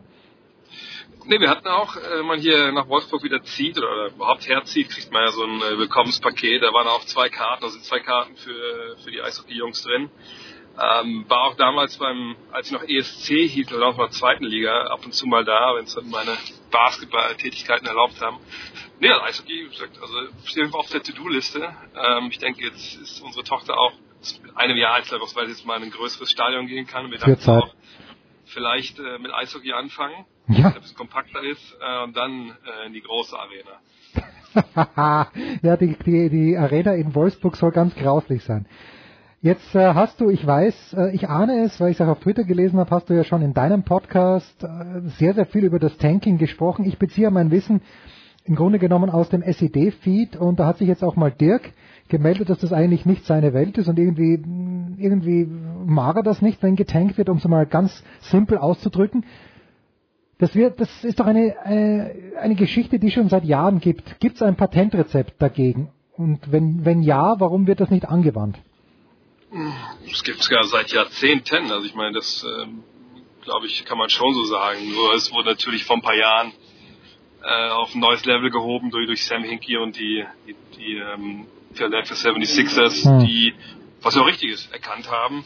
Mensch, also wenn du kein Talent hast im Kader, ähm, wenn du jetzt nicht unbedingt in der Lage bist, ähm, Stars zu holen als Free Agent oder per Trade, dann bleibt ja eigentlich nur die Draft so und, und die Draft, das ist nun mal das, wenn man es nennen will, Grundübel in dem Fall, Hm. weil sie eben ähm, verlieren belohnt. Das ist ja auch Naja, verständlich. ja, ja, wir, ja. wir leben halt einem anderen ähm, Sportsystem. Äh, ist ja nicht so, dass wir haben keinen Aufstieg, keinen Abstieg. Also Tanking in der Fußball-Bundesliga wäre vielleicht eher, eher, obwohl der HSV sowas vielleicht gerade macht, aber ähm, das ist natürlich Blödsinn. In den USA, wo halt natürlich keine Vereine oder, oder Kapitalgesellschaften äh, spielen, sondern halt ja 30 in dem Fall Millionäre oder Milliardäre sich treffen und sagen, hey, lass uns doch jeder ein Basketballteam stellen und lass uns doch gucken, dass wir irgendwie alle halbwegs die gleichen Chancen haben, egal ob wir jetzt in Memphis sitzen oder in Los Angeles oder in New York oder in Dallas. Das ist ja auch verständlich. So. Und wenn man dann sagt, okay, also wenn wir unten drin stehen, dann kriegen wir jedes Jahr die jungen Talente und dann können wir halt gucken, dass wir da uns gut eins auswählen und so kommen wir wieder nach oben. Das ist ja dieses Auf und Ab, was eigentlich in den US-Sportarten ja durch alle ähm, Profiligen zieht. Und das ist ja eigentlich auch okay. Hm. Nur, man muss halt damit leben, dass diese sagen wir, wirtschaftliche Seite, nenne ich es jetzt mal, wo es ja auch die sportlich Komponenten natürlich hat, steht natürlich dann solchen Geschichten gegenüber wie, was sagst du deinen Spielern, die da jeden Tag halt rausgehen und halt spielen, egal in welchem Sport. So sagst du denen, ah, mach's mal easy, coachst du die nicht richtig, sabotierst das eigene Team, indem du halt schlechte Spieler vor allem holst, dein, dein Platz am Salary Cap nicht nutzt, um gute Spieler zu holen. Das ist ja alles legitim, das kann man ja alles machen. Das Problem ist halt nur, dass natürlich der allgemeine Sportfan, und um den geht's ja natürlich immer bei so einer Geschichte, denn die NBA ist ein Business. Der Ja. natürlich will, dass diese Teams halt Vollgas geben und so sportlichen Gedanken, ey, wir tun alles für den Sieg, ähm, ja, den halt tragen. So, und wenn du jetzt, Stand heute in der NBA, was sind acht Teams, glaube ich, hast du so ein gutes Drittel, die ja ein krasses Rennen halt sich liefern darum, wer die wenigsten Spiele gewinnt und damit die höchsten Chancen hat, als Erster in der Draft zu ziehen, dann ist es natürlich schwer vermittelbar. Deswegen auch die 600.000 Dollar Strafe von ähm, Adam Silver, dem Commissioner der, der Dallas Mavericks, an Mark Cuban, der ja in einem Podcast gesagt hat, also für uns die beste Chance ist halt zu verlieren. Und ähm, solange du die Draft hast, wirst du sicherlich auch immer wieder diese Tanking-Geschichten haben. Momentan ist es ein krasser Auswuchs, weil es so viele Teams betrifft. Ähm, die NBA hat ja auch schon reagiert, ab kommendem Jahr gibt es halt nicht eine 25-prozentige Chance, wenn du schlechte Team bist, auf diesen ersten Pick, sondern ich glaube nur 14 Prozent. Hm. Aber im Zweifel, solange du verlieren belohnst, substanziell belohnst, wird es immer Leute geben, die sich das als Nutze machen. Und das, genau, ist halt, wie gesagt, nicht der Gedanke vom Sport, den wir Europäer in uns tragen. Aber ist es nicht, die NBA ist da schon besonders anfällig, oder? Einfach deswegen, weil so wenig Leute auf dem Platz stehen. Wenn du im Draft Ja. jemanden ziehst, es ist was anderes als im Eishockey. Natürlich, also du hast nur fünf Spieler äh, auf dem Feld, du hast nur äh, 12 bis 15 im Kader. Und wenn du einen Superstar hast, dann ändert das. Deswegen redet man immer auch, spricht ja von Franchise verändernden oder Team verändernden äh, Spielern. Mhm. Wenn, ich, wenn du jetzt hingehst, äh, in New Orleans gerade, die hatten Boogie Cousins, aber der ist ja verletzt. Äh, wenn da Anthony Davis jetzt nie hingegangen wäre per Draft, naja, dann sähe es da ganz anders aus, wenn, ähm, wenn zum Beispiel äh, Cleveland damals nicht LeBron James zieht. Das ist auch eine ganz andere Geschichte. Also es ist schon e- extrem wichtig, diese Drafts und wichtiger auch zum Beispiel im Football, wo ich sagen kann, klar, wenn ich einen Star Quarterback ziehe, dann äh, ändert das meine Franchise auch. Ist richtig. Ja, 53 Leute, genau, 53 Genau, Leute. genau. Ne? Ja, und vor allem sind auch zehn andere auf dem Platz. Hm. Und dann, wenn du den Ball nicht hast, sind es elf andere Leute, die dann spielen. Ja. Also das ist, ist im Basketball schon eine Besonderheit. Und deswegen ist dieses Tanking auch so, ja, so lukrativ im Endeffekt.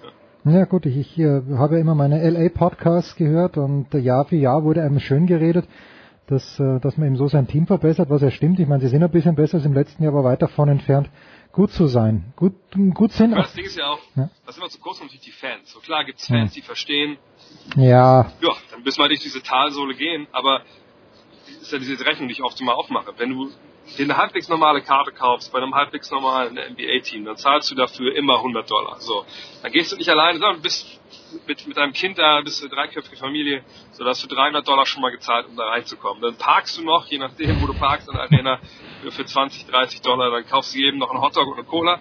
Da bist du halt bei 400 Dollar auf einmal. Ein Spiel, und wenn das ja. Kind noch ein Trikot kriegt vielleicht, dann bist du bei 500. Und klar kann man sagen, ja gut, aber dann müssen die auch verstehen, dann geht, geht halt nicht in dem Jahr dahin, äh, wo wir halt tanken. So. Oder erfreut euch doch an dem ein, zwei jungen Spieler, die wir schon haben.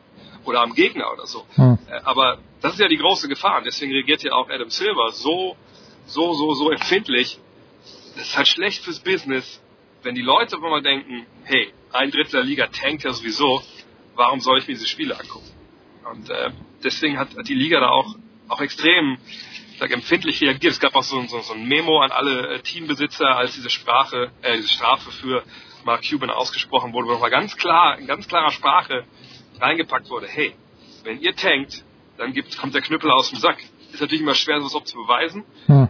aber die Liga ist dieser Gefahr durchaus bewusst. Hat man das in Philadelphia, die jetzt ja gut dabei sind, aber über Jahre, du hast das Sam Hinke angesprochen, sind da dann auch wirklich merkbar weniger Leute gekommen? Umgekehrt kommen jetzt deutlich mehr Leute wieder. Ich habe die Zahlen jetzt nicht ganz im Kopf, aber auf jeden Fall war es so, dass zwischendurch halt relativ wenig Leute gekommen sind. Ähm, jetzt natürlich viel, viel mehr. Hm. Klar, man gibt dann immer Fans dann, die einfach je nach Erfolg halt dann hingehen oder nicht. Und ähm, klar, also dieser Prozess, wie es äh, hieß, der im Endeffekt auch erfolgreich war, ähm, das ist halt eine Sache, da, da kann nicht jeder was mit anfangen. Und es gab schon immer natürlich äh, in den USA die Leute, die sagen, ich, ich gucke mir zum Beispiel Profi-Basketball nicht an, weil ich, das ist für mich nicht der, der richtige Sport. Und das, das ist nicht die Seite, auf der ich stehe. Hm. Aber ich, ich kann jeden verstehen, der sagt, hey, jetzt ist bald wieder March Madness. Da sehe ich halt äh, jede Uni, äh, die, die, klar haben die jetzt andere Probleme, aber äh, diese Nostalgiker, sage ich mal, äh, sagen dann, hey, da sehe ich halt zwölf Jungs, wenn die aufs Feld kommen, die hasseln wie die Bekloppten, äh, die geben Vollgas. Da weiß ich halt, äh, da verliert keiner mit Absicht. Klar, das ist, ist vielleicht ein reinerer Sport in dem Sinne, aber wie gesagt, jetzt andere Probleme mit, wie sie die Athleten ausnutzen, mit den Rücken von, von, von der NCAA bezahlen und so. Ähm, aber es ist wirklich ein Problem in der NBA. Darf sich denn LeBron James, oder das hat er gemacht, natürlich darf er, darf er zu allem äußern, aber ist er befugt, weil er genug weiß von anderen Menschen, sich zur NCAA zu, zu äußern? Weil ich glaube auch äh, Stan Van Gundy hat sie, glaube ich, eine Verbrecherorganisation genannt, also da geht es jetzt gerade drunter und drüber. Warum gerade jetzt? Ja, weil es halt vom FBI äh, eine Untersuchung gibt. Ähm, da wurden jetzt ja auch schon Namen genannt von, von einigen wirklich äh, prominenten Trainern von Spielern, prominenten Spielern, die jetzt auch schon in der NBA sind, die halt ähm, ja, Zahlungen geleistet haben, Zahlungen geordert haben, Hm. äh, über halt, ja, zum Teil war Adidas involviert, zum Teil waren so ein paar ja, Finanzberater involviert und das hat nochmal ganz klar äh, zutage gefördert, den, den Hochprofil College Sport, also Basketball, Football muss man auch nennen, weil es wird ja nicht anders sein. Ist es halt so, dass diese Spieler, ne, also die Hoch, Hochbegabten, die sich dann halt aussuchen können, welche Uni sie gehen, halt natürlich seit Jahrzehnten auch äh, bezahlt werden, in, in vielerlei Fällen. Sicherlich nicht jeder, aber es, es gibt da eine groß, groß Dunkelziffer, wo Geld gezahlt wird, dass diese Spieler an bestimmte Unis kommen. Hm. Und ähm, das, da hat man jetzt zum ersten Mal wirklich im, im ganz, ganz großen Stil Beweise. Rick Pitino ist schon darüber gestolpert in, in Louisville.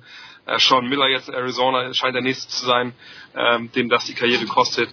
Äh, und natürlich, wie, wie kann man so ein System rechtfertigen, wo die Spieler, die das Geld verdienen, wir reden hier von Milliarden, Ja. nichts dafür bekommen. Sicherlich gibt's ne, klar, die Befürworter sagen, ja, die kriegen ja was, die kriegen ja diese äh, die Ausbildung, ja, die Ausbildung, ja, großartig, ja. also klar, aber das Ding ist einfach, die Jungs, die das Geld bekommen, im Endeffekt heute bekommen haben, das sind nicht die Jungs, die vier Jahre dahin gehen und danach fangen sie irgendwo als Buchhalter an, sondern das sind die Jungs, die sagen, äh, ich komme sechs Monate hierher, ich tue so, als ob ich studiere, äh, schlaf zweimal auf meinem äh, Chemiebuch und äh, nebenbei spiele ich ja Basketball Hm. und dann bin ich aber weg hier. So und äh, das ist halt eine riesen, riesen Augenwischerei. Das ist, ist auch, wie Stan Van Gundy gesagt hat, sicherlich eine Art des Rassismus. Denn ich habe noch nicht gehört, noch nie gehört, dass ein Tennisspieler zum Beispiel nicht direkt äh, in der ATP spielen darf. Äh, oder halt, er hat die Beispiele genannt, Major League Baseball und, äh, und Eishockey.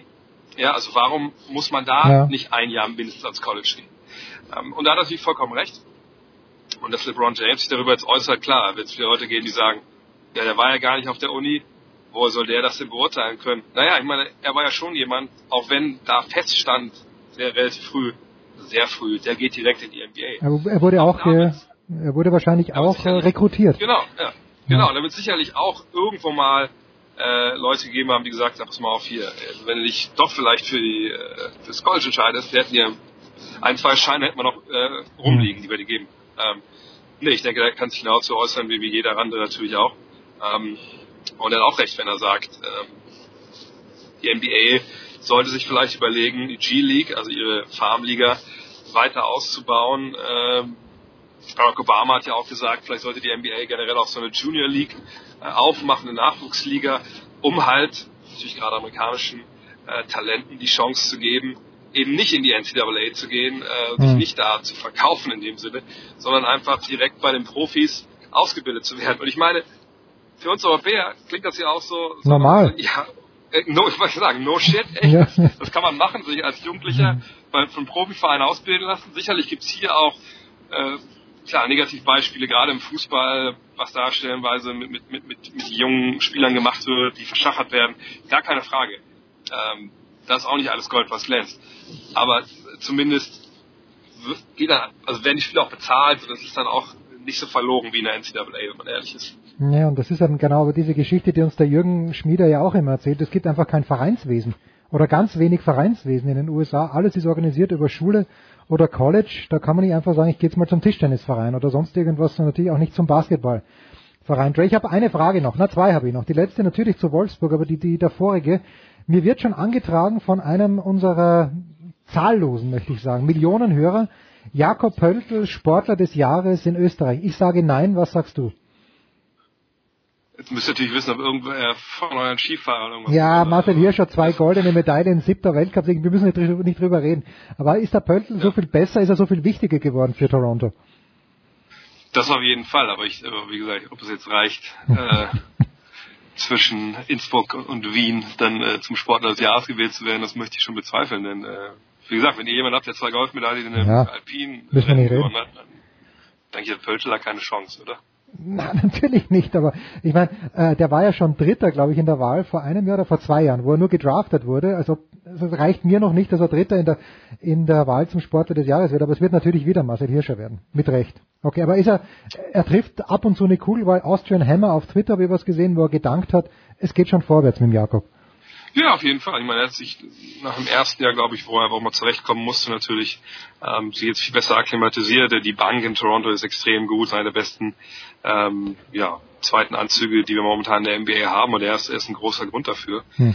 athletischer Typ, ne, auch jemand, der das Spiel versteht. Also nee, ich glaube, wie gesagt, äh, Jakob Pöltl, der ist echt auf einem guten Weg. Ob er jetzt immer mal wirklich ein Starter wird in der NBA, muss man mal abwarten. Da muss er, glaube ich, dann seinen Wurf ein bisschen äh, verbessern, äh, ein bisschen kräftiger werden. Aber auf jeden Fall einer, der, der eine Zukunft hat in der Liga. Sicherlich 10, 15 Jahre da spielen, je nachdem, wie sein Körper durchhält. Ja. Ähm, das ist ein guter Mann. Nur vielleicht nicht Sportler des Jahres. Ja, dann nimmt er 3,50 Euro auch noch mit nach Hause. So, Dre, abschließende Frage. Du ahnst es, es wird wärmer in München an diesem Wochenende. Ich habe den Dazon-Dienstplan zwar angeschaut, aber ich habe ihn nicht memorisiert. 15.30 Uhr, Samstag, 3. März.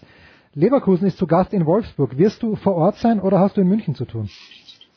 Eigentlich wäre ich in, in, Köln gewesen, weil meine Frau auf einer Fortbildung gewesen wäre, aber das äh, wurde dann heute abgesagt und wie es dann immer so kommt.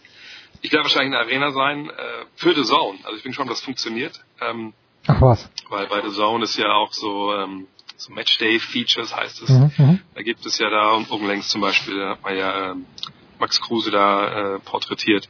Und jetzt soll am Wochenende was über Wolfsburg laufen. Ich hoffe mal, dass ich dann, also wenn das ausgestrahlt wird, werde ich wahrscheinlich schon wissen, wie wir das genau machen, aber ähm, morgen dann halt äh, auch gebrieft werden, wie das alles abläuft. Ich bin gespannt, aber wahrscheinlich am Samstag mit, mit einem Saison-Mikro in der Hand in der Volkswagen Arena zu sein und ähm, ist doch herrlich. Ja, da irgendwelche Stimmen einzufangen und äh, ich sag mal so, das letzte Mal, als ich oder das einzige Mal bisher, als ich in, in äh, Funktion als, als Journalist äh, beim VW Wolfsburg war, war das beim Fanradio von äh, beim Fohlenradio von BMG. Von ja. Gladbach. Ja. Äh, und da haben wir 3-0 gewonnen. Also von daher ähm, wir wieder 3-0 gewinnen, vielleicht sollte sich der VfL dann überlegen, ob sie mich nicht irgendwie als Journalist Dauer So, so ein schöner 3-0, äh, 3 Sieg, der HSV verliert zu Hause gegen Mainz oder spielt unentschieden. Und äh, dann müssen sich die Wolfsburger, können sie sich nach oben orientieren, wie es so schön heißt. Fantastisch. Ray, ich danke dir herzlich. Kurze Pause, dann geht's ja weiter. Big Show 345.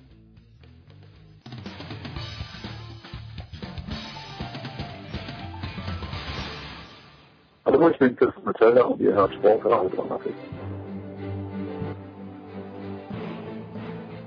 Big Show 345. Letzte Woche haben wir noch gesagt, es wird nichts passieren an diesem Wochenende bei den Six Nations. Ha, ist doch was passiert, irgendwas Historisches. Ich habe es nicht ganz genau mitbekommen, was genau es war, aber deswegen haben wir ja so kompetente Leute am Start, wie zum einen von der Zone und von Sport 1 und von FC Bayern TV, Jan Lüdecke. Servus Jan. Servus. Telekom Sport habe ich vergessen, da ist er natürlich auch noch dabei, der Jan. Und von GFL TV und Radio, Nicola Martin. Servus Nicola. Hallo. Nicola, was war es nochmal? Schottland schlägt England, England schlägt Spanien, ich weiß es nicht. Was war nochmal historisch an diesem Wochenende. Take it away. Rugby is all yours. Naja, so historisch war auf jeden Fall schlägt Schottland zum ersten Mal seit zehn Jahren in den Six Nations England und äh, Jan, keiner hat es kommen sehen. Ähm, wie groß ist denn der Upset für dich wirklich? Äh, riesig. Also ich habe ja auch, äh, ich lag ja auch total falsch mit meiner Vorhersage. Ich hatte ja letzte Woche noch hier gesagt, äh, Schotten haben für mich gar keine Chance gegen England. Ähm, für mich war vor allem überraschend, wie sie dieses Spiel einfach dominiert haben. Also die haben sich jetzt nicht irgendwie zum Sieg da gegen England gezittert, sondern die haben England überrollt und die haben wirklich über die kompletten 80 Minuten überhaupt keinen Zweifel aufkommen lassen, dass sie die bessere Mannschaft sind. Die haben immer die richtigen Antworten parat gehabt, wenn England mal im Angriff war. Ballgewinn Schottland, die haben das Spiel der Engländer zerstört waren perfekt eingerichtet auf ihr eigenes Offensivspiel, haben, haben wohl vorher ähm, gescoutet, dass die Engländer Probleme kriegen in der Verteidigung, wenn man ganz schnell, ganz weit spielt. Ähm, von daher, ich war mega überrascht. Ich hätte das niemals für möglich gehalten. Einfach nur Hut ab vor Schottland. Wie sehr ist äh, die Six Nations eine Copycat League? Also ist das jetzt eine Blaupause für alle anderen und dann für Irland, wie man England schlagen kann? Nee, das, das glaube ich absolut nicht. Ähm, ich meine, im Endeffekt ist es so wie, wie letztes Jahr auch. Da, da waren es halt nicht die Engländer, die die unerwarteten Spiele verloren haben, da waren es die Iren. Die haben ja letztes Jahr in Edinburgh äh, verloren bei den Schotten, die haben letztes Jahr in Cardiff verloren. In Wales, ähm, das, das zeigt viel eher, dass, dass man bei diesen Six Nations eigentlich niemanden schreiben darf, bis auf vielleicht die Italiener. Weil bei denen warten wir schon ein bisschen länger auf eine, auf eine Überraschung das zeigt einfach, dass vor allem die vier Home Nations echt eng beieinander sind. Vor allem, es ist immer wieder, vor allen Dingen Auswärtsspiele sind schwer. Was macht ein Auswärtsspiele in den Six Nations so berüchtigt, dass es halt immer wieder da die Upsets gibt? Wenn ich dir das Antworten beantworten könnte, dann wäre ich wahrscheinlich reicher. Ich, ich habe keine Ahnung. Ähm, es ist nur einfach zu beobachten, dass die. Aber schon ein Faktor.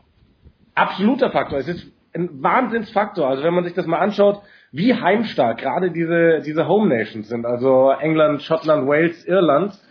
Und für mich ist das, ich meine, das ist ja eine, eine Sache, die sich quasi durch alle Sport, Sportarten zieht.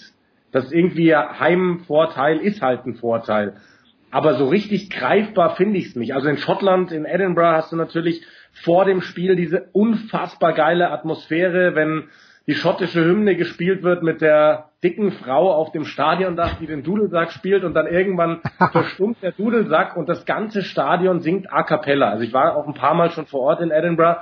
Das ist so unfassbar Gänsehaut. Vor Ort noch mehr, als wenn du vom Fernseher sitzt. Aber ich habe diese Gänsehaut noch immer. Ich weiß nicht, ob das eine Auswirkung hat, weil die, die Spielfelder an sich, die nehmen sich ja nicht viel und wenn du auf einem Rugbyfeld stehst, du bist so voller Adrenalin, eigentlich kriegst du von außen rum gar nicht mehr so viel mit. Also richtig erklären kann ich mir diesen Heimvorteil nicht, aber er ist offenkundig da. Nikola, ganz kurz, ganz kurz. Erstens habe ich gerade gehört, dass Jan Lödege gesagt, er wäre reicher, da muss man das noch einfügen, ja, weil wer so viel arbeitet und wer solche, wer solche Weihnachtsplätzchen äh, machen kann, diesen Lebkuchen, den legendären Lebkuchen, den wünsche ich mir auch bei der Big Show 360, die irgendwann im Sommer stattfindet. Und das andere ist natürlich, wie Jan Lödeke Edinburgh ausspricht. Ist überragend. Ich hätte sofort gesagt, äh, ich wusste, dass es nicht Edinburgh ist, aber Edinburgh ist fantastisch. Und ich unterbreche schon nicht weiter, ich wollte nur sagen, bravo Jan, bravo Nikola. Nikola, mach weiter. Müssen wir, müssen wir die, die Kräfteverhältnisse in den Six Nations jetzt neu ordnen? Also müssen wir Schottland hochschieben, müssen wir England ein bisschen runterschieben? Nee, glaube ich nicht. Für mich sind die Engländer weiterhin Favorit auf den Gesamtsieg, weil sie den großen Vorteil haben, sie spielen am letzten Spieltag Irland zu Hause und über das Thema zu Hause hatten wir es gerade. Letztes Jahr haben die Engländer ja ihre ersten vier Spiele gewonnen und haben dann auswärts in Irland ganz knapp verloren. Ich denke mal, diesmal sind die, die Engländer da klar Favorit, weil sie eben, oder was ist klar, sie sind leichter Favorit gegen Irland, die sind echt auf Augenhöhe, aber sie spielen eben daheim, sind für mich weiterhin äh, der Favorit auf den Turniersieg. Ähm, die Schotten, wenn mich nicht alles täuscht, hatten ihr letztes Heimspiel. Ähm, die spielen ja, spiel, spielen Italien noch, glaube ich. Italien spielen sie noch und in Irland als nächstes, wenn mich nicht alles täuscht. Ähm, in Dublin wird für die im Normalfall nichts zu holen sein. Ja, jetzt haben wir natürlich aus letzter Woche gelernt, wir können hier viel reden ähm, und am Ende kommt alles anders. Aber nein, ich glaube, man muss prinzipiell die Schotten nicht höher einstufen. Ähm, die sind für mich die vierte Kraft in, in diesen Six Nations. Die sind klar vor den Franzosen. Die haben sie auch schlagen können daheim, sind aber für mich hinter den drei Großen und England bleibt der, der Favorit. Was, was geht über das Spiel Irland-Wales für dich zu sagen? Was hast du da gelernt? Also ich meine, Irland hatte viel Ballbesitz, aber Wales hat erstmal die Punkte gemacht. Am Ende gewinnt die Iren das doch noch, aber ja, war ein harter Morgen Arbeit. Ja, das war, also ich hatte ja letzte Woche gesagt, so die Waliser haben in meinen Augen gezeigt, dass sie dass man nicht nur noch von den zwei Großen in Europa sprechen darf, von, von England und Irland, sondern dass die Waliser haben sich in meinen Augen wirklich auf dieselbe Stufe gehoben. Vor allem mit diesem Spiel in England, wo danach ja auch der Weltverband hergeht und sagt, hey, dieser Versuch für Wales, der nicht gegeben wurde wegen Videoschiedsrichter, der hätte gegeben werden müssen und so weiter und so fort. Ähm, allerdings hat mich dieses Spiel wirklich verwundert am Wochenende, weil Wales irgendwie überhaupt nicht aufgewacht ist. Also die, die haben überhaupt nicht zu ihrem Spiel gefunden. Und ähm, ja, die, die Iren waren auch da wunderbar vorbereitet. Die Iren haben es geschafft, dem Spiel ihren komplett eigenen Stempel aufzudrücken. Die haben es geschafft, dass das Spiel genau so läuft, wie Irland es haben möchte und wie Wales es nicht haben möchte. Ich habe nur nicht verstanden, also die Iren echt starke Leistung, das will ich überhaupt nicht kleinreden, aber ich habe nicht verstanden, dass die Waliser keinen Weg rausgefunden haben. Die haben immer wieder die Bälle weggekickt. Du, du, hast es gerade gesagt, Irland viel Ballbesitz. Und Ballbesitz braucht Wales für das eigene Spiel. Wales hätte einfach spielen müssen. Die haben immer wieder die Bälle weggekickt, immer wieder die Bälle weggegeben und man hat es in der zweiten Hälfte gesehen, als sie auf einmal angefangen haben, auch vor dem eigenen Mahlfeld, in der eigenen 22 den Ball zu halten, selber zu spielen. Da wurden die auf einmal so brandgefährlich, dass dieses Spiel nochmal eng wurde auf einmal. Von daher ähm, sage ich, Wales hatte da irgendwie, glaube ich, mental einen, einen gebrauchten Tag, weil ich habe das Gefühl, zwei Wochen vorher gegen England hätten die viel schneller den Schalter gefunden, dem Spiel so selbst den, den Stempel aufzudrücken. Aber ja, ähm, trotzdem, du hast es gesagt, ganz, ganz schweres Stück Arbeit für, für Irland, auch wenn es zwischendurch mal klar aussah. Und äh, das zeigt doch, dass Wales eben immer in der Lage sein kann, Irland oder England gefährlich zu werden. Wales, die Anfang November, das wird jetzt bekannt gegeben, äh, in den äh, Autumn Series gegen Südafrika spielen werden, und zwar im, äh, im AFK Stadium in Washington. Der Weltverband geht also konsequent den Weg weiter äh, der Internationalisierung. Gab ja schon von, vor anderthalb Jahren. Ähm, war das Irland gegen Neuseeland in, ähm, in Chicago. Richtig, ja. Ähm, ja, also im Fußball wird es ja wahrscheinlich Aufschrei geben, aber im Rugby wird es dann, also äh, gehört es dann irgendwie dazu ne, inzwischen. Ja, definitiv. Und ich, ich glaube, dass, dass die Rugby-Welt das halt auch einfach als große Chance sieht, weil USA ist ein, ist ein riesiger Markt. Die USA sind im Siebener Rugby in der olympischen Sportart ja auch wirklich eine, eine Weltklasse-Nation. Also die, die reisen zu den, zu den World Series Turnieren jedes Mal mit einer Mannschaft an, die da das Turnier gewinnen kann.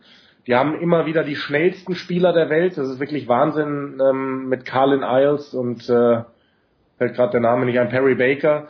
Ähm, Im 15er Rugby noch nicht die große Macht, aber die haben natürlich Ressourcen in diesem Land. Die haben den Vorteil, dass American Football so groß ist bei denen und dass immer wieder Überläufer kommen, die jetzt, weiß ich nicht, zu klein sind für American Football oder aus irgendwelchen anderen Gründen da weggeschickt werden oder vielleicht einfach Bock haben, Rugby zu spielen. Und deswegen glaube ich, dass es ein sehr guter Weg ist, ähm, zu versuchen, Rugby in den Staaten noch größer zu machen, ähm, weil, weil der Weg ist nicht weit, dass, dass die es auch im 15er Rugby in die absolute Weltspitze schaffen können. Also ich bin, ich stehe der Sache sehr positiv gegenüber.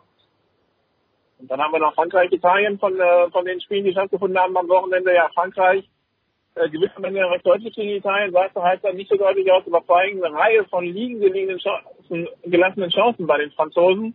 Und das ist ja irgendwie das, was äh, den französischen Fan in mir seit Jahren in die Verzweiflung treibt, was die alles vor dem Wahlfeld an Bällen durch die Finger gleiten lassen. Ich weiß nicht, gibt es da noch mit Rezept gegen Butterfinger? Das ist nee, nee, auch, auch da wäre man noch reicher, ja, damit Jens diesmal auch äh, zufrieden ist mit der Formulierung, wenn man da Pep gegen hätte. ähm, ich, ich glaube persönlich, dass es damit zusammenhängt, dass sich in den letzten Jahren nie eine französische Mannschaft hat einspielen können. Ich habe ja auch letzte Woche gesagt, habe ich ja viel kritisiert, da, da lag ich ja dann auch wieder falsch. Ich konnte nicht verstehen, wie man einen Bastaro wieder aus der Versenkung holen konnte. Der war jetzt der beste Mann auf dem Feld, ähm, aber es war halt Italien. Ja? Ich verstehe das weiter nicht. Der wird gegen die großen Nationen, glaube ich, nicht gut aussehen können. Aber da, diese vergebenen Chancen würde ich wirklich teilweise daran festmachen, dass da immer wieder neue Formationen auf dem Feld stehen, immer wieder die Mannschaft umgekrempelt wird wenn da eine über Jahre gewachsene und eingespielte Mannschaft auf dem Feld stehen würde, ich glaube, dann würden solche Chancen auch konsequenter genutzt werden, weil dann würden diese ganzen Automatismen und die sind im Rugby verdammt wichtig besser greifen. Okay, und dann haben wir noch, ganz wichtig, zwar nicht mehr Six Nations, aber noch eine Etage drunter. Und wenn es so bleiben soll, dann muss am Wochenende Deutschland in Belgien gewinnen. Und äh, da gibt es eine schlechte Nachricht von dem Spiel, den du letzte Woche noch so positiv herausgestellt hast, nämlich Damian sagt, der muss seine Karriere beenden, weil er sich verletzt hat. Ja, richtig, bitte. Also er hat sich jetzt nicht irgendwie frisch verletzt, der, der hat eine, der hat eine Nackenverletzung, es ist wohl eine alte Verletzung, ähm, die jetzt nochmal wohl leicht aufgebrochen ist, glaube ich, und untersucht wurde. Und es ist jetzt für ihn per se nicht gefährlich, aber die Ärzte haben gesagt, es kann gefährlich werden, wenn er weitermacht. Er muss jetzt seine Karriere beenden, ähm, wenn er gesund aus der Nummer quasi rauskommen will. Und das ist einfach mega bitter, weil der ist äh, der beste erste Reihe Stürmer, den wir in Deutschland hatten. Äh, und ähm, ja, tut mir für ihn persönlich am meisten leid, aber für die Mannschaft jetzt mit der Ambition, die Klasse zu halten, ähm, und dafür muss man in Belgien gewinnen, es ist echt ein Rückschlag. Was? Wo gibt's das Spiel zu sehen? Bei RAN wieder, oder? Wie bitte? Wo gibt's das Spiel zu sehen? Gibt's das Spiel wieder bei RAN zu sehen? Äh, RAN.de und Sportdeutschland TV. Ich kommentiere übermorgen ab äh, 13 Uhr das Spiel. Herrlich. Und an was denken wir alten Hasen, wenn wir hören, die Verletzung bricht wieder auf? Wir denken sogar da an die Kriegsverletzung bricht wieder auf. Kleine Trivia zum Rausschmiss. Jan, woran denkt man, wenn man sagt, die, Kriegsverbre die Kriegsverletzung bricht wieder auf? Woran denken wir da? Äh, keine Ahnung. Nicola?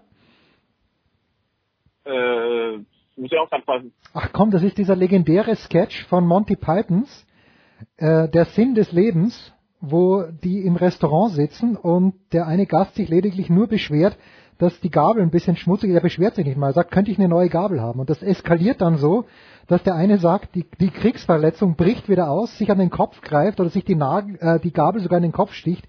Großartig. Kinder, das müsst ihr euch anschauen. Ihr seid so jung, da fehlt euch was. Das sind ganz große Lücken. Fantastisch. Also, wir werden Jan hören auf Sport Deutschland äh, TV, wir werden Jan auf Rande. Hast du auf der Zone auch einen Einsatz, Jan, an diesem Wochenende? Ja, ähm, so, sofern die Spiele denn stattfinden. Ich habe gerade schon äh, mitgekriegt, dass ein Spiel von einem Kollegen Edinburgh gegen Munster wohl verlegt wurde wegen des Wetters. Okay. Ich bin voraussichtlich morgen Abend mit Harlequins gegen Bath im Einsatz, also aus der englischen Liga. Wir haben das ganze Wochenende auf der Zone die, die World Seven Series, also die olympische Siebener Rugby Variante aus Las Vegas, dann immer die, die ganze Nacht durch. Ähm, ja, also das wird stattfinden, weil Las Vegas hat ja Hat, irgendwie äh, ein, zwei Grad mehr als wir hier drüben. Zuverlässig. Und äh, die, die Spiele in England hoffe ich dann auch mal, dass die stattfinden. Natürlich hoffen wir das. Für uns alle und auch für uns der Sohn. Kunden. Danke Nicola, danke Jan, kurze Pause, dann geht's hier weiter. Äh, ah!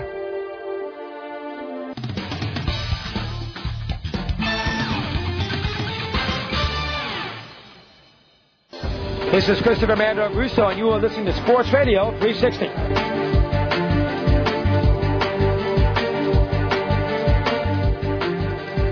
Sportradio 360, die Big Show 345 und zum Abschluss plaudern wir über den Tennissport. Es gibt sportlich, wir machen das mit Marcel Meinert von Sky. Grüß dich erstmal Marcel.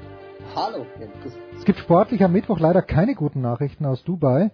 Mein Sohn fragt mich heute beim Frühstück, äh, wer wird denn Dubai gewinnen? Und ich sag, Kohli kann's gewinnen, weil er von den verbliebenen Menschen im Tableau der beste Tennisspieler ist. Jetzt verliert Kohli leider gegen Stefanos Tsitsipas. Davor hat Struff schon verloren gegen äh, ähm, Yugita.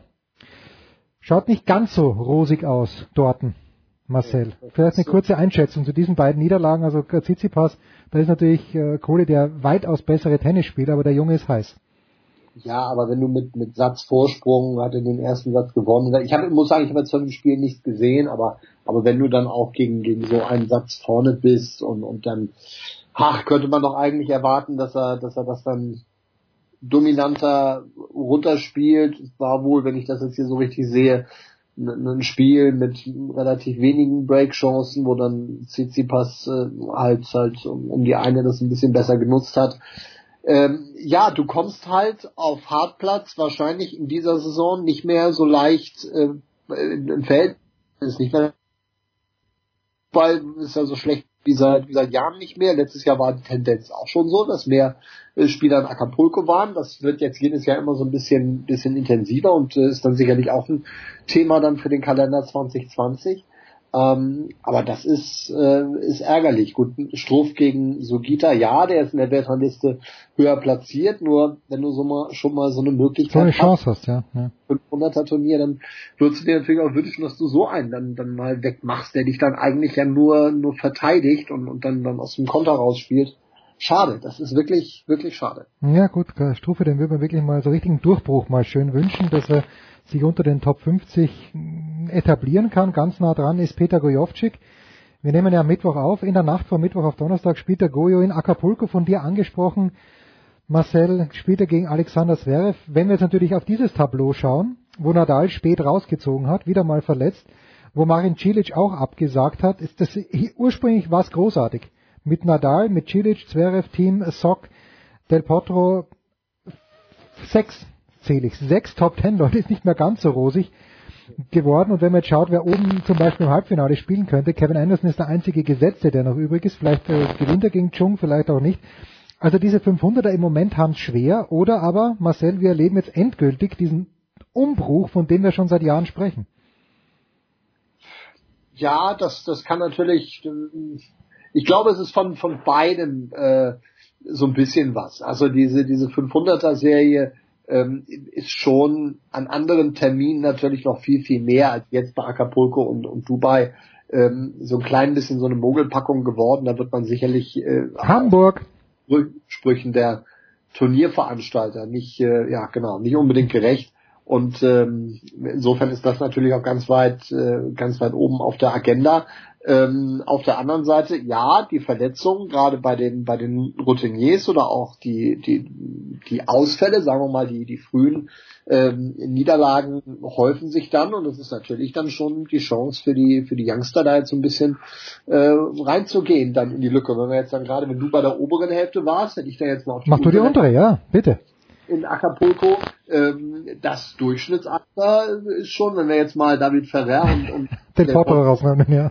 nehmen, dann äh, ist das schon so eine, so eine U25, ja nicht ganz äh, Band, aber Shapovalov, Team, Zverev, auf jeden Fall. Also das, die, die Tendenz wird sich immer weiter verfestigen. Das ist, das ist ganz eindeutig. Ähm, zu Gojovcik vielleicht nur ein ja. Halbsatz. Gut, gegen Zverev, wenn wir das jetzt äh, dann hören, wird das schon äh, gespielt worden sein. Goyo ist nicht bei 100 Prozent. Äh, das war auch nicht bei seinem Auftaktmatch gegen äh, Lucas Gomez ja. aus Mexiko, muss man nicht kennen, die Nummer 828 der Welt. Ich habe es gesehen. Das Beeindruckendste war die Toilettenpause, die er genommen hat zwischen ersten und zweiten Satz. Ungefähr eine Viertelstunde lang.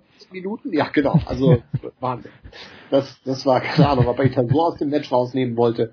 Äh, ansonsten äh, ja, musste er da musste er da nicht viel machen und ist natürlich dann krasser Außenseiter äh, gegen Sascha dann in dem Fall. Und gut, dann ist da ein Diego Schwarzmann, der der on fire ist, ähm, der Potro immer zu beachten, besonders in Acapulco. Besonders gegen Team auch leider in der nächsten Runde. Sollte Team gegen Shapovalov gewinnen, was ich jetzt noch nicht hundertprozentig nach der Leistung, die er gezeigt hat in der ersten Runde gegen Norrie, sehe ich Team jetzt noch nicht hundertprozentig weiter. Nein. Nein, richtig. Ja. Genau. Ähm, ist da nicht der ganz große, ganz große Favorit. Man sieht, dass er äh, erstmal wieder reinkommen muss auf, auf Hartplatz, aber dass er sich natürlich auch völlig unnötig schwer gemacht hat, schlägt zum Match auf, hat, hat Matchball ja. und drückt dann dieses Ding um, um, um Zentimeter dazu lang und verliert dann irgendwie komplett die Fassung und den, und den Faden. Also diese Stunde zusätzlich, die, die hätte er mit äh, Kiki irgendwo beim Cocktail am Stand verbinden. da am, auf dem Platz. Also das war, das war komplett daneben. Das ja. hätte überhaupt nicht sein müssen. Dieses Turnier läuft übrigens auf Sky. Äh, was, was kommentierst du, Marcel? Kommentierst du Dubai? Kommentierst du äh, Acapulco oder kommentierst du die zweite Liga? Ja, wir machen ja, ähm, wir machen Dubai ja nicht. Wir haben uns äh, ah, ihr habt für Acapulco entschieden, okay. Acapulco komplett zu machen. Deshalb habe ich, ich bin jetzt eingesprungen und habe Dominik äh, kommentiert in der, in der ersten Runde. Hm. Und die Kollegen Stefan Hempel und Philipp Langosch kommentieren das jetzt zu Ende. Ich bin dann bei Indian Wells und Miami mit insgesamt 13 Tagen relativ huh. und freue mich auf einen neuen Stadionpunkt in der zweiten Liga am Wochenende. Nach zehn Jahren wird mir endlich zum ersten Mal die Ehre zuteil, in Sandhausen vorbeizugucken. Ja, Andreas Renner hat schon 28 Mal Sandhausen besucht. Das ist was anderes. Ich will dich aber noch nicht rausschmeißen, Marcello. Ich will dich noch nicht rausschmeißen, weil das große Thema, das ganz große Thema ist natürlich im Moment nicht, was sich in Acapulco, in Dubai oder sonst irgendwo tut, sondern das große Thema ist der Kopf von David Haggerty, der sich einiges überlegt hat und was da rausgekommen ist, ich bin auch ein Wahnsinn und die Tradition ist im Arsch. Je länger ich drüber nachdenke, ich meine, wenn alles optimal läuft, wenn alles super, super optimal läuft, halte ich es für keine schlechte Idee, aber es sind, sind ganz viele Stellschrauben, an denen gedreht werden. Es geht um den neuen Davis Cup. Marcel, was sagst du? Also im ersten Moment äh, war ich auch komplett auf dieser Empörungswelle und zwar so weit, dass ich gesagt habe, man kann ja gar nicht so viel essen, wie man kotzen möchte eigentlich. also diese diese zusätzliche Woche am, am, am Jahresende. Ich meine, wir werden das Davis Cup Finale in welcher Form auch immer da hinten nicht wegkriegen. Das wird da bleiben und das wird auch bleiben müssen und das, das macht auch Sinn. Aber sich dann jetzt quasi darauf zu verlassen, dass sich dort alle oder den großen Teil der Topspieler dann habe, um dann eine Woche nach London, wo ich dann diesen ganzen Zinnober mit Entertainment und allen Top Ten Spielern äh, quasi, wo dann in den, in den letzten Jahren jetzt im Schnitt auch schon immer zwei äh, absagen müssen. Ja, ja. Das Ganze dann nochmal aufziehe, das, das, das erschließt sich mir nicht, wo da dann noch der Drive herkommen soll. Abgesehen davon, dass ich sowieso ähm, ein absoluter äh, Fan von von äh, die, dem, dem Heim- und Auswärtsgedanken bin, was dann da komplett äh, verloren geht. Dieser dieses komplette Davis Cup Gefühl werden wir da dann nicht mehr haben. Das ist eigentlich für mich die, diese diese Idee eines eines neuen in Anführungszeichen World Team Cups, den man zunächst zum, zu Beginn der Saison gesehen hat, irgendwie parallel zum Hotman Cup oder kurz davor oder kurz danach, wie auch immer. Ja. Und sich jetzt gedacht hat, okay, das, da vorne macht es keinen Sinn, jetzt machen wir es, jetzt machen wir es hinten. Das wirklich Dramatische an dieser Geschichte ist natürlich, dass man da jetzt einen, einen äh, Investor in der Hinterhand hat. Ähm, Mit unfassbar viel Kohle, muss man schon sagen. Wenn das wirklich drei Milliarden sind für 25 Jahre, dann muss man schon, muss man schon schlucken bei den Verbänden, finde ich. Genau, eben. Dem man sich natürlich auch nicht, nicht verprellen will. Das sind natürlich dann noch etliche Verbände bei, die dann ganz kurz mal eben auf ihre Kontoauszüge gucken Hm. und dann sagen, okay, also das wird uns natürlich jetzt schon äh, enorm weiterhelfen. Ich weiß nicht, ob es dann da so ist wie, wie im Fußball, dass auch bei der ITF so, so kleine Verbände wie, keine Ahnung, Trinidad oder was auch immer, dann genau die gleiche Stimmkraft haben äh, Wie die USA. DTB oder Ja. die Justa. Ähm, das wäre natürlich nicht zu wünschen, weil ansonsten könnte das natürlich äh, durchaus ein Übergewicht bringen. Man braucht eine Zweidrittelmehrheit, um diesen Vorschlag durchzukriegen das ist, das ist eine Menge. Da werden noch viele, viele Diskussionen ähm, jetzt folgen. Ich weiß nicht, ob man da auf eine, eine Basis kommen wird anhand dieses Modells. Ich glaube, das wird sehr, sehr schwierig. Also, der Termin geht nicht, aus meiner Sicht. Man muss, man müsste innerhalb des Jahres eine Woche finden und die beste Woche ist die Woche nach den US Open. Ganz ehrlich, weil das, das lässt ja auch noch viele Optionen offen. Dieses Turnier, so wie sich der Haggerty das vorstellt, das kann nur im Freien stattfinden, weil du müsstest ja, ja, du brauchst einfach ausreichend Courts. Und es gibt ganz wenig Hallen, finde ich, wo du, wo du eben zwei Center Court hast. Du kannst, klar, du kannst es so machen, wie es damals in Düsseldorf war, dass die Deutschen auf dem Center Court gespielt haben im Rochus Club und dann die Österreicher in ihrer damals nicht Top-Besetzung haben halt auf dem zweiten Platz gespielt, aber wenn es wirklich eine Feier werden sollte, dann müsste es ja fast die Geschichte in Indian Wells zum Beispiel machen große, große Anlage. Und äh, das ging aber nur, weil wenn du es nämlich im November machst, wo geht man dann hin? Man kann nach Australien, Neuseeland gehen, weil es dort Ja. dann Frühling ist, oder es findet sich irgendein, irgendein Schauplatz, Shenzhen in China, wo das stattfindet. Blöde Zeit für uns, für alle Beteiligten, die es interessiert. Da sehe ich das große Problem. Wenn man das direkt nach den US Open machen würde, so wie der Labour Cup ja auch ziemlich direkt nach den US Open war, ich stelle es mir schon geil vor, wenn's, wenn alle am Start sind, wenn wirklich was was nicht sein wird leider. Aber stell dir vor, Marcel, und dann kommen die deutschen Schlachtenbummler und die treffen dort auf die serbischen Schlachtenbummler und es ist halt Tennis, die kommen auch besser miteinander aus als die Fußballfans untereinander. Und dann schaust dir deine Day Session mit Alexander Zverev an, gehst am Abend äh, in, zu, zum Main Court und da spielt der Djokovic, weil es ihm einfach Spaß macht, wieder für Serbien zu spielen. Also ich könnte mir, wie gesagt, wenn alles richtig fällt, könnte ich mir vorstellen, dass das funktionieren kann. Ja, das mag sein. Aber das ist dann nicht der Davis Cup. Nein, nein, nein, nein, nein. Ja, ja das ist dann, dann, dann ist es meinetwegen ein neu aufgelegter World Team Cup oder was auch Mhm. immer. Ja, aber das hat dann, das hat für mich dann nichts mehr mit, äh, nichts mehr mit Davis Cup zu tun. Also das würde dann das irgendwie komplett ad absurdum äh, äh, führen. Wir hatten doch auch mal die Idee, das, das so ein bisschen zu strecken von den Terminen her und dann das Finale nur alle zwei Jahre ähm, zu machen. Was auch immer das dann für eine Konstellation vorher in der Weltgruppe voraussetzt, das habe ich jetzt ehrlicherweise nicht, nicht bis zum Ende äh, durchdacht, aber ich äh, hätte eigentlich gedacht, dass man so einen Weg eher weiterverfolgt als, äh, als den, aber gut.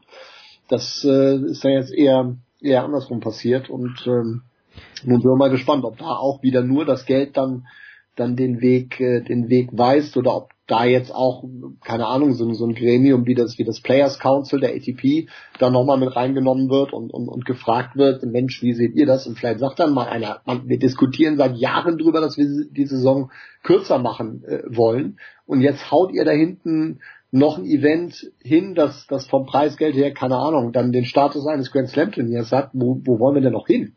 Ja, und das ist ja für mich das Frappierende, dass der Haggerty diesen Vorschlag einfach rausbläst, aber offenbar mit keinem Spieler oder mit keinem Spielervertreter gesprochen hat. Die Belgier haben schon gesagt, sie werden dagegen stimmen und äh, die Franzosen wohl auch. Und dann habe ich nur gelesen, Todd Woodbridge, alter australischer Kämpfer, Davis Cup Kämpfer, sagt auch, na, vielleicht hätte man mal mit Hewitt sprechen sollen. Der war schon, e- mit, mit, es ist offenbar mit niemand aus den Spielerkreisen gesprochen worden, mit der ATP auch nicht. Und sich dann zu wundern, der Haggerty, dass, dass, dass nicht alle Beifall klatschen, das finde ich fast ein bisschen frech. Allerdings, allerdings. Nur die Dollarzeichen äh, äh, im Auge, das ist ein kompletter, kompletter Ego-Trip für mich mit, vom, vom Haggerty. Der hat gedacht, er kriegt sie, er kriegt sie übers Geld und ähm, ja, mal sehen, ob dann vielleicht doch mal in der Sache da ein bisschen weiter diskutiert wird. Das ist auch eine enorme Summe, wie gesagt, drei Milliarden für 25 Jahre. Ich habe, ich bin ganz schwach in Mathe, aber Alex Antonitsch hat das mal ausgerechnet, 120 Millionen pro Jahr.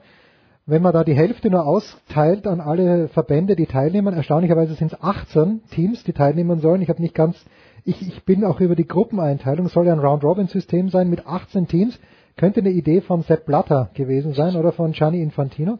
Ist ganz, ganz, ganz, ganz grandios. Aber natürlich, wenn, wenn man dem Deutschen Tennisbund mit drei Millionen Euro Fixeinnahmen droht, dann wird vielleicht auch der Deutsche Tennisbund schwach werden. Ich weiß es nicht. Aber das wird zu sehen sein.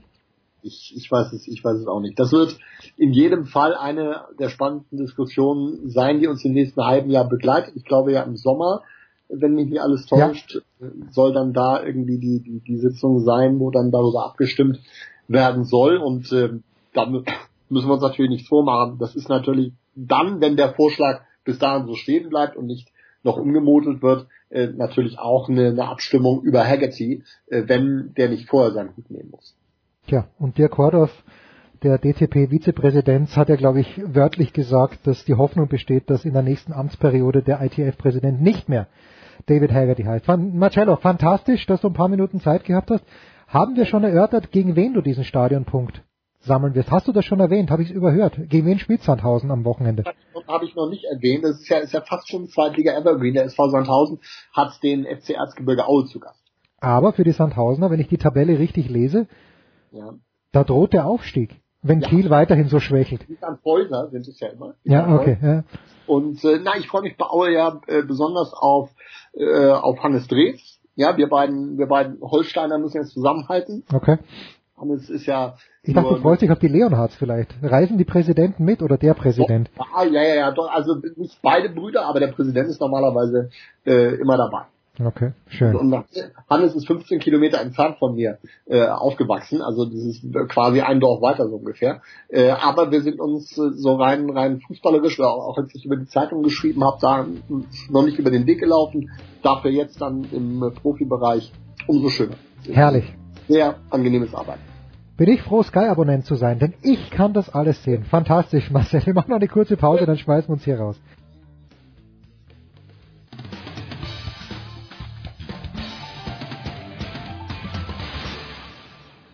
Hallo, hier ist Flo Meyer und ihr hört Sportradio 360. Und ich habe gute Nachrichten vernommen aus dem aus der Programmplanung von der Zone. Ah. Ah. Ich habe es zwar noch nicht gesehen, aber mir wurde zugetragen, dass wir beide äh, mit allergrößter Freude, ähm, also der, der Chefplaner, schreibt mir, hast du schon gesehen MLB mit Günther? Und ich schreibe zurück Träumchen und dann habe ich es aber doch nicht gesehen. Also ganz offenbar, Günther, sind wir vorgesehen, äh, ich glaube, jeden Tag ein Spiel zu kommentieren. Ich weiß es Nee, nicht. zwei, zwei. Zwei, sind zwei. sind- Ah, hast, weißt du schon? Ah, dann- ich, ich, weiß es schon natürlich. Also es geht los tatsächlich zum, zum zur Eröffnung am 29. Ja, Das ist der Donnerstag, Donnerstag, ja? Donnerstag, also ja? der, der früheste Start jemals in der Geschichte. Ja, Da- komisch, gell? aber Ich dachte auch, dass Ja, das ist eben durch, durch Ostern bedingt. Mhm. Äh, wobei ich glaube, da muss ich noch solo durch. Äh, aber bitte. wir haben natürlich Heb die- heb die die Twins gegen die Orioles, aber dann zwei Tage später äh, selbe Serie. Ach. In der Nacht, äh, Kar-Samstag auf, also dann Kar Mhm. Son äh, Ostersonntagmorgen. Ach, sind wir da dran. zusammen bei der Zone. Es ist Wahnsinn, was du für einen Inside-Track hast. Weißt du, dass du das schon Wie weißt? glaubst du, dass du an den Job kommst? Nein, ist großartig. Ich freue mich sehr, weil äh, ich jetzt auch schon wieder ein bisschen, wenn man diversen Teams folgt, so also auf Twitter zum Beispiel, die Red Sox und die Pirates. Pirates werden natürlich nichts reißen, aber die Red Sox glauben ja jedes Jahr, dass sie was reißen werden und äh, das ist, das macht dann schon Spaß. Also ich, ich freue mich schon richtig drauf. Ja, bin, bin auch also noch eher in kleinen Dosen dabei, vor allem wenn es hier da minus 10 Grad Ja. und Schnee überall. Denkt man noch nicht so am Baseball, aber bin ja jetzt erstmal im Warmen. Dann Mitte März geht's nochmal schnell nach LA. Da werde ich natürlich dann ganz äh, Ja, tief, tief einsteigen. Und, Why? Why? Why? Why? Einfach äh, spaßeshalber zum Nee, Golfen, nee, oder? in die, die äh, Lucha Underground, vierte Staffel wird gerade aufgezeichnet und äh, Da werde ich vor Ort sein. Das ist stark, Günther. Überragend. stark, ja, ja. Und jetzt geht's aber mal zum Golfen nach Florida. Jetzt geht's erstmal, nee, nach, nach, nach Marokko. Ich habe es ja letzte Woche schon gesagt, aber... Ach, ich hab's letzte Woche schon nicht aufgepasst, Kurzzeitgedächtnis- Nee, ich bin das erste Mal in meinem Leben in, in Marokko und freue mich drauf. Also bin, bin mal gespannt, was mich da erwartet Und ich an hatte, neuen so, Eindrücken. ich hatte so auf dich gehofft, dass du entweder in Arizona oder in Florida bist, um dann wirklich mal beim Springtraining vorbeizuschauen. Ja, hätte ich gern gemacht. Das, äh, Warst du schon mal beim Tat, Springtraining? Ja klar, in, in, in Florida, bei den Yankees, bei Weil den Phillies war ich, Weil ich stell mir das- Winterhaven und so, also... Weil die sind ja da zweieinhalb, drei Monate, oder die Pitcher sind, glaube ich, zwei Monate dort. Ja, das ist für die dann, dann und die viele, haben- viele haben ja dann auch da ihre Zwei Häuser. Wohnsitz oder Häuser generell, ja. Das ist ganz schön, Günther. Das ist fantastisch. Bist du am äh, Wochenende noch im Einsatz oder du wann fliegst du, Günther? Am Sonntag. Am Sonntag schon, ja. Das Nee, heißt, äh, also jetzt ist ja nichts, was, was, was relevant wäre für mich. Äh, Eishockey wäre vielleicht relevant. ja, aber das, DL, da mache ich dann witzigerweise am, auch am K-Samstag noch, bevor wir Baseball machen, habe ich noch ein kleines NHL-Spiel bei, bei Sport 1. Ach, Sport 1 nimmt auch die, die, die NHL mit. Das habe ich jetzt gar Ja. nicht so, so nicht mitbekommen. Also ich, ich Doch, weiß, wir haben äh, College Wochen erst wieder eins gemacht. Okay. Ja, die haben generell so, so den Plan eben, die, die ganzen, die ganzen äh, US-Sportarten, die auf Sport 1 US laufen, immer mal wieder im Free auch abzubilden. Unglaublich. Naja, bitte, dann machen wir das doch. Und ähm, Übrigens an der Stelle schönen Gruß an Alex Wölfing. ich wollte es gerade sagen. Ich war gestern Abend noch bei der spontanen Verabschiedungsparty. Nein, mir hat das nur per, per, per WhatsApp mitgeteilt. Aber seit wann wusstest du's? Äh, schon länger. Er hat ja eine, äh, vor über einem Monat schon hat er eine Mail an, Ah, okay. an alle geschrieben, dass Okay. er nach 24 Jahren tatsächlich.